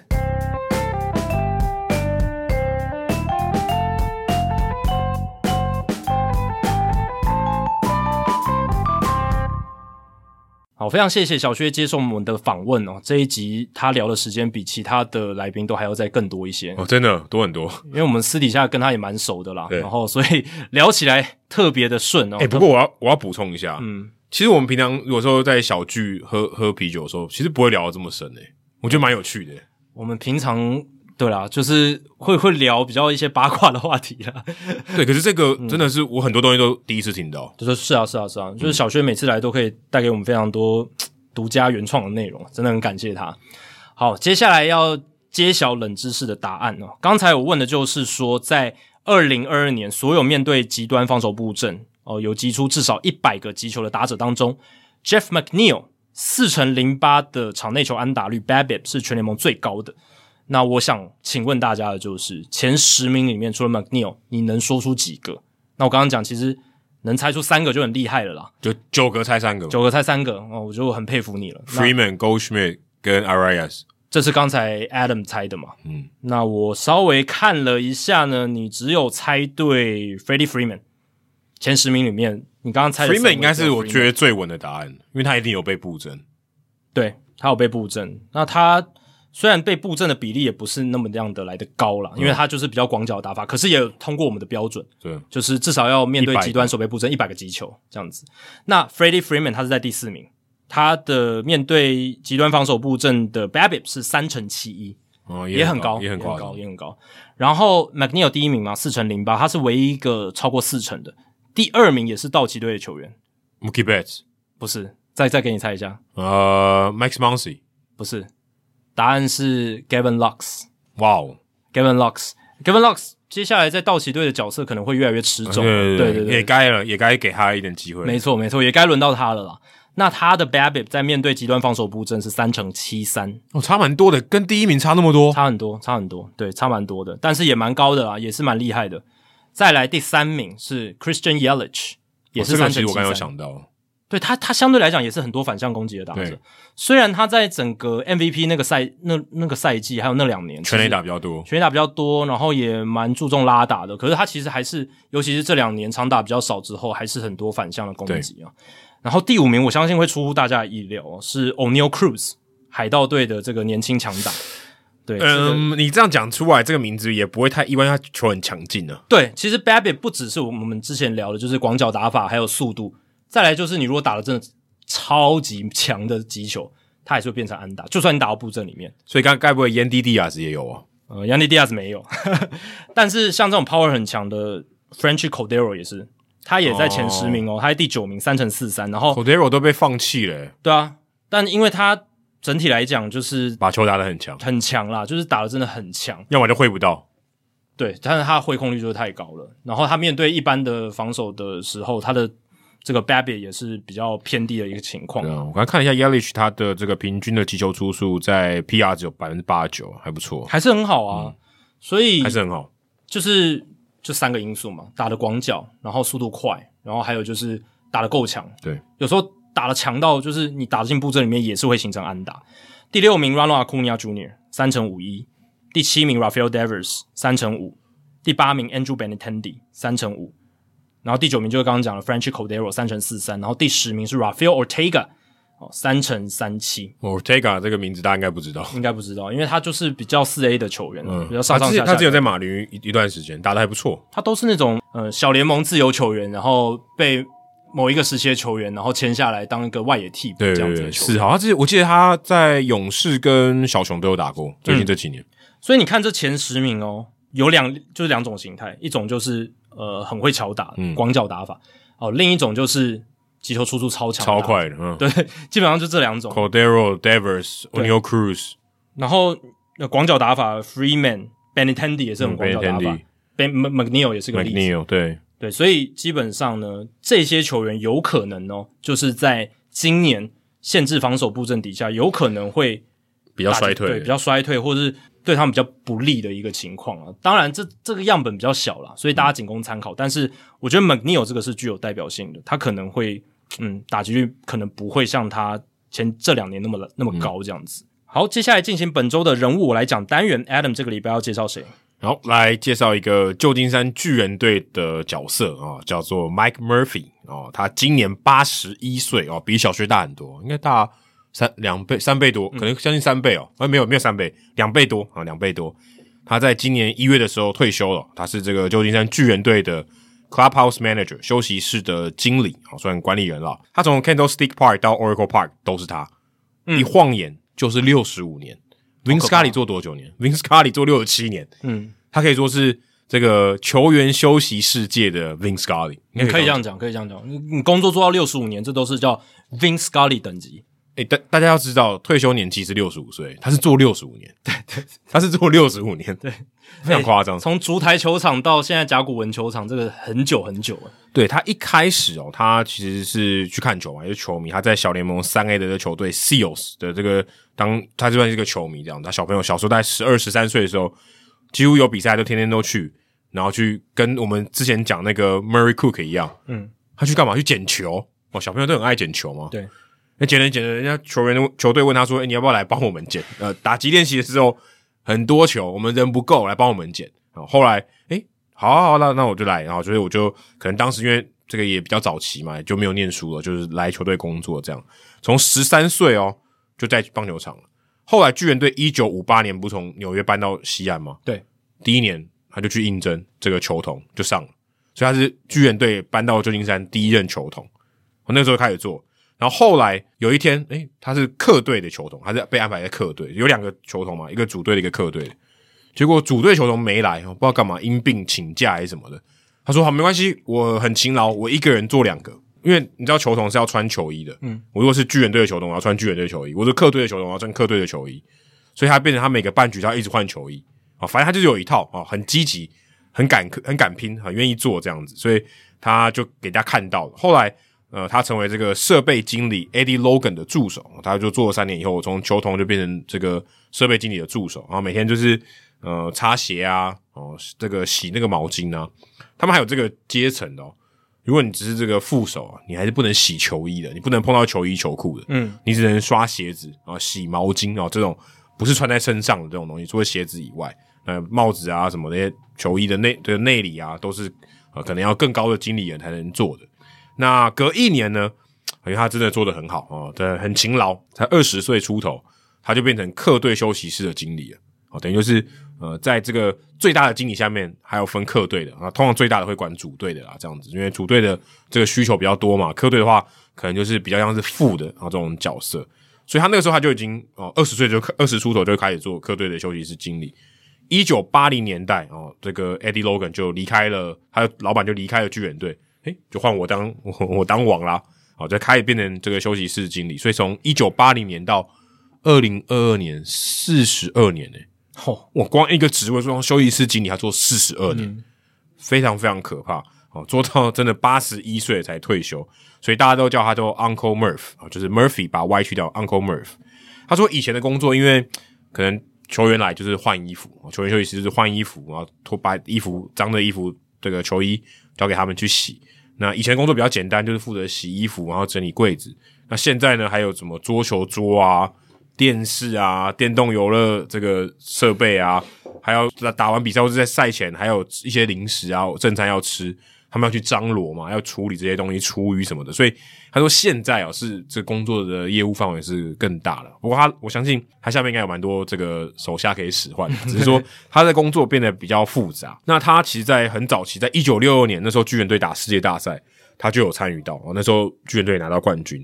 那他说他生涯最差最差的回忆是一九七二年 Willie Mays 在季中被交易到大都会。嗯，哦，他跟 Willie Mays 非常非常好，感情非常非常好。他还说，他曾经在有一段故事蛮有趣。他说，威利梅在圣地亚哥那一次的比赛里面打出生涯第六百轰，可六百轰那一天呢，他其实没有先发。那他是因为这个，他已经是球队休息室的助手了嘛？他那时候就把当时哦，这个 Rollins 有准备好一个奖杯哦，说，诶，六百轰的时候，我们就把这奖杯拿出去颁给他。他想说，今天他没上场嘛，应该不会了吧？对不对？诶，他前一天喝了烂醉，然后结果发现，诶，威利梅上场代打。然后赶快去把那个奖杯给他拆好，就他打出全垒打，他要冲过去本垒把这个奖杯递给他，就还蛮有趣的一段故事。然后说那时候他还在宿醉，因为他们前一天到圣地亚哥玩得很开心，这样，然后还在宿醉的情况下遇到一个大事件，这样。那他在二零一零年哦，就是巨人队在近期第一次夺冠的时候，他也第一个哈就打电话给 Willie Mays 说：“哎、我们拿到冠军了，我们拿到冠军了。”所以可以看得出来，他跟 Willie Mays 是非常非常好的朋友。是，而且我要跟大家讲哦，Mike Murphy 是白人，Willie Mays 是黑人，其实这个更不简单。你想，如果今天他是个黑人的这个休息室经理，可能比较合理嘛，对不对？你跟黑人 buddy buddy，也没有，他们就是一就是一黑一白啊。其实，在当时，我觉得是。还蛮难得的，蛮难得的事情。在很早六零年代那时候，是种族歧视还蛮严重的年代。对，其实还蛮严，但旧金山可能好，也许好，相相对好好。对对，相对好。但是你要想，其实一个白人要跟一个黑人要这么麻吉麻吉，其实而且是球员跟休息室经理，其实我觉得并不容易。因为你们两个可能真的没有任何的歧见，你们两个可能真的很处得来，可是。在那个社会氛围底下，是你们移动到可能美国南方一些地方的时候，对，然后呃，其他人看你们方式会这边有一些耳语啦，一些那种就是那样子的氛围会让你们觉得不舒服。但是即便是这样，他们的友情可以维持的这么紧密是不容易的。对，就现在那么老了还是朋友啊，没错。而且他又提供这个两个蛮有趣的这个小故事哦，跟大家分享一下。那个 Murphy 说，这个 Barry Bonds 刚来的时候，因为他是休息室的经理嘛，所以他球衣也是他负责嘛。嗯，Barry Bonds 说。我想要穿二十四号，可能 Willie Mays 穿二十四号，那这个 Murphy 就跟他讲说：“你穿你爸的啦，二十五号。”所以这个也是有一个选号的一个过程。嗯，那不可能穿 Willie Mays 二十四号嘛？对啊，我不让你，这是我朋友的，对不对？对啊，而且 Mays 在巨人队的地位，Murphy 应该不会让他去僭越这样子的一个地位。对对对，但那时候 Willie Mays 我猜背后应该还没退休，所以所以 Barry Bonds 才有对啊，才有可能想要去选。对对，对，所以这也蛮有趣的。然后呢，还说 Willie Mays 有一次在拍可乐广告。然后他是主角嘛，要拍可乐广告。那 Willie Mays 就说：“哎、欸，我的这个 buddy 可不可以让他演一卡嘎一脚？他去当一垒手。然后说去拍一个广告还赚五千块美金呢的酬劳哦，就是在这个 Willie Mays 的可乐广告里面嘎一脚当一垒手，我觉得蛮有趣的，对啊。所以 Murphy 他其实这个白人，而且他是那种爱尔兰后裔，嗯、所以其实他跟 Willie Mays 这个你说真的族裔的这个距离其实是其实是蛮大的。”那如果大家对于 Murphy 的这个故事有兴趣的话，他其实，在二零二零年，他跟这个巨人队的随队记者 Chris Haft 有出了一本书《From the Stick to the Cove》，就是讲从 Candlestick 到这个 Oracle Park My Coffee Cove 这个故事啦。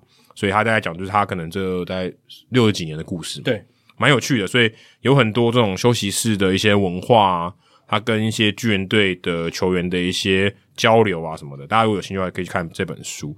那其实，在第两百八十四集的时候，我们也介绍过这个呃，当时有一本书，Clubby 好书我来读的时候，我介绍说，当时他在精英队，应该是短 A 的球队吧，如果没记错的话，他有讲他诶，当这个 Clubby 就等于是当这个休息室经理的手下哦，是一个什么样的过程。然后我们也接在一百九十三集的时候，也介绍过道奇队的休息室经理有收藏非常非常多摇头娃娃的这个 Mitch p o o l 当年又来台湾，二零一零年的时候，那也有介绍。所以如果大家对于呃，休息室经理的工作或是他们的故事，有兴趣的话，也可以去听。那 Murphy 蛮有趣的哦，他在八十一岁生日的前四天哦，他退休，八十一岁退休，这也是其实在这个现代社会蛮少见的。他说：“诶，我想要去体验一下这个世界，我不想要在这里，我要体验一下我的生活。”然后他讲了一句非常有令人玩味的一句话，他说：“他也不知道上帝什么时候需要一个 clubhouse manager。”对了，他意思就是说。不知道什么时候会盟主宠招这样子，你像 Vince Scully 可能就上去播报了嘛？对对对对。那这个 Murphy 可能就上去帮大家管理球具啊，帮大家管理这个休息室。对对对对，这个说法就是很有这种棒球人的味道。对，蛮有棒球人的味道，蛮有趣的。然后在我们录音的今天哦，这个 John Adams，我们之前有介绍过的这个印第安人队，现在叫守护者队啦。住在外野的鼓手今天过世了，对哦，其实我看到时候也有点难过。虽然我跟他就交谈过几次，就是一段时间去采访他，而且后来回想，那是二零一九年的九月多。对，其实你回想，大概他可能是他在那个球场最后大概倒数十次以内的嗯球赛嘞。你也是抓住了一个蛮重要历史的位置，因为二零二零年他就球赛就这个没有没有就闭门开打嘛，后来二零二年他也没有回去了，二零二年二二年他也没回去了。所以那可能是他在人生中最后几场在那个球场里面的，对啊，所以你抓住了蛮重要一段历史的尾巴，这样，而且你有写他的文章嘛，对啊，而且你也有跟他合照过，所以也算是真的有记录下他生涯一些东西啊。那个时候我就忘了，那好像我记得好像是真宫吧，还是说你赶快去访？对对对对，我就记得真宫跟我讲这句话。嗯、现在真的想说，好险我有去访，因为你永远不知道说你还有没有下一次的机会。对，如果二零二零年我可能也不会去做了，还有疫情我也没、啊、也也也访不到了。事后证明是你没有机会了，但是你那时候把握住了那最后一次的机会。对，我今天一直在想，我今天在录音之前我一直在想这件事情。嗯。虽然我们没有什么私交或什么，但我觉得他的行为让我觉得他的行为艺术让我觉得很猛，很很很值得敬仰。在那边打鼓打了四十七年，就是一种坚持跟热情。对，真的这也是一种敬业精神。虽然这不是他的真的工作，但他这个 我觉得非常非常令人敬仰的，然后也觉得蛮惋惜的。对，对，这这些精神跟故事也是我们节目常常会去推广跟跟大家分享的啦。对啊，这个是很值得。跟大家就是来聊聊的，是因为真的很难得一见的人事物，对不对？对，嗯，那也祝这个小薛哦，可以跟 Murphy 一样做到八十一岁。嗯，好，他可能不想做那么久，我猜可能他不想做那么久。但球探这个工作确实是可以做的很久的一个，他可以，他可能可以真的做到八十一岁。对对，对。好，接下来数据单元哦，我们刚才前面 Jacky 有爆雷啦，讲到 Scott Rolen，Scott Rolen，对啊，我们也不意外嘛，我们当时也是讲他 Hilton 跟 Scott Rolen 应该是最有机会的两个，在今年入选的嘛。对对，那 Rolen 最后进了七十六点三百分比，就低空飞过，蛮其实蛮危险的。对，这一集的数据单元呢，我们就来聊一下二零二三年梯次名人堂票选的数据啦。因为呃，上个礼拜毕竟这还是一个蛮重大的一个新闻，这样子，那也透过数据单元把这个投票结果的数据来分析一下，然后提供一些有趣的观点。那 Scott Rolen 当然是头条人物，以百分之七十六点三的得票率获选进入名人堂。哦，这是他第六年的候选啊，那总算进去了，当然是跟这个标准百分之七十五是差了一点三个百分点而已哦，大概就差个五六票啊，因为总投票人大概三百八十几位嘛，嗯、对吧、啊？所以其实这个差距是很小的哦，但是入选的就是入选，管管你百分之七十六还是百分之百这样子。那这一个梯次以记者票选投票获选的人就只有 Scott Rolen 啊，如果加上了时代委员会。投票获选进入的 Fred McGriff，这两个人会是这个梯次二零二三年梯次的名人堂入选者，这样子、嗯、也是一黑一白。对，所以在七月份的这个古柏镇的入选仪式就会有这两个人这样子，对吧、啊？那 McGriff 当初记者投票，其实最高得票率只有百分之三十九点八，但他也一样是入选了，乘以二差不多等于 Scott Rolen。没错，那。我觉得很有趣啊，因为名人堂它总共有三百四十个人，然后里面有两百六十八个是球员。那在这两百六十八个球员里面，只有五十八个人是首年候选就选进名人堂的。喂，其实比我想多诶，两百六十八个人里面有五十八个人，有五分之一的人是 first year ballot，将近五分之一，很高诶。对，将近五分之一，就是这就是所谓的 first ballot holder。对，我觉得很高，很高诶。你说高不高？说低也不低啦，说低不低，说高也不高啦，对啊，五分之一我觉得算蛮蛮高的，因为棒球也毕竟一百多年了嘛。嗯，那有五十八个 first ballot 的，好像。可是你看近期很少 first year 就进去。有啊，Derek Jeter 啊，这这不多啊。当当然不多啦，但是至少一个世代出一一两个是有的啦。哦，对对对对对，所以呃，五十八个人，对我刚刚讲说高不高，说低不低，但是绝大多数人都是候选人超过一年以上。才进名人堂，这是可以确定的啦。嗯、那 Rolen 也是嘛。那我觉得 Rolen 他最最最厉害的是，他在二零一八年第一年获得候选资格的时候呢，他得票率只有百分之十点二。诶诶那个时候大家把它当成可能是会被刷掉，因为你只要没有超过百分之五的得票率，你就会被刷掉。它是离这个门槛非常非常近，嗯，只差五五点二个百分点。没错哦，所以他首年候选只有百分之十点二的得票率，但是最后却入选名人堂了。他刷新了一个记录，就是首年得票率最低，然后最后还入选名人堂的球员。原记录是 Duke Snyder。Duke Snyder 他在一九七零年第一次获得名人堂候选资格的时候是有百分之十七的得票率。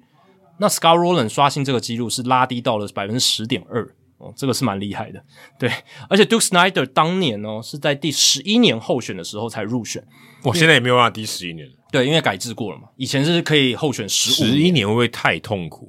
呃，也蛮痛苦的啦。我觉得好好没必要哦。嗯、呃，对啊，但最最后就把这个时间缩短了嘛，嗯、就是十年。十年我都觉得好痛苦。嗯，那 Scott Rolen 的得票率上扬的轨迹，其实跟 Mike Mussina 很像，我觉得这是蛮有趣的现象。嗯、Mike Mussina 他在这个第一年候选的时候是百分之二十点三的得票率，然后他也是在第六年的时候入选。那两人在第二年，Mike Mussina 是百分之二十四点六，Roland 是百分之十七点二。然后第三年，Mussina 百分之四十三，Roland 百分之三十五点三。然后第四年，Mussina 百分之五十一点八，Roland 上来了百分之五十二点九。第五年，Mussina 百分之六十三点五，Roland 百分之六十三点二，基本上一样。这两年真的超像，超像的。然后最后一年，Mussina 百分之七十六点七，Roland 百分之七十六点三。所以这说明了什么？这几年的投票人哦。如果你会投给 Roland 的话，你基本上也会投给 Mussina，就是这样这个意思，就是是是这样结论吗？对啊，因为就是这个比例非常接近啊。我、哦、说比例比例非常接近，代表说基本上是同一批人在投给他们的。当然，这个解读是有点太概是这样讲，是这样讲的吗？对啊，因为会有这个投票比例的话，代表说，而且数字那么接近，代表应该就是这个群体会把票给给给他们。那、哦、如果你是。像其他的一些群体，什么百分之三十几的，或者百分之九十几的，那就代表说一定是加入了，或是没有一票一票人这样子。我反我我自己是觉得这就是很巧诶、欸，我自己是觉得很巧。我觉得这个很难说明投票人他的行为、欸。我只是反而觉得说，他们可能所在的第一年到第六年的环境，就是跟那些竞争的人的属性，或是那些人得票率比较接近，反而比较是环境的因素。造成他们这样的结果，对，但我的意见比较不同。我是觉得，因为这两个人的性质很像哦，都是传统数据其实没有那么好哦，就是然后进阶数据很好的，嗯，所以他们两个人的性质某种程度上在这个候选名单上是很像。当然，一个是投手，一个是野手，可是他们就是进阶数据非常理想。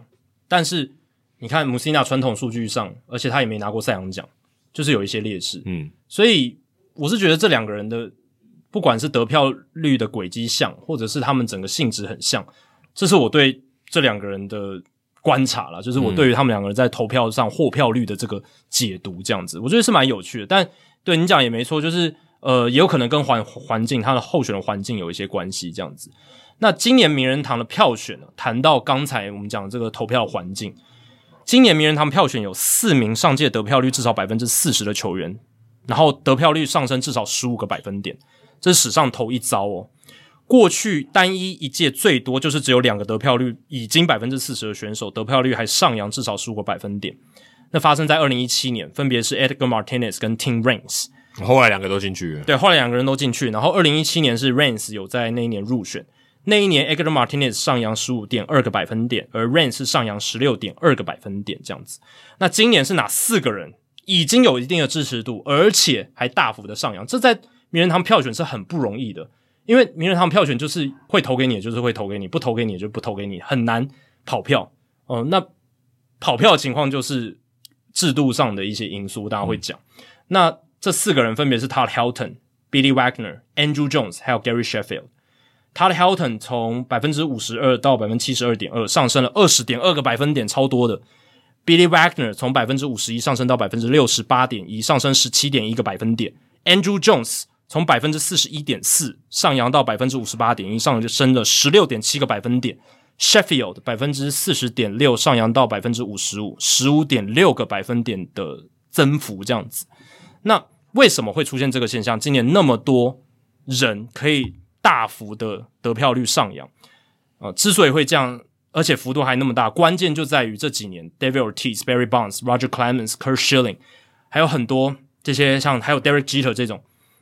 他们都是会获得选票的人，然后而且也会占一些选票空间的人，但是这些人都已经不在候选名单了，都已经被清掉了，嗯、所以有很多空缺出来的选票空空间，而且今年新年度加进来的这些候选人，我们之前节目聊过，大部分其实都没有机会，都不是会有什么支持度，嗯，没有什么强力冲击者，所以有很多的选票就变成说有余裕哦，去把这些票投给。他们本来可能空间不够，有很多投票人，他空间不够，他他想要填超过十个人以上，嗯、他就填不下去。所以我之前讲嘛，策略性投票，他让某一些人哦，他觉得那些人一定会留在候选名单的，他之后再投给他，他先去投给他觉得很危险的，嗯、对，快要不行的，已经快要拜拜的人，这样子。对，那但是在今年就比较没有这个现象，因为今年这个空间很多了，就是我投满，我还可能投不满十个，没错，所以很很多人就把他们以前他本来其实就想投给这四个人啦。哦，但是以前因为太多太挤了，他投不进去的，所以就会变成这样子。对啊，所以我蛮赞同你之前讲的。我其实根本不要票数上限，你就说 OK 不 OK 就好，这是非题就好。对啊，就是全部这几个二三十个候选人，我凭凭什么都是是非题。对，凭什么我决定要他？我要排挤掉？我要你想我每个应该都独立事件啊？对啊，这很这很荒谬嘛！就是我觉得是超荒谬。我一张选票只能圈十个人，这到底意义何在？而且也没有没有什么计算的难度啊，这个啊，这不是什么技术的问题，我完完全就是。其实我觉得。这个结果就反映了这个事情很荒谬，是代表说，如果今天大部分的客观环境都没有改变，就是大家什么没有数据的突然一个大要进，说评估这些球员的方式大变动，照理讲不应该影响这么大。嗯，十年过去，一年内改变这么多，我是觉得不合，我是觉得你这样解释不合理吧？对啊，就你没必要这样哦。对，代表说你原本有一大堆人想投你，没投你，是是这样没错。这是有什么意义？我觉得没有意义啊。其实。你看，像 Roland 这种五年内增加六十多个百分点的支持率，这个其实蛮离谱的。你怎么可能都是同一个球员？短短五年间，历史的评价对他整个大幅度的翻转。而且刚刚我们不是讲到说，他其实没有在媒体上曝光，对啊，他的形象哪有加分？对他没有加分，也没有扣分。那就是那你说，那你说他差别那么大，这不这不合理吧？其实就是回归到完全是制度的影响。很多人本来就是想要投给 Roland，只是他前几年。塞不满，那个就是就是投就是那个空空缺不够，额度不够，额度不够，对，他只好去先投给其他人。那何必让他等六年呢？你就第一年就让他进了啊，对啊。如果改制的话，搞不好 Roland 至少前三年应该就会进。我觉得根本没必要折磨大家，折磨好多哎，折磨记者朋友也折磨，被选的球员也折磨，你到底在干嘛？而且根据比较深度的分析，像他 Helton 他新获得的这些选票里面有百分之五十三来自去年把选票十个名额都用掉的记者。代表说，过去这些记者其实本来就想投给 Helton 哦，但是碍于候选名单中他们想要投的人太多了，太多啊，轮不到 Helton 哦，所以就先把选票留给其他人。啊，这个是蛮离谱的一个情况。要要不然有种就每个人都只投一票，嗯，对，不要不要给我十个，那那就看你什么时候进，就太 small hole 了。对，然后没有没有，然后然后你把标准你把标准降低。哦，不要七十五，七十五也太高了，但。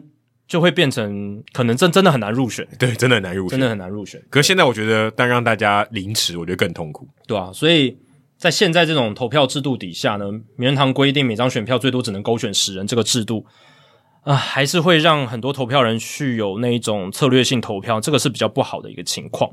那再来最后一个想要聊的就是这个 Carlos Beltran，Carlos Beltran 他首年候选得到了百分之四十六点五的得票率哦，那其实这代表说他。应该后续会入选了，因为过去所有在首年候选得到至少百分之四十一点七得票率的候选人，最后全部都进了名人堂，不管是透过记者票选，或者是这个时代委委员会这样。所以 Beltran 他首年百分之四十六点五的得票率是跨过了这个门槛。如果单就历史角度来看，Beltran 日后入选名人堂的几率是百分之百哦，因为过去达标这个门槛的人全部都入选了。嗯但是呢，你如果去看呢，对比这个 ERA 还有 Manny Ramirez 的得票率，会看出一个很有趣的现象，就是名人堂投票的这些记者，他们对于禁药的球员，还有太古达人事件的球员有不一样的标准。因为 ERA 跟 Manny Ramirez 都是大联盟有禁赛的禁药球员，嗯，他们的得票率基本上就停留在百分之三十多，也就是说，最好笑是他永远都不会变的，就都不会变了。所以代表说，就是有大概三分之一的投票人。他们就是觉得 OK OK，对、嗯、他的这个被禁禁药禁赛没关系，我就是只看他场上这些数据这样子，大概就是百分之三十三到百分之三十五这样子的投票人是这样。因为 Manny Ramirez 二零一七年开始候选，他从一开始百分之二十三点八到现在已经到第七年了，他的得票率是百分之三十三点二。那 ERA 第二年候选百分之三十五点七，所以你可以解读说，就是接受禁药球星的投票人大概就是三分之一左右。那 Carlos Beltran 是百分之四十六点五，而且这是第一年而已，所以代表说，显然比起禁药球星，投票人更愿意接受偷暗号事件的主谋 Carlos Beltran。投票人心中他们都有一把道德的尺嘛，去衡量这些弊案的重要性，然后决定要不要投票。所以，呃，对很多投票人而言呢，禁药是比偷暗号更为严重的一个丑闻。这样子，觉得偷暗号我们之前有讲过，偷暗号其实大家都在投，只是他们用违法方式在投。就是科技偷暗号。对啊，然后我如果是我自己，我不会选，我不会投给 Beltran。嗯，我我我是觉得这件事情大家还没有放下。嗯，我觉得与以现在的球界来讲，我不认为，我我不认为，如果这样通过以后，大家是原谅太古达人。而且，嗯，老实讲，太古达人事件对美国职棒的形象冲击真的蛮大的，蛮大的，蛮大，真的蛮大的。然后，标闯就是球员方的一个主谋之一，而且这是大联盟调查之后认证的事情。虽然他没有被禁赛，但那是因为大联盟为了顺利调查而给予球员的一个豁免权，嗯，并不是说他犯的事情不足以被禁赛。对对对，并不是，我觉得这个这样没错，这这点很重要。其实他犯的事情是足以要被禁赛的，我甚至觉得他终身囚监都合理，都都有都有可能。对，因为他这个事事件造成的余波是蛮大的，对吧？但目前看起来，名人堂记者投票是给予他比较高的一个支持度，这样子。而且我觉得，对于在这一些候选名单上曾经有丑闻的球员来讲，其实，诶、欸，标准的落差也是有的哦。像是 Andrew Jones，他其实有传出家暴的丑闻，但是呢，是在二零一二年爆出来的，就还还在球员的时候。呃，对，就是就是他几乎是在尾巴的时候。对。那其实，在这样子的情况下，比较久远了，这个家暴事件的丑闻比较久远。那以目前 Andrew Jones 得票率的趋势，他看起来很有机会在之后获选。所以，嗯、呃，是不是时间比较久，这个家暴的事情就被人淡忘，对不对？就一定是我，我还是要强调一次，投票的是人，他每个人道德的尺不一样，所以你如果用投他投票的结果来当做道德的标准的话，我觉得很痛苦。嗯，而而且而且这个，嗯，家暴、太古达人、禁药，其实都不好，孰轻孰重？对啊，孰轻孰重？如果你用最后的结果来判断谁孰轻孰重，我觉得完全搞错了。嗯，这是他们投票的。他自己的道德标准，可是这不代表说这个棒球界对他们的看法应该就要这样子，对啊，我不认为是这样。这个道德条款哦，真的还是。呃，变成这一些名人堂投票记者的一个大灾问哦，很很难去衡量了。每个人自己心中都有一把尺。你如果要看，你就说你认为这些丑闻都不算，都都跟投票意愿无关，那 OK，那就全部看场上，这我也很赞同。嗯，你要就都要看嘛。对对啊，要看你就要都要看，对不对？对啊，你不能说，诶、欸，我觉得，可是我觉得要看不要看，就会要看的话，你就会有谁轻谁重。对，孰轻孰重这个标准你来定哦，对不对？嗯、你那我觉得你，你有什么资格来定？每个人定自己的 OK，对自己的标准，但你不能说这就是球界的共识，并没有共识。啊，对，这个达不成共识，因为每个人的标准都不一样。以我个人的立场，就是我只看场上的表现，所以像 Kurt Schilling 我也可以支持他进名人堂，嗯，就是这样。哦，但 Curt Schilling 在很多人的标准里面，显然就是有很多人倒戈了，本来投他的不不投他了，一个人因为他的比较 hateful，就是比较仇恨的言论这样。OK，一个人因为场外，一个人因为投暗号，一个场内，一个场外，你怎么区分？你怎么你怎么比谁轻谁重？如果真的要讲对棒球伤害，搞不好场内还比较严重诶。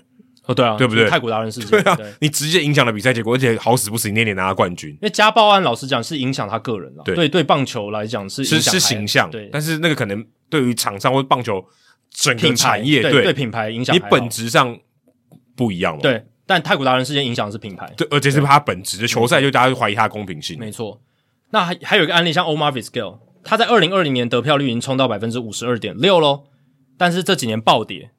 今年他只到百分之十九点五的得票率，为什么呢？